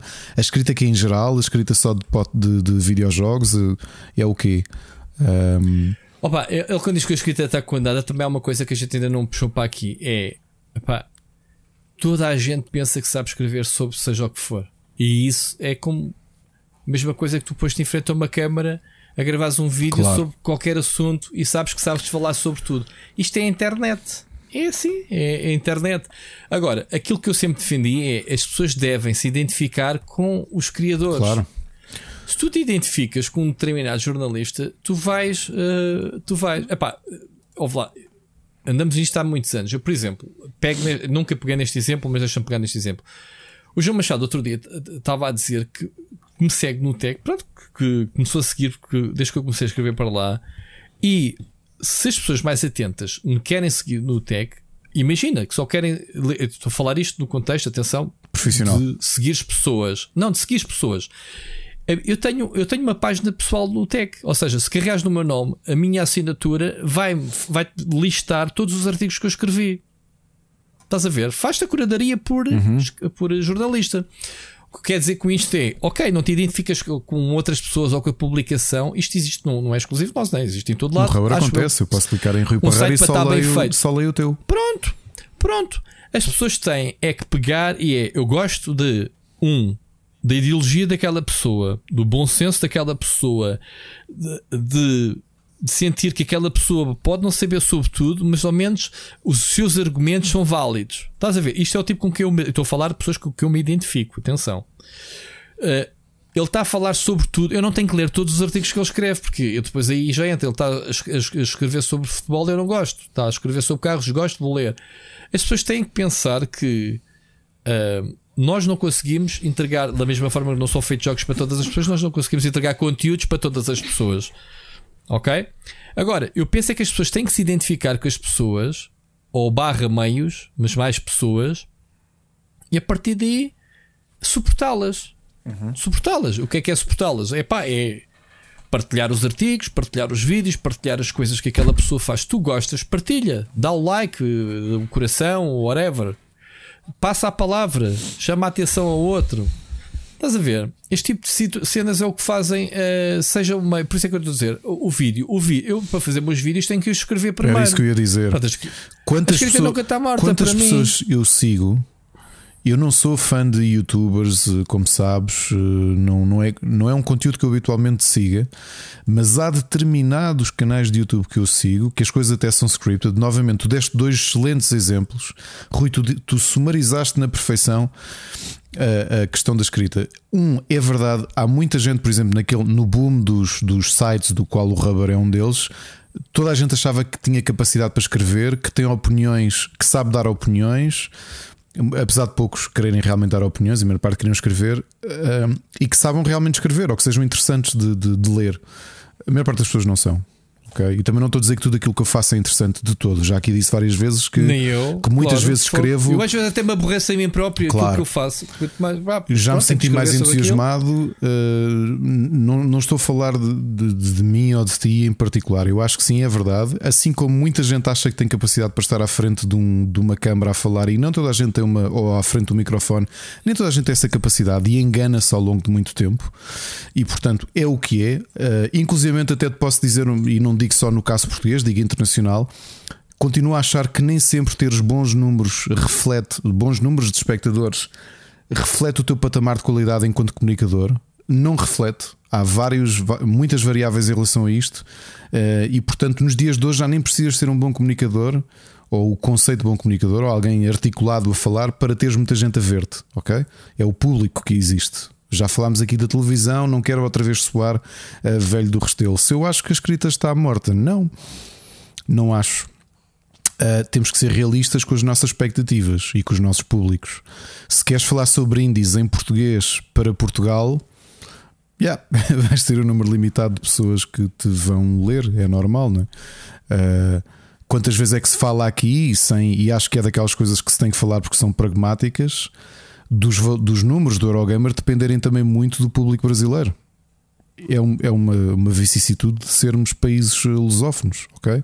Portanto, as coisas são como são. Se não houvesse capacidade para a escrita, os sites que escrevem, ou ainda hoje o Eurogamer, IGN, é verdade que também estão assentes em componentes multimédia, porque acho que tu tens de, te- tens de te atualizar.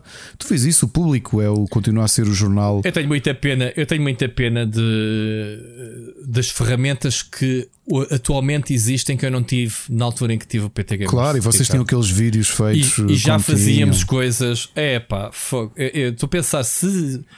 Se, se, se- se o que agora houvesse na altura, é pá, não sei. Pronto. Eu acho que tinha outro, outra vida. Mas aquilo que, Mas aquilo que eu digo é, é isso mesmo: que é, eh, é preciso atualizar-te e perceberes o, o, o que é que existe. Se está condenado, acho que não, acho que vão sempre haver pessoas a ler.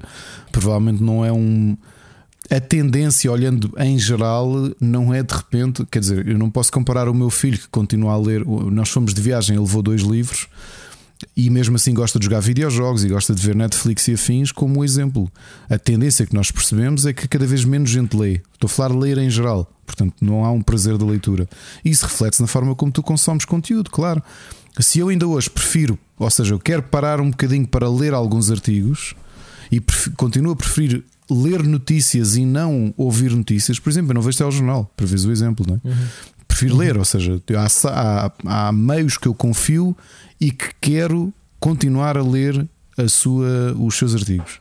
Por isso é que tenho subscrição no New York Times e no The Guardian e no Público, ok? Porque quero ler. Mas Ah, Mas isso é porque tu também, pronto, ah, sabes que és.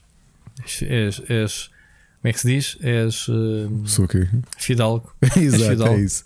Mas pronto, eu acho que é, é, é o conteúdo que é, percebes? Uh, aliás, sim, eu costumo ir uh, passear com uma grafenola uh, e com giradiscos uh, E de carroça, e de não cartola, de, de monociclo luvas. Exato. e monociclo. E de monóculo. E E de monóculo. monóculo. Uh, mas eu acho que não está com nada agora. Tá, É, é preciso é ter a consciência do que é que o que é o mercado nos dias de hoje. É tão simples quanto isso. Se está condenado, não acho. Como os youtubers tiveram um boom muito grande, os youtubers de videojogos, entretanto, já, já foram desaparecendo. Talvez a seguir aos streamers vai haver outra coisa qualquer. Se calhar isto é cíclico e que de repente vais ter um ressurgimento brutal da leitura noutros formatos e vais ter gente que vais ter um período daqui a 20 anos em que as pessoas querem ler sobre videojogos e querem ler opiniões. Pá, não sei, as coisas são cíclicas e vão, vão mudando e vão alterando. Logo se vê. É isso. É isso. Ah, mas mas vou-vos dizer uma coisa, Felipe, e seja quem ouvir. Não se vai a lado nenhum sozinhos. Ok? Aquele bloguinho, tu escreves um dia, dois, três, paras. Ah, morreu. As coisas, projetos têm que ser pensadas coletivamente. Sim, Eh, sim. Eu já cheguei a uma parte do em que disse no meu canal para, para colocarem eh, eh, os projetos que tenho em mente e que o Ricardo sabe.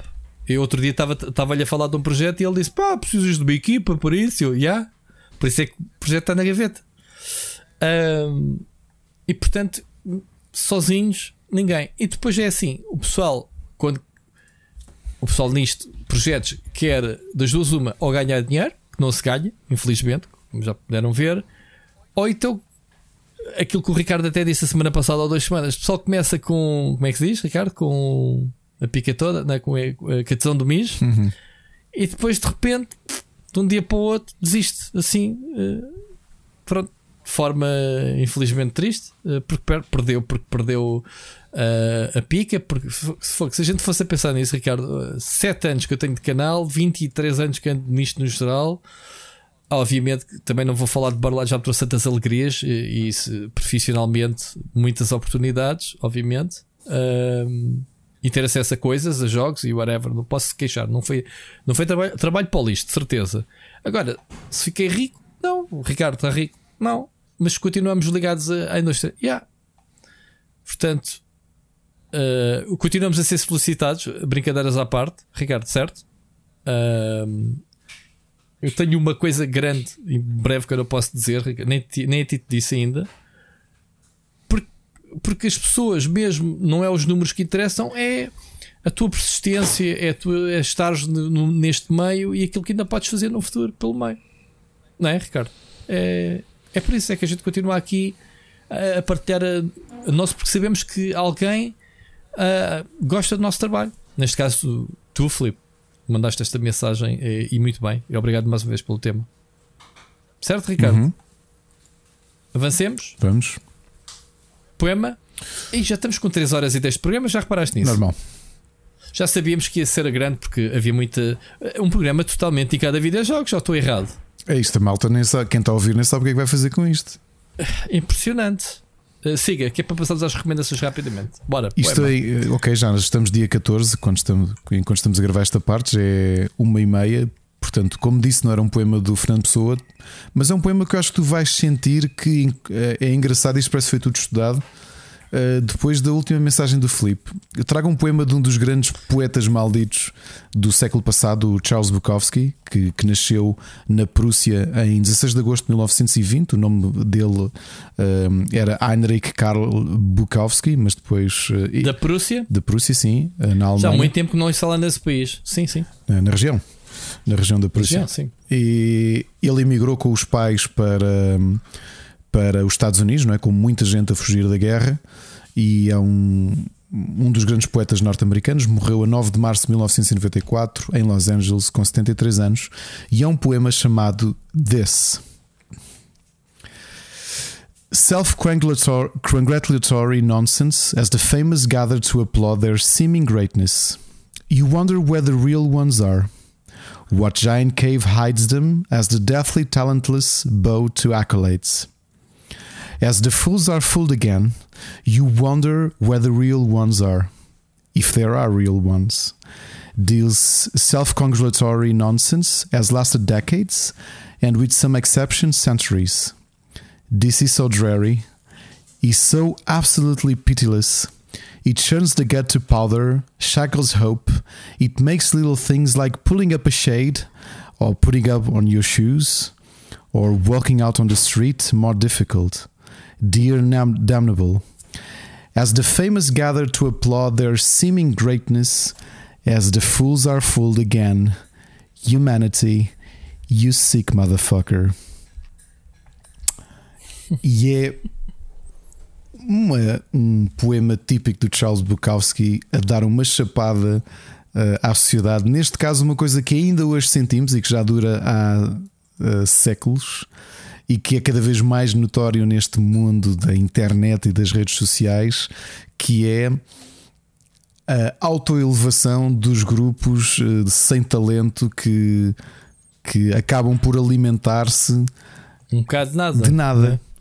E repara que este, este poema é dos anos 80 e o Bukowski já eh, ironizava com isto no seu poema e hum, Espera lá, nos anos 80, este tipo de fenómenos não é exclusivo da internet. Dizer, não, não, tu- isto nem sequer é internet. Ele, eu acho que ele até falava claro, disto. tô- Ou seja, esta crítica Tu dele. estás a dizer que, ah, e tal, já se Não falava é. disto nos anos 80. Yeah. Não, já se falava há sé... Ele próprio diz há séculos que, que, que os que estes, não é? Os supostamente grandes que se juntam para falar da sua própria grandeza, ahm, que nos Certo. fazem sempre pensar onde é que estão os, os realmente bons, se é que eles existem. Exatamente.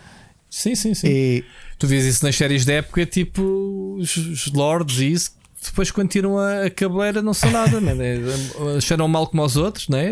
e é engraçado que eu, E morrem como os eu outros. tinha-me cruzado com este poema e estava a pensar precisamente nisto, na forma como. Eu, eu- é engraçado que o, o Bukowski morreu 20 anos antes da definição de um influencer, e, e acho que isto é tão bem aplicado, mas tão bem aplicado que se percebe porque aquele é dos grandes poetas do, do século Tens passado. noção que és um influencer, portanto, cuidado com o que dizes. Mas se calhar eu próprio, quer dizer, se eu agora se, se, se fizer uma, auto, uma autorreflexão também do que é que. Como é que, como ele diz, um, as the deathly talentless bow to accolades, portanto, como os mortalmente eh, não talentosos eh, se dobram para receber prémios. É, eu acho que é tão.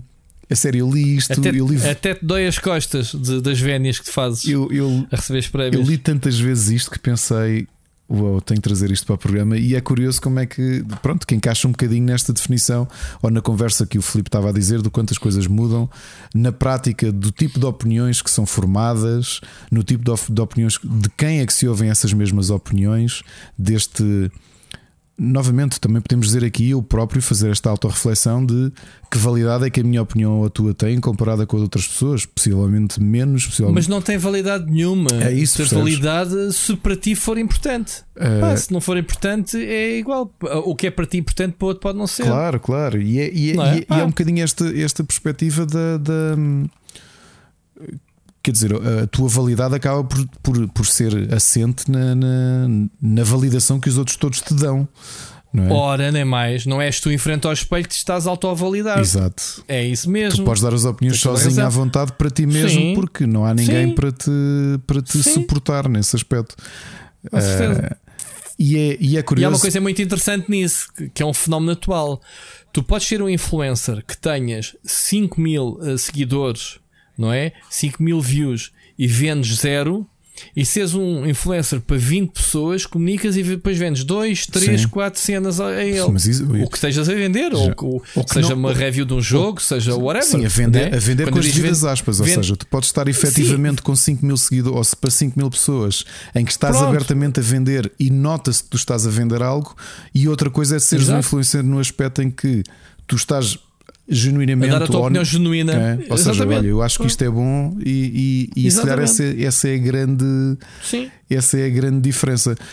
Aquilo que eu sinto é algo que nós vemos Ou, ou muito. como dizia o outro, ou como dizia o outro, um verdadeiro reviewer de videojogos tem que comprar os seus próprios jogos. Só essa opinião é que é válida. Ok, isto para, o- isto para o André Henriques. Eu quis rir. Isto, eu quis isto, isto para o André Henriques, isto para o André Henriques, que há bocado diz que nós nos fartamos de, de enviar ou de fazer eh, indiretas sem dizer isso. Estás a falar de outro podcast português, não é? Também com, com alguns seguidores, o N3K, Sim. nesse caso foi o Luís Magalhães, Sim. em discussão Sim. com o Carlos Duarte. É? Exatamente. Exatamente. Pronto. Exatamente. Ah, porque acho que sim, quer dizer, acho que não há problema. É uma, Eu ia dizer o nome, mas tu já que te antecipaste, é, é tá- uma, tá eu acho que as opiniões são É, como são e, e eu por acaso das- discordo por completo, mas acho que já falámos sobre isso e não, não vale a pena estar Sim. a repetir. Mas quando eu olhei para este poema do Bukowski, aquilo que eu pensei é um fenómeno que eu já te disse que me irrita muito nas redes e há muitos círculos em que isso se nota e os videojogos é um deles, que é ah, esta ah, self-congratulatory nonsense que acaba por ser esta autopromoção, esta auto-interpromoção que acabas por elevar a um certo patamar eh, eh, pessoas e a ti mesmo, porque na essência estás a alimentar isto. Só que isto não é uma coisa nova. Ou seja, se eu te. Que nós não somos assim, nós fazemos isso a gozar um com o outro, não é? Mas se nós passássemos aqui o podcast a dizer Senhor Rui Parreira, muito bem, tenho tanto orgulho em fazer este podcast consigo, que é uma pessoa que eu admiro tanto e acho que fez Mas tanto podes dizer isso trabalho. nas redes sociais e depois eu respondo: Não, não. Desculpa, Não, sou Ricardo. autor, sou autor é todo que é, meu. não, sou autor é que é. E portanto, e acabar, acabar por ajudar a criar uma imagem de ti. hum, só porque sim, portanto, mas isso é uma tática que existe e não é uma tática nova. Ah, E eu falei aqui já do Carlos Kaiser, não já? Já. Isso Chama-se guerrilha, não é? Qualquer coisa. Não, não, não. Não falei aqui do Carlos Kaiser, ou só contei ao Machado, porque o Carlos Kaiser é uma história brutal que encaixa nisto. Pessoal, eu não vou alongar muito na história do Carlos Kaiser. Investiguem, que é. eh, Para terem noção desta ideia, e acho que vem em linha eh, perfeita com o poema do Bukowski, que é como é que tu sozinho ou tu apoiado com uma série de pessoas consegues vender-te de uma forma que tu ascendes a um patamar que na realidade possivelmente até nem mereces estar, ou não tens validade, ou não tens sustentação para estar. É o que eu a partir de agora oficialmente vou chamar o síndrome Carlos Kaiser. O Carlos Kaiser, não estou a falar do jogador que foi campeão. Já, já sei, enganou, enganou clubes e grande é vasta gama, Flamengo. Ah. Botafogo, Fluminense, durante mais de 20 anos a vender-se. Sim, o pronto, pessoal, investiguem depois, olha. Sem ter praticamente ter disputado partidas oficiais. What? Ele foi, ele, ele foi jogador profissional de futebol durante 20 anos e ele próprio admitiu há pouco tempo porque saiu um documentário sobre ele. Uh, acho que esteve, não me lembro se esteve em Cannes ou não, o documentário sobre ele. Era um jogador brasileiro e ele na carreira toda fez 20 jogos. Ok? Como é que ele fez isso? Da forma mais genial. Ou seja, ele fez aquilo que nós vemos no Twitter e nas redes sociais, mas aplicado a uma, uma altura em que não existiam redes sociais e para tu te bajulares. Verificadores. Não existiam certo. verificadores e tu, para impulares a tua imagem, uh, tinhas de ir presencialmente ter com pessoas. e o que é que ele fez? Ele criou esta persona do Carlos Kaiser e convenceu jogadores profissionais e até da seleção brasileira a convencer os seus, os seus agentes e convenceu-os na Borga de que ele era um jogador fenomenal, que ele tinha ganho a Copa, o que tinha ganhado ganha Libertadores e não sei o quê. E foi assim que, inclusivamente, ele foi contratado por um clube português e depois saltou para clubes alemães e franceses. Qual é o clube português? Já me qual é que foi, se foi o Rio Ave ou qualquer coisa. Loltano. Loltano, foi isso, o Loltano, foi esse. Portanto, é o síndrome Carlos Kaiser, é, é isto, eu acho que é genial uh, e há uma certa. Uh, é, ver isto a acontecer irrita, mas ao mesmo tempo eu acho que é tão giro. Um, tão giro tu. tu... Epá, porque é isto, Rui. É um prazer imenso estar com uma pessoa que está há 23 anos na indústria de videojogos. És capaz de ser o jornalista na, na atividade. Epá, como... Ora, é essa, sou doutor. O senhor também não é nada mal. O senhor, o senhor, é que faz de mim, é que me leva. Repara, porque você é a base. Mas, mas repara, é que eu às vezes olho para ti e penso: não há ninguém com um conhecimento tão profundo do Kojima como tu, por exemplo, porque tu já o viste na casa de banho. Yes, Portanto, confirmo. É, muito provavelmente tu até já sabias que ele tinha este acordo com a Xbox, não é? Porque, porque tu tens, és uma pessoa com um conhecimento íntimo da vida do Kojima. Portanto, tu partilhaste, partilhaste os momentos mais vulneráveis do autor Sim, japonês. E se, e se tu leres o meu currículo, se quiseres, eu depois mando uma cópia, está lá, está lá esse episódio. Verdade. Sim. Uh, pessoal, isto foi um, isto foi um momento. Acho que o Bukowski estivesse exemplo, vivo Por exemplo, hoje, Ricardo, hoje partilhei a fotografia do tempo em que eu tive com o Dave Cage na apresentação de um dos seus grandes jogos. Como tu sabes, a Quantic Dream é uma das melhores editoras né, que existe no mercado. Faz grandes jogos. Hã? Sabias eu vi essa? a fotografia, vi, vi, não, e achei e fiquei logo contente porque eu acho que há parte de mim Olha, que, que, que, fica. Eu acho, no, eu acho que é isto. Pronto, eu, no, eu elevo-me por, tempo, por estar com alguém que falou com. com... Pronto, mas pronto, não querendo. Ah, já que falaste agora no assunto, também partilhou uma fotografia de. Epá, por acaso ele mandou-me depois. Quando o, o Angry Joe me encontrou em Los Angeles e disse: oh, Parreira, eh, posso tirar uma foto contigo? E eu, sim, claro, então, porque não? O gajo ficou todo contente, mano. Ainda tem, ele estava no início de carreira. Não foi naquela história que tu Joe. contaste que até disseste assim ao Kojima, chega-te só um bocadinho para o lado que é só para tirar fotografia com o Angry Joe. Foi isso, não foi? Não, esse foi na rua. Ah, foi na rua, não, desculpa, não, foi, não foi na casa do banho. Isso, okay. Não, não foi. Portanto, é, é isso. É, é, isso, estamos cá. Pronto. Passemos amigos uns dos outros, tirar fotos com a malta que precisa do nosso apoio, da nossa presença. Os influencers têm a presença, né? tem aquela parte do Instagram, olha, tivemos naquele sítio. Vou repetir, é vou repetir as últimas palavras do poema This, que é The fools are fooled again. Humanity, you sick motherfucker. E acho que ficamos aqui para entrar nas nossas recomendações. Split Chicken Gameplay. Bom, temos muita recomendação, Rui. Temos, mas eu tenho muita Eu vou passar muito rapidamente. Para já já falei das demos que joguei. Uh, Metal Hellsinger, uh, joga em demo, está disponível. Epá, tem. É um FPS rítmico, ok? Em vez de estás a esmagar botões no rato, estás a disparar ao ritmo da música de heavy metal mesmo. E tens uh, uma lista de, de, de, artistas, artistas, de vocalistas muito conhecidos de, de, do metal, incluindo o nosso amigo Surge do System of a Down, ok? Está uh, demo disponível, está giro. Um, outra demo que eu joguei e que já publiquei vídeo, Metal também já publiquei. O Tiny Kin é basicamente, e o nome não é, não é, não é ao acaso, é, é uma, uma homenagem, se quiseres assim, de, de Pikmin. Ok? Controlas uma personagem, muito bonito o jogo. Uh, uma personagem que entra que vem de outro planeta, é um jogo no futuro, mas que vem calhar à Terra nos anos 90 e, e, e é, mas está em miniatura e toda a casa é o cenário, é tipo Micro Machines, mas é um jogo de plataformas de puzzles em que tens que resolver as coisas usando criaturazinhas que lanças, tipo Pikmin, ok? Encontras as criaturas, lanças, muito giro, Tiny Kin. Outro jogo que foi anunciado, não falámos neste, Ricardo, no, no nos jogos de verão, verão de jogos, é o Midnight Fight Express. E, e trata-se de um jogo, tanto que eu percebi, feito por uma única pessoa. Malta, o jogo uh, foi feito por um senhor chamado Jacob Duisnel, acho que é polaco, se não estou em erro. É um brawler, uh, side-scroller, ali numa onda de. Não daria o combate free flow, mas assim com uma genica muito interessante. Uh, de utilizar tudo o que está no cenário para arremessar aos inimigos, eh, muita pontapé, é um combos. Uh, com brawler. Sim, sim. Uh, com brawler. Um, mas muito fluido, muito bonito. Apanhas armas, disparas, acaba-se as munições, mandas que, que as armas ao, ao, aos inimigos. Enfim, está giro. Está disponível também demo, podem, podem sacar. Uh, Cult of the Lamb já falámos. Já falei, não já? Angerfoot já falei, também joguei. Uh, outro jogo que eu joguei, Demo Turbo Golf Racing. O que é que se trata? Corridas Meus e amigos, Ro nope, Rocket League em golf. Ok? Objetivo: andares com uma viatura a empurrar uma bola até ao buraco. Obviamente, pistas bem grandes. E é isto. É tipo, estás a ver os caravelhos, rebola cagalhões? É tipo isso.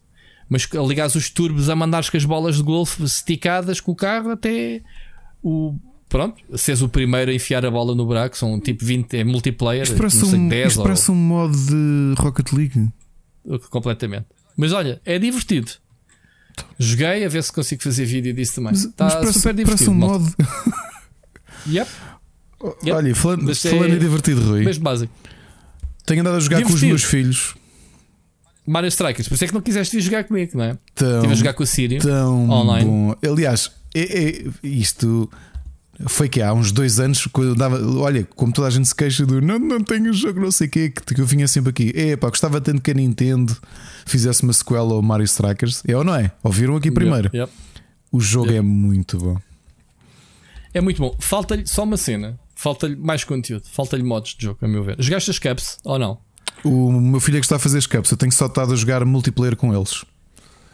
Com ok, o... multiplayer é caótico. Eu estive a jogar com o Sírio, levamos tanta cabazada de menos. Olha, na live do Sírio, eu acho que nunca debitámos tanta caralhada. Desculpem a expressão. Chamámos tantos nomes, gritámos tanto. É, o jogo é mais irritante. É, é daqueles jogos é, super irritantes, man. É tão frustrante, super divertido. Ok? Gostei muito também.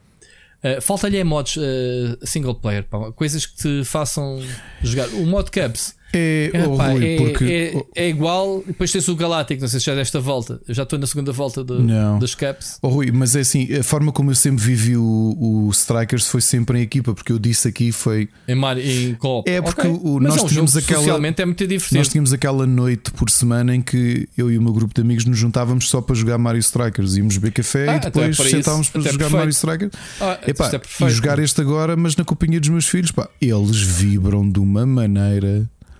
Houve até o mais pequeno, bem, andavam aqui o jogo é muita, dois. o jogo é fácil, é fácil pegar e jogar, mas é boeda tática. É, o jogo é, é, é, mais profundo. Montes de é mais profundo parece. Por exemplo, vou-te dizer uma Fogo. coisa curiosa que foi: instalei o jogo na sexta-feira e nem fizemos o tutorial, simplesmente cada um pegou num é, conjunto de Joy-Cons e siga a ver o que. Esquece. Houve, mas levámos. O tutorial tar... é bem aborrecido, mas é preciso. Levámos Tens lá umas, muita base. Sim, levámos umas tareias Agora, é altamente dinâmico, altamente.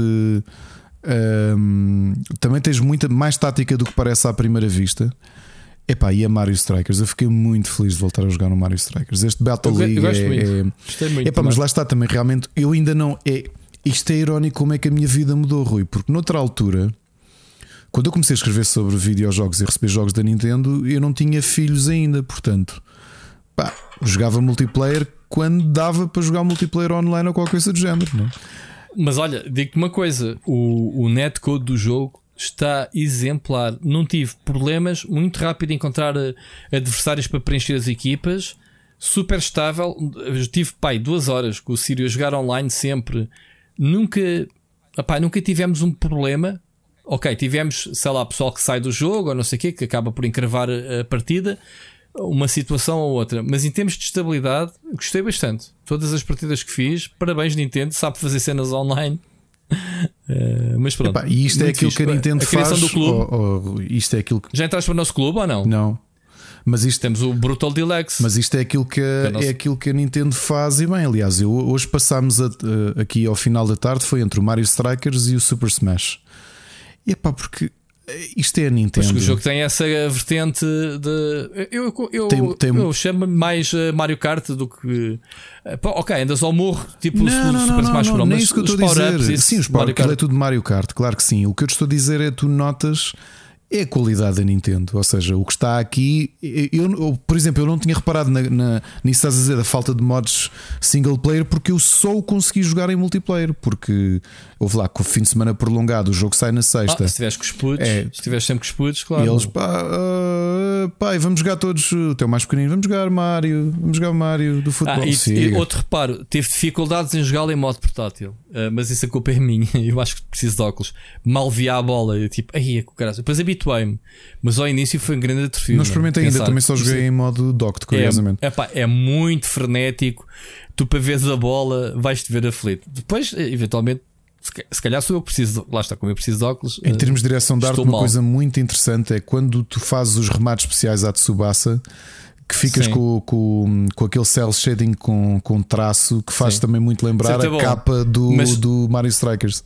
do Mario Strike. Eh, Mas devia dar para dar skip a isso, porque quando fazes 20 cenas dessas, pensas, mano, eu quero é saber se a bola vai entrar ou não. Pois, pelo amor pois, Deus, não quero ver esta animação outra vez. Sim, sim, sim. Mas pronto, é o único reparo. Um skipzinho nisso, quando já viste isso 20 vezes, era fixe. Epá, mas acho que continua Ah, tão agora- divertido quanto, quanto Agora é antes. assim, a jogabilidade é fixe, começas a aprender eh, os fortes e as fraquezas de cada personagem, sabes quando tens um Bowser ou um Donkey Kong, tipo, man, é para dar porrada, quando tens um Luigi ou um Waluigi, eh, são bué ágeis, o Mario é um, faz tudo, no meu caso, ah, pois melhoras, né? já começaste a gastar as moedas no equipamento. Sim, sim, sim. Sim tu podes as escolher se vais com gear ou se vais sem gear. Sim. Sim, e, e- e- tens que começar a procurar as builds na net, porque eh, o Gear faz as estatísticas mudar eh, para aquilo que tu queres fazer, a composição da equipa.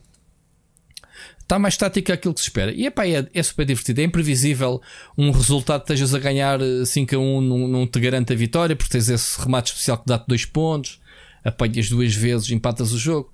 É, tive reviravoltas inesperadas online à conta dessas coisas e, e nunca, nunca dás o resultado como garantido, o que é fixe, dá sempre para recuperar. Ahm, Olha, Rui, engraçado Yeah. é que a memória, como a memória funciona. Aproveito agora enquanto falo, porque já não jogo o, Super, o Mario Strikers Charge há muito tempo e fui agora ver. É curioso, por exemplo, que o campo de futebol, o campo deste é muito mais pequeno do que os Mario Strikers, os, os anteriores. este está mais FIFA Street, mais É, condensadito. está tudo ali. muito condensado, está sim, senhor. E, e nota-se isso.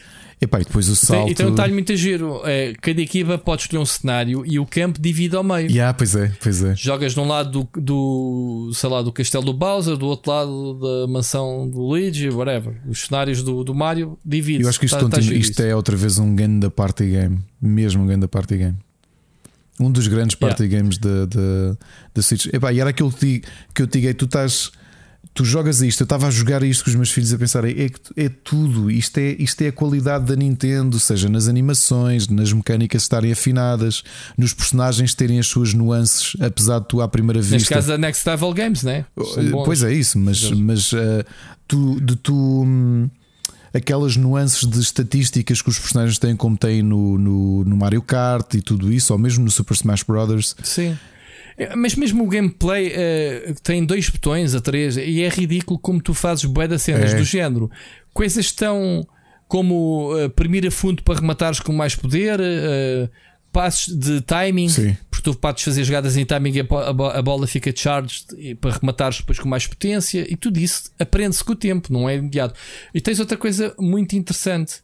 Um, que eu ia dizer qualquer. Ah, uh, tipo, começas a rematar, vem o inimigo para te dar pau e tu aplicas-lhe a finta, cancelas o remate, pá. Dá para fazer bem cenas, dá, dá. porque é assim, o pessoal vê-te a rematar e pensa, vais não, dar pau. Podes, pau é... não, levas uma rabia. Ou seja, dá para cancelar o remate. Yeah, tá, o que é fixe, tipo, muito interessantes. Sim, sim. sim. E está tudo explicado no tutorial, atenção, uma, não é. Uma coisa interessante não é, modo avançado. é que eu acho que os, o, no anterior uh, também havia um bocadinho mais diversidade, do, do, do, ou seja, tu tinhas Uh, tinhas campos acidentados uh, neste, talvez não sei se joguei, talvez não tenha jogado o suficiente, mas parece-me que é tudo mais, mais plano, não é? Não, é tudo plano. Já joguei muitos jogos, man. já tenho muitas horas disto. Na sexta-feira só o multiplayer joguei duas ou três horas. Já joguei as caps todas, já fiz mais umas partidas online sozinho, já estou na segunda volta das caps, que é as galácticas já tenho algumas horas. Os campos não, não há, não há buracos no, no chão, não, é só os Mas sabes é que tudo linear. É, Ou seja, mas sabes que é uma coisa curiosa é que Nintendo, eu acho que foi caminhando num sentido, para mim, um sentido errado com alguns dos, uma, algumas das suas franquias de desporto, nomeadamente o, o de ténis, que eu acho que foi ficando ténis. mais fraco. É muito boring. E é muito aborrecido ao longo dos anos, foi uma pena. Uh, o Golf, mais ou menos, o kart, obviamente, que, que continua. Acho que a cada, nova, a cada novo lançamento uh, está mais aprimorado. Muito, uh, uhum. Ou seja, tudo, a física, já na Wii, na Wii U, quando introduziste. Acrescenta sempre alguma é, coisa. Introduziste né, a parte de flutuar e tudo isso, portanto, eu acho que, que, que sim. O, o Mario Strikers não tem ainda historial suficiente, porque repara, é curioso como na prima, há 20 anos. 15 anos. 15 anos. Mas na, na, na primeira década de 2000, em dois anos recebes dois jogos.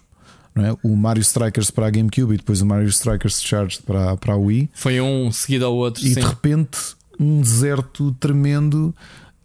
Um, de um, eu acho que é um grande jogo. Aliás, sempre que eu jogava nos Mario and Sonic at the Olympics, só tinha vontade de voltar a jogar um, um Mario Strikers e aqui está.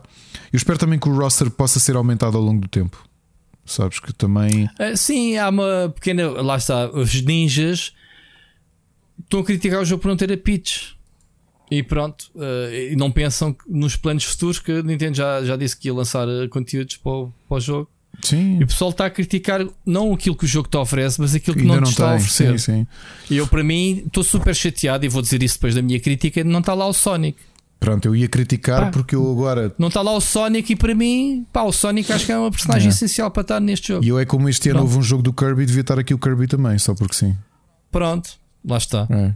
Mas olha, e o Link também falta. Oh, oh, Rui, grande jogo, gostei muito. O roster todo do Super Smash Bros. Todo Tudo, sim, sim, sim, sim, sim, uh, mais um personagem que és tu, também devias estar.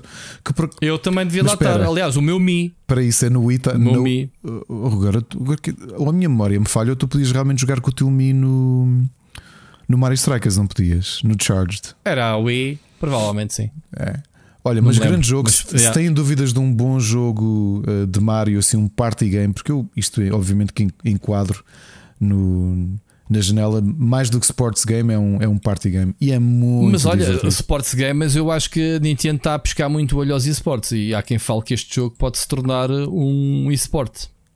Vamos ver como é que é a adoção depois. Talvez, olha isto. É, Atenção, um bom... desligava-lhe. O Sírio confirmou, eu não fui ver por acaso. Acho que dá para desligar os power-ups. Eu acho que ficava mesmo fixe. Acho que os power-ups uh, desnecessários no, uh, são aquele fator de batota do género injusto porque tu tens não a tens. sorte. Yeah, eu sei, uh, mas não. Neste caso é, é isso que eu sinto. Desligando os power-ups, metam isto nos esportes, funciona. Isto tem muita habilidade, tem muita tática e pronto se, se, se for adicionado os esportes, só viram Olha, aqui primeiro. E eu digo-vos também, não nosso. sei se posso estar a falar muito cedo, mas quase certeza é o melhor jogo de futebol do ano. Hum, sim, mas atenção que este ano tens muita coisa. Tá bem. Tens muitas, vai haver muito jogo até ao final do ano, além do FIFA e do PS. Vamos ver. Falando a sério. Vamos ver. Vais ter o UFC, vais ter muitas coisas. Vamos ver. Vamos ver. Jogos da FIFA a dar com o pau, portanto. Ricardo, tu tens mais coisas. Tenho, olha, comprei dois jogos. Tens é que acelerar, senão Com... a gente hoje vai estar aqui de 6 horas. Com... Comprei dois jogos na Epic uh... e, estou a adorar ambos. O primeiro é o Timberborn, que era um city builder que eu já tinha visto um trailer. Eu, eu não me lembro se foi nem a 3 do ano passado, é a 3. Com castores, pelo nome. É, não? com castores, ou seja, uh, temos mesmo Ei, de construir. Como é que eu sei? Tudo é feito com, com castores e tens represas, e, e não é o Luís, são mesmo represas. E tem uma coisa mecanicamente muito difícil que é tu tens períodos de seca.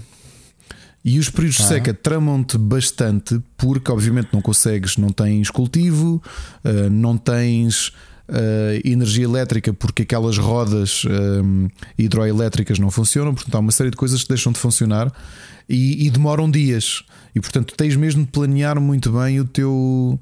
O teu hum, o teu inverno, o teu período de seca, digamos assim. Uh, tenho achado como City Builder um bocadinho difícil, portanto já, já recomecei o jogo três vezes e ainda não me sinto confortável. Olha, tenho uma sugestão para ti que eu ainda não joguei. Chamada Garden Simulator. Procura, demo. Garden Simulator, ok. Hei de, hei de experimentar. Pá, é... O lettering é parecido com o Farming Simulator, portanto, deve ser dessa onda. Okay. E, portanto, é Garden. Garden é para ti, Ricardo. Uh, e outro jogo que eu também joguei, mas não notei porque pá, não faz muito o meu estilo, que é o. Pá, acredito, instalei para aí 20 demos. Uh, ainda não joguei todos. É o uh, Sweet Transit. Sweet Transit. Ok. okay. Team 17. Uh, comboios. Ok. Pistas de comboios. Ok. E cenas. Sweet Transit. Olha, Rui. Fica aí duas recomendações rápidas. Outro jogo que Sim. eu comprei que tinha-me passado debaixo do radar é da Ravenscourt uh, e foi lançado no final do ano passado. Chama-se Dice Legacy. E o que é que é o Dice Legacy? Agora prepara-te para esta mistura, é esta mistura de géneros. É um jogo de dados, realmente. É um city builder e um survival game. E o que é que isto tem de interessante? Para quem joga board games. E super bonito, super bonito. Para quem joga, e tu não sei se já reparaste que o mundo é assim arredondado, ou seja, tu vais avançando o mapa Sim. e ele é mesmo curvo é essa placa curva. Ok. Ok, tu começas aí. Faz lembrar os Settlers, é, meu, tu, mas em bonito. Tu começas na praia. Então, aqui uma coisa curiosa: o, onde é que isto me conquistou? Um dos meus géneros favoritos de board games, e foi até aquilo que me fez. Eu acho que já contei aqui a história. Há um jogo chamado Alien Frontiers, que foi aquele que me fez entrar na loucura de colecionar board games. Tive muitos anos só a jogar alguns e de repente conheci os Kickstarters por causa do Alien Frontiers, que é um jogo que eu gosto muito, que é um worker placement. Worker placement é um género de jogos de tabuleiro em que as tuas ações são determinadas pelo número de trabalhadores, digamos assim, que tu tens. Neste caso, o que o Alien Frontiers tinha de muito original e, e, ajudou também a promover muito o próprio género dos worker placements há 12 anos, é que os teus trabalhadores, digamos assim, eram os teus dados. E o resultado que tu tinhas no dado. Eh, porque aquilo era um jogo passado num planeta, tu estavas a tentar colonizar o planeta. Quando vieres cá, vai jogar, porque é um jogo muito bom, eu adoro o jogo. E, ou seja, há ações que pediam determinados conjuntos de dados ou determinados valores de dados. E portanto, não só é o número de dados que tens disponíveis, mas também o valor que sai neles. Este Dice Legacy é isso mesmo. Ou seja, tu queres ir à caça, tem de sair, uh, ou à recoleção, tem de sair essa fase específica. Uh, e portanto, eu tenho achado um jogo muito difícil. Porque tens o inverno, ou seja, no Timberborn tinhas o, a seca que te, que te lixava por completo a parte do cultivo. Aqui tens o inverno em que de repente já não podes eh, cultivar e depois começas a ter as invasões eh, de soldados inimigos. Eh, e por exemplo, a forma como tu tens para contrariar é se vier um soldado inimigo, tu tens de ter um dado com um símbolo de espada e assignas esse dado em cima dele e aquilo fica resolvido. E portanto, a sobrevivência dos dados é sempre que tu rerolas aquilo perde um de vida, se baixar abaixo do zero, aquela, aquela pessoa, por cada dado é uma pessoa, morre. Muito bonito o jogo. O jogo está eh, estupidamente bonito. Mecanicamente é muito complexo, é diferente de qualquer coisa que já joguei. Pareceu-me. Uh, Pareceu-me ser complexo. É. Muito complexo, mas acho, pá, porque tem status, os dados podem adoecer, podem ficar doentes, podem ficar uh, uh, em motim podes ter motim dos teus, do, do, dos teus cidadãos e, portanto, os teus cidadãos são todos dados, mas está muito. Tens uma componente de diplomacia em que tu podes atribuir eh, políticas para cada estação. A partir desta estação, hum, toda a gente. Uh, tudo que estiver perto de town halls uh, podem recolher trigo mais rapidamente. Estás a perceber este tipo de decisões? Um jogo muito complexo, muito bonito. Olha, estou a adorar. Foram duas boas compras na Epic. No telemóvel, perdi-me a jogar um jogo indie free to play uh, que não é inovador. Eu já tinha trazido, já tinha falado aqui do, de um jogo que adoro, que ainda por cima de um estúdio do qual eu gosto bastante. Uh, um jogo indie que eu andei viciado há, sei lá. Uh, quando, é que, quando é que foi? Acho que foi no início da pandemia, que era o Dicey Dungeons, que foi criado pelo Terry Kavanagh, que é um, um um, um dos indie, indie developers da primeira vaga, não é? Da, do tempo do, do Fish e afins. Ele fez primeiro o VVVVV e depois fez o, fez o Super Hexagon. Uhum. E em 2019 fez o Dicey Dungeons, que era um dungeon crawler em que tu ias rodando dados e os teus ataques dependiam de um dungeon crawler roguelike e que tu, os ataques que fazias dependiam dos faces do dado. É isto, um jogo que está free to play tanto no Android como no, no iOS, chama-se Dicey Elementalist. O que é que tu tens com as componentes free to play? Tu podes retirar por completo os ads, mas se tu quiseres bónus às coisas, uh, imagina, uh, abres um baú e tem lá duas cartas para tu escolheres. Uh, aliás, dois eh, dois dados, duas possibilidades para escolheres. Tu, se quiseres os dois, podes ver um, um ad para ficar com os dois em vez de um só. Sim. Olha, sim, sim. muito bonito o jogo. Visualmente faz muito lembrar o, o, o Penderton Ward, o autor do Adventure Time. E achei o jogo muito desafiante, uh, mesmo, mesmo desafiante. Eu estou a dizer que tenho gostado tanto do Dicey Elementalist que eu já arrebentei três vezes com a bateria do telemóvel a jogá-lo e andei hum. seriamente a pensar em pagar para retirar as ads para contribuir para o estúdio que fez o jogo. Portanto, está mesmo, mesmo bem. Uh, muito bem feito. Ok? Fiz. E é isso? Jogos? É isso. Vamos às recomendações. Recomendações. Então, um, pá, eu séries não vi nada, nem sequer vi o Star Wars, o Kenobi, o Obi-Wan Kenobi desta ainda semana. Ainda estou com o The Boys, portanto, não tenho nada novo. Siga. The Boys está espetacular, estou a gostar muito. O The Boys também, já estou, já apanhei a fase atual e. Olha, um hum. documentário que, está, que estreou na Netflix chamado 27 Gone Too Soon, sabes sobre o que é que é? Sobre aquela malta toda que morreu aos 27 anos, yes. Eh, Jim Morrison e essa yes. malta? Não conhecia, mas pelo É isso mesmo, 27 é, isso mesmo. Foi... é explicar oh, cada um deles, a explicar o que, é que era a indústria da música, porque é que tantos artistas que, fica, que ficaram famosos nos anos 60 e 70 e 80 também depois o Kurt Cobain é um caso mais à parte, apesar de fazer sentido, mas falam-te o que é que é a indústria da música nos anos 60, falam-te muito de bastidores. Explicam porque é que é 27 anos esta crise? Sim, tens imensos psicólogos que explicam porque é que é, até porque vou-te já dizer um número curioso que eles dizem no início que é se tu estenderes dos 26 aos 28, uh, eh, artistas e músicos uh, conhecidos ou interessantes que morreram ascende os mil e tal. E eles explicam porquê curiosamente. Mas não vos vou dizer, vejam o documentário, que é um documentário interessante, até para saber os bastidores da indústria toda.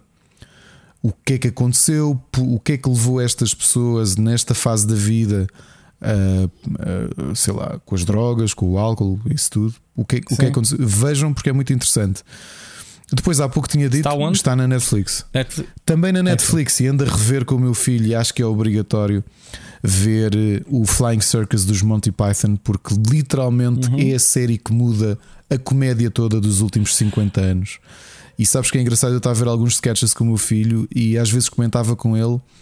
Pá, imaginam que as pessoas hum, naquela altura a verem televisão a serem confrontados com alguns daqueles sketches, uh, porque o humor non sequitur que, que, que, os Monty Python tinham era, era completamente fora. Portanto, imagina em 69, tu és um espectador da BBC e, e vês coisas as animações do Terry Gilliam, não é? aquelas, aquelas coisas surrealistas que ele tinha no meio dos episódios, uh, os, sketch, os sketches completamente absurdos. Eu acho que aquilo é tudo genial e ainda e, e, é impossível não dizer que aquilo passou o teste do tempo, porque tudo passa o teste do tempo. Outra coisa triste de quem vir o Flying Circus é perceber que essencialmente não há praticamente nada do que nós gostamos em Portugal que não seja mais do que uma cópia daquilo que os Monty Python fizeram. Ok? As melhores coisas que nós vimos, o Herman, obviamente, é um gênio.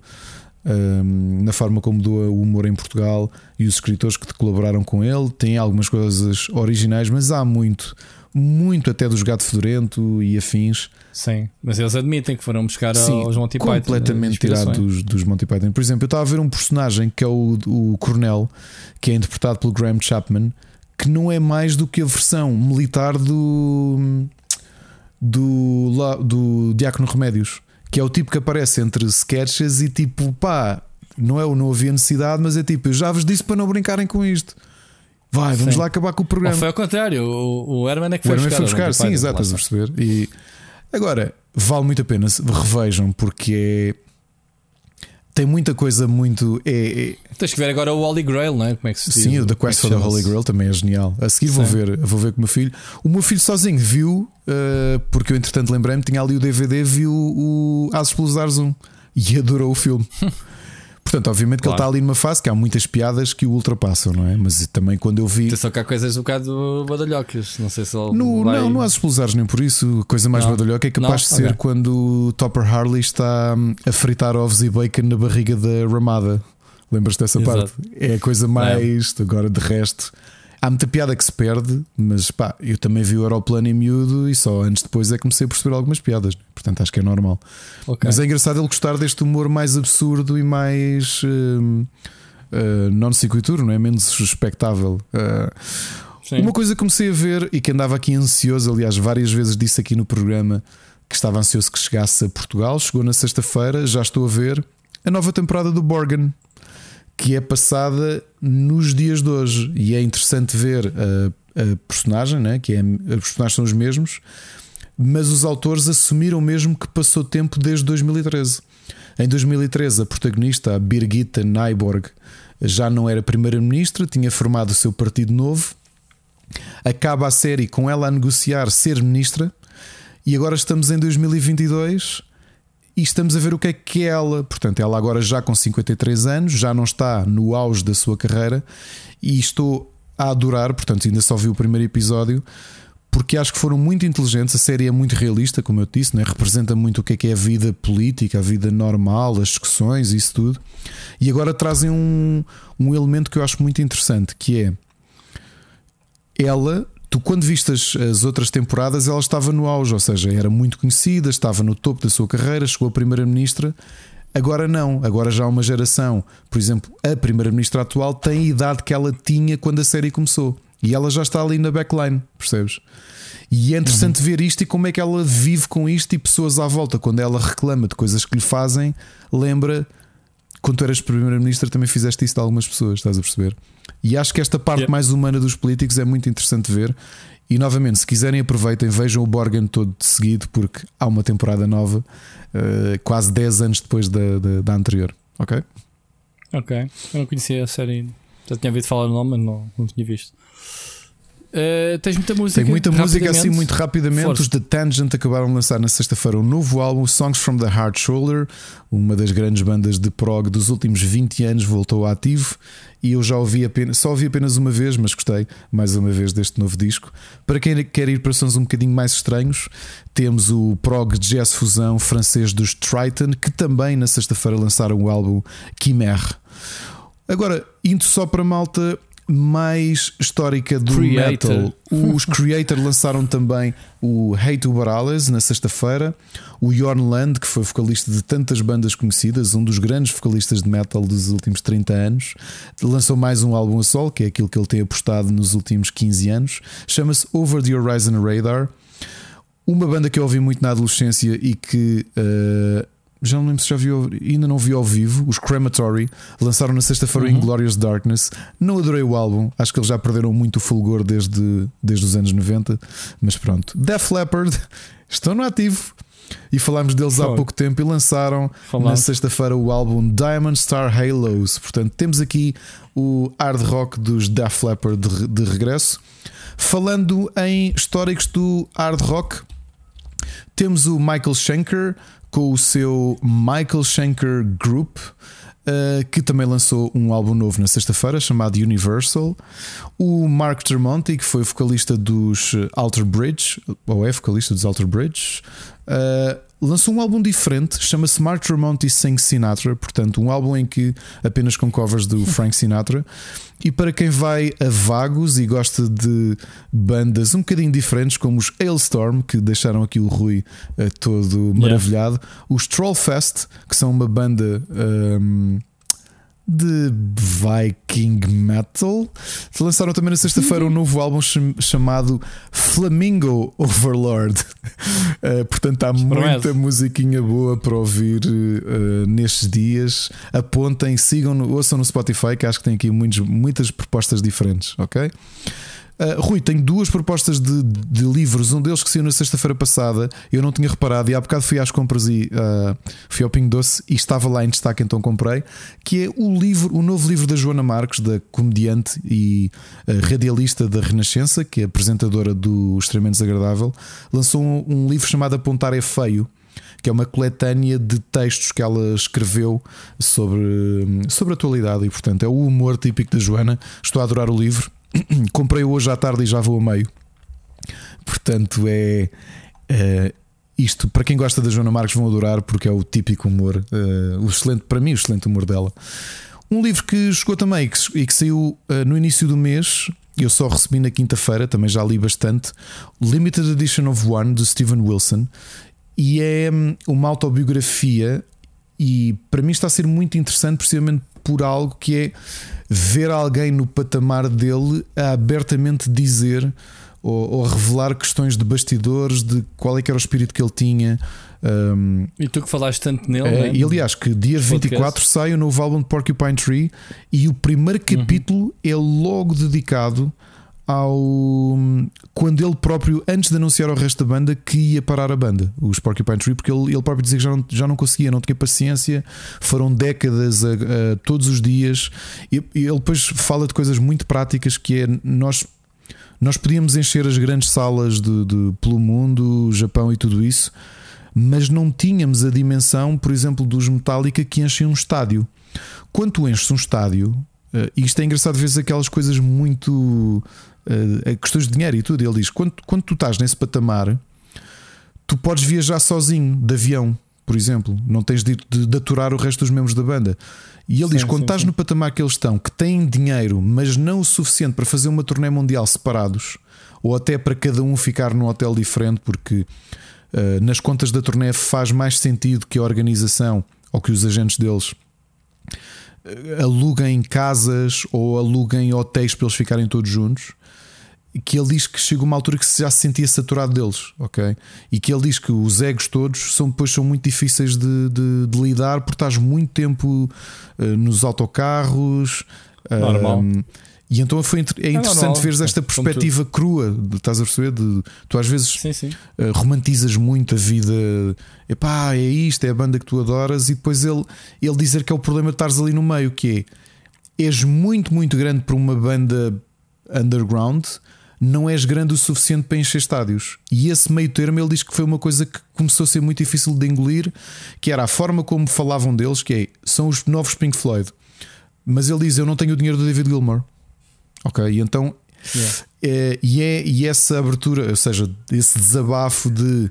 Uh, tu notas até alguma uma certa angústia dele sentir depois de 30 e tal anos de carreira, de topo, não é? A maior parte da, da carreira dele, deu dele sentir que não chegou onde ele achava que ia, que ia chegar. Ou seja, no início ele achou que não ia chegar a sítio nenhum. A partir de uma certa altura, toda a gente o fez acreditar que ele ia chegar ainda mais longe do que chegou. E portanto, eu acho que é um, é um, é um excelente livro para quem gosta da indústria musical, porque acho que tens essa perspectiva muito crua de negociações, de, de como é que as Sim, coisas mas ele é um gajo novo, quer dizer, ainda tem muito tempo pela frente. Ele não é tão uh... novo, era isso que eu estava a comentar com ele, é que ele não é tão novo como parece. Ele tem uma carinha de 54 é, anos. É, claro que é um tipo novo e. Não é novo. É um tipo novo, mas eu acho que ele próprio já sente que a oportunidade de, de ter ascendido outro patamar já, já passou. Uh, eu posso dizer, okay. eu, não sei se uma vez te contei, há uns anos, em 2007, trabalhei, pá, completamente por acaso, trabalhei com uma pessoa que que, que organizava um festival de prog uh, e que me disse que qual é que era o valor que eles que eles cobravam para vir tocar a festivais e eu na altura fiquei parvo. Para os gajos na altura estavam a cobrar 5 mil para vir a um festival. E eu disse só. Pá, tinha ideia que era muito mais caro, estás a perceber? Uh, que eles enchiam. Epá, enchiam coliseus e não sei o quê. Depois, mas espera, para vir a um festival só. Sim, porque depois é que ele me explicou Pá, tu, tu vais a um festival e a logística não passa por ti, portanto também não, não acabas por não, yeah. não ganhas tanto dinheiro, mas também não Sim, investes tanto dinheiro. Os instrumentos não são teus, é isso, só tens que sentar e tocar. Tens de ir lá, tocas e pá, siga o próximo. Quem é? Uh, quando é o teu, teu torneio, as coisas são uma responsabilidade maior. Veja-se o exemplo dos Anathema que foram à falência, não é? Por, por, por a pandemia ter os confinamentos terem começado no segundo dia da, da turnê mundial deles. E pronto, são as minhas sugestões yeah. da semana. Meus caros, quase 4 horas de programa. e não chegámos a falar do. Não chegámos a falar do verão em festa todo, ou festa dos jogos de verão. Mas falámos do essencial, já dá, para, já dá para lançar aqui alguns tópicos. Muito bem, uh, Ricardo, está uh, tudo falado. Ouvimos para a semana. Ouvimos para a semana. Um abraço. Um abraço.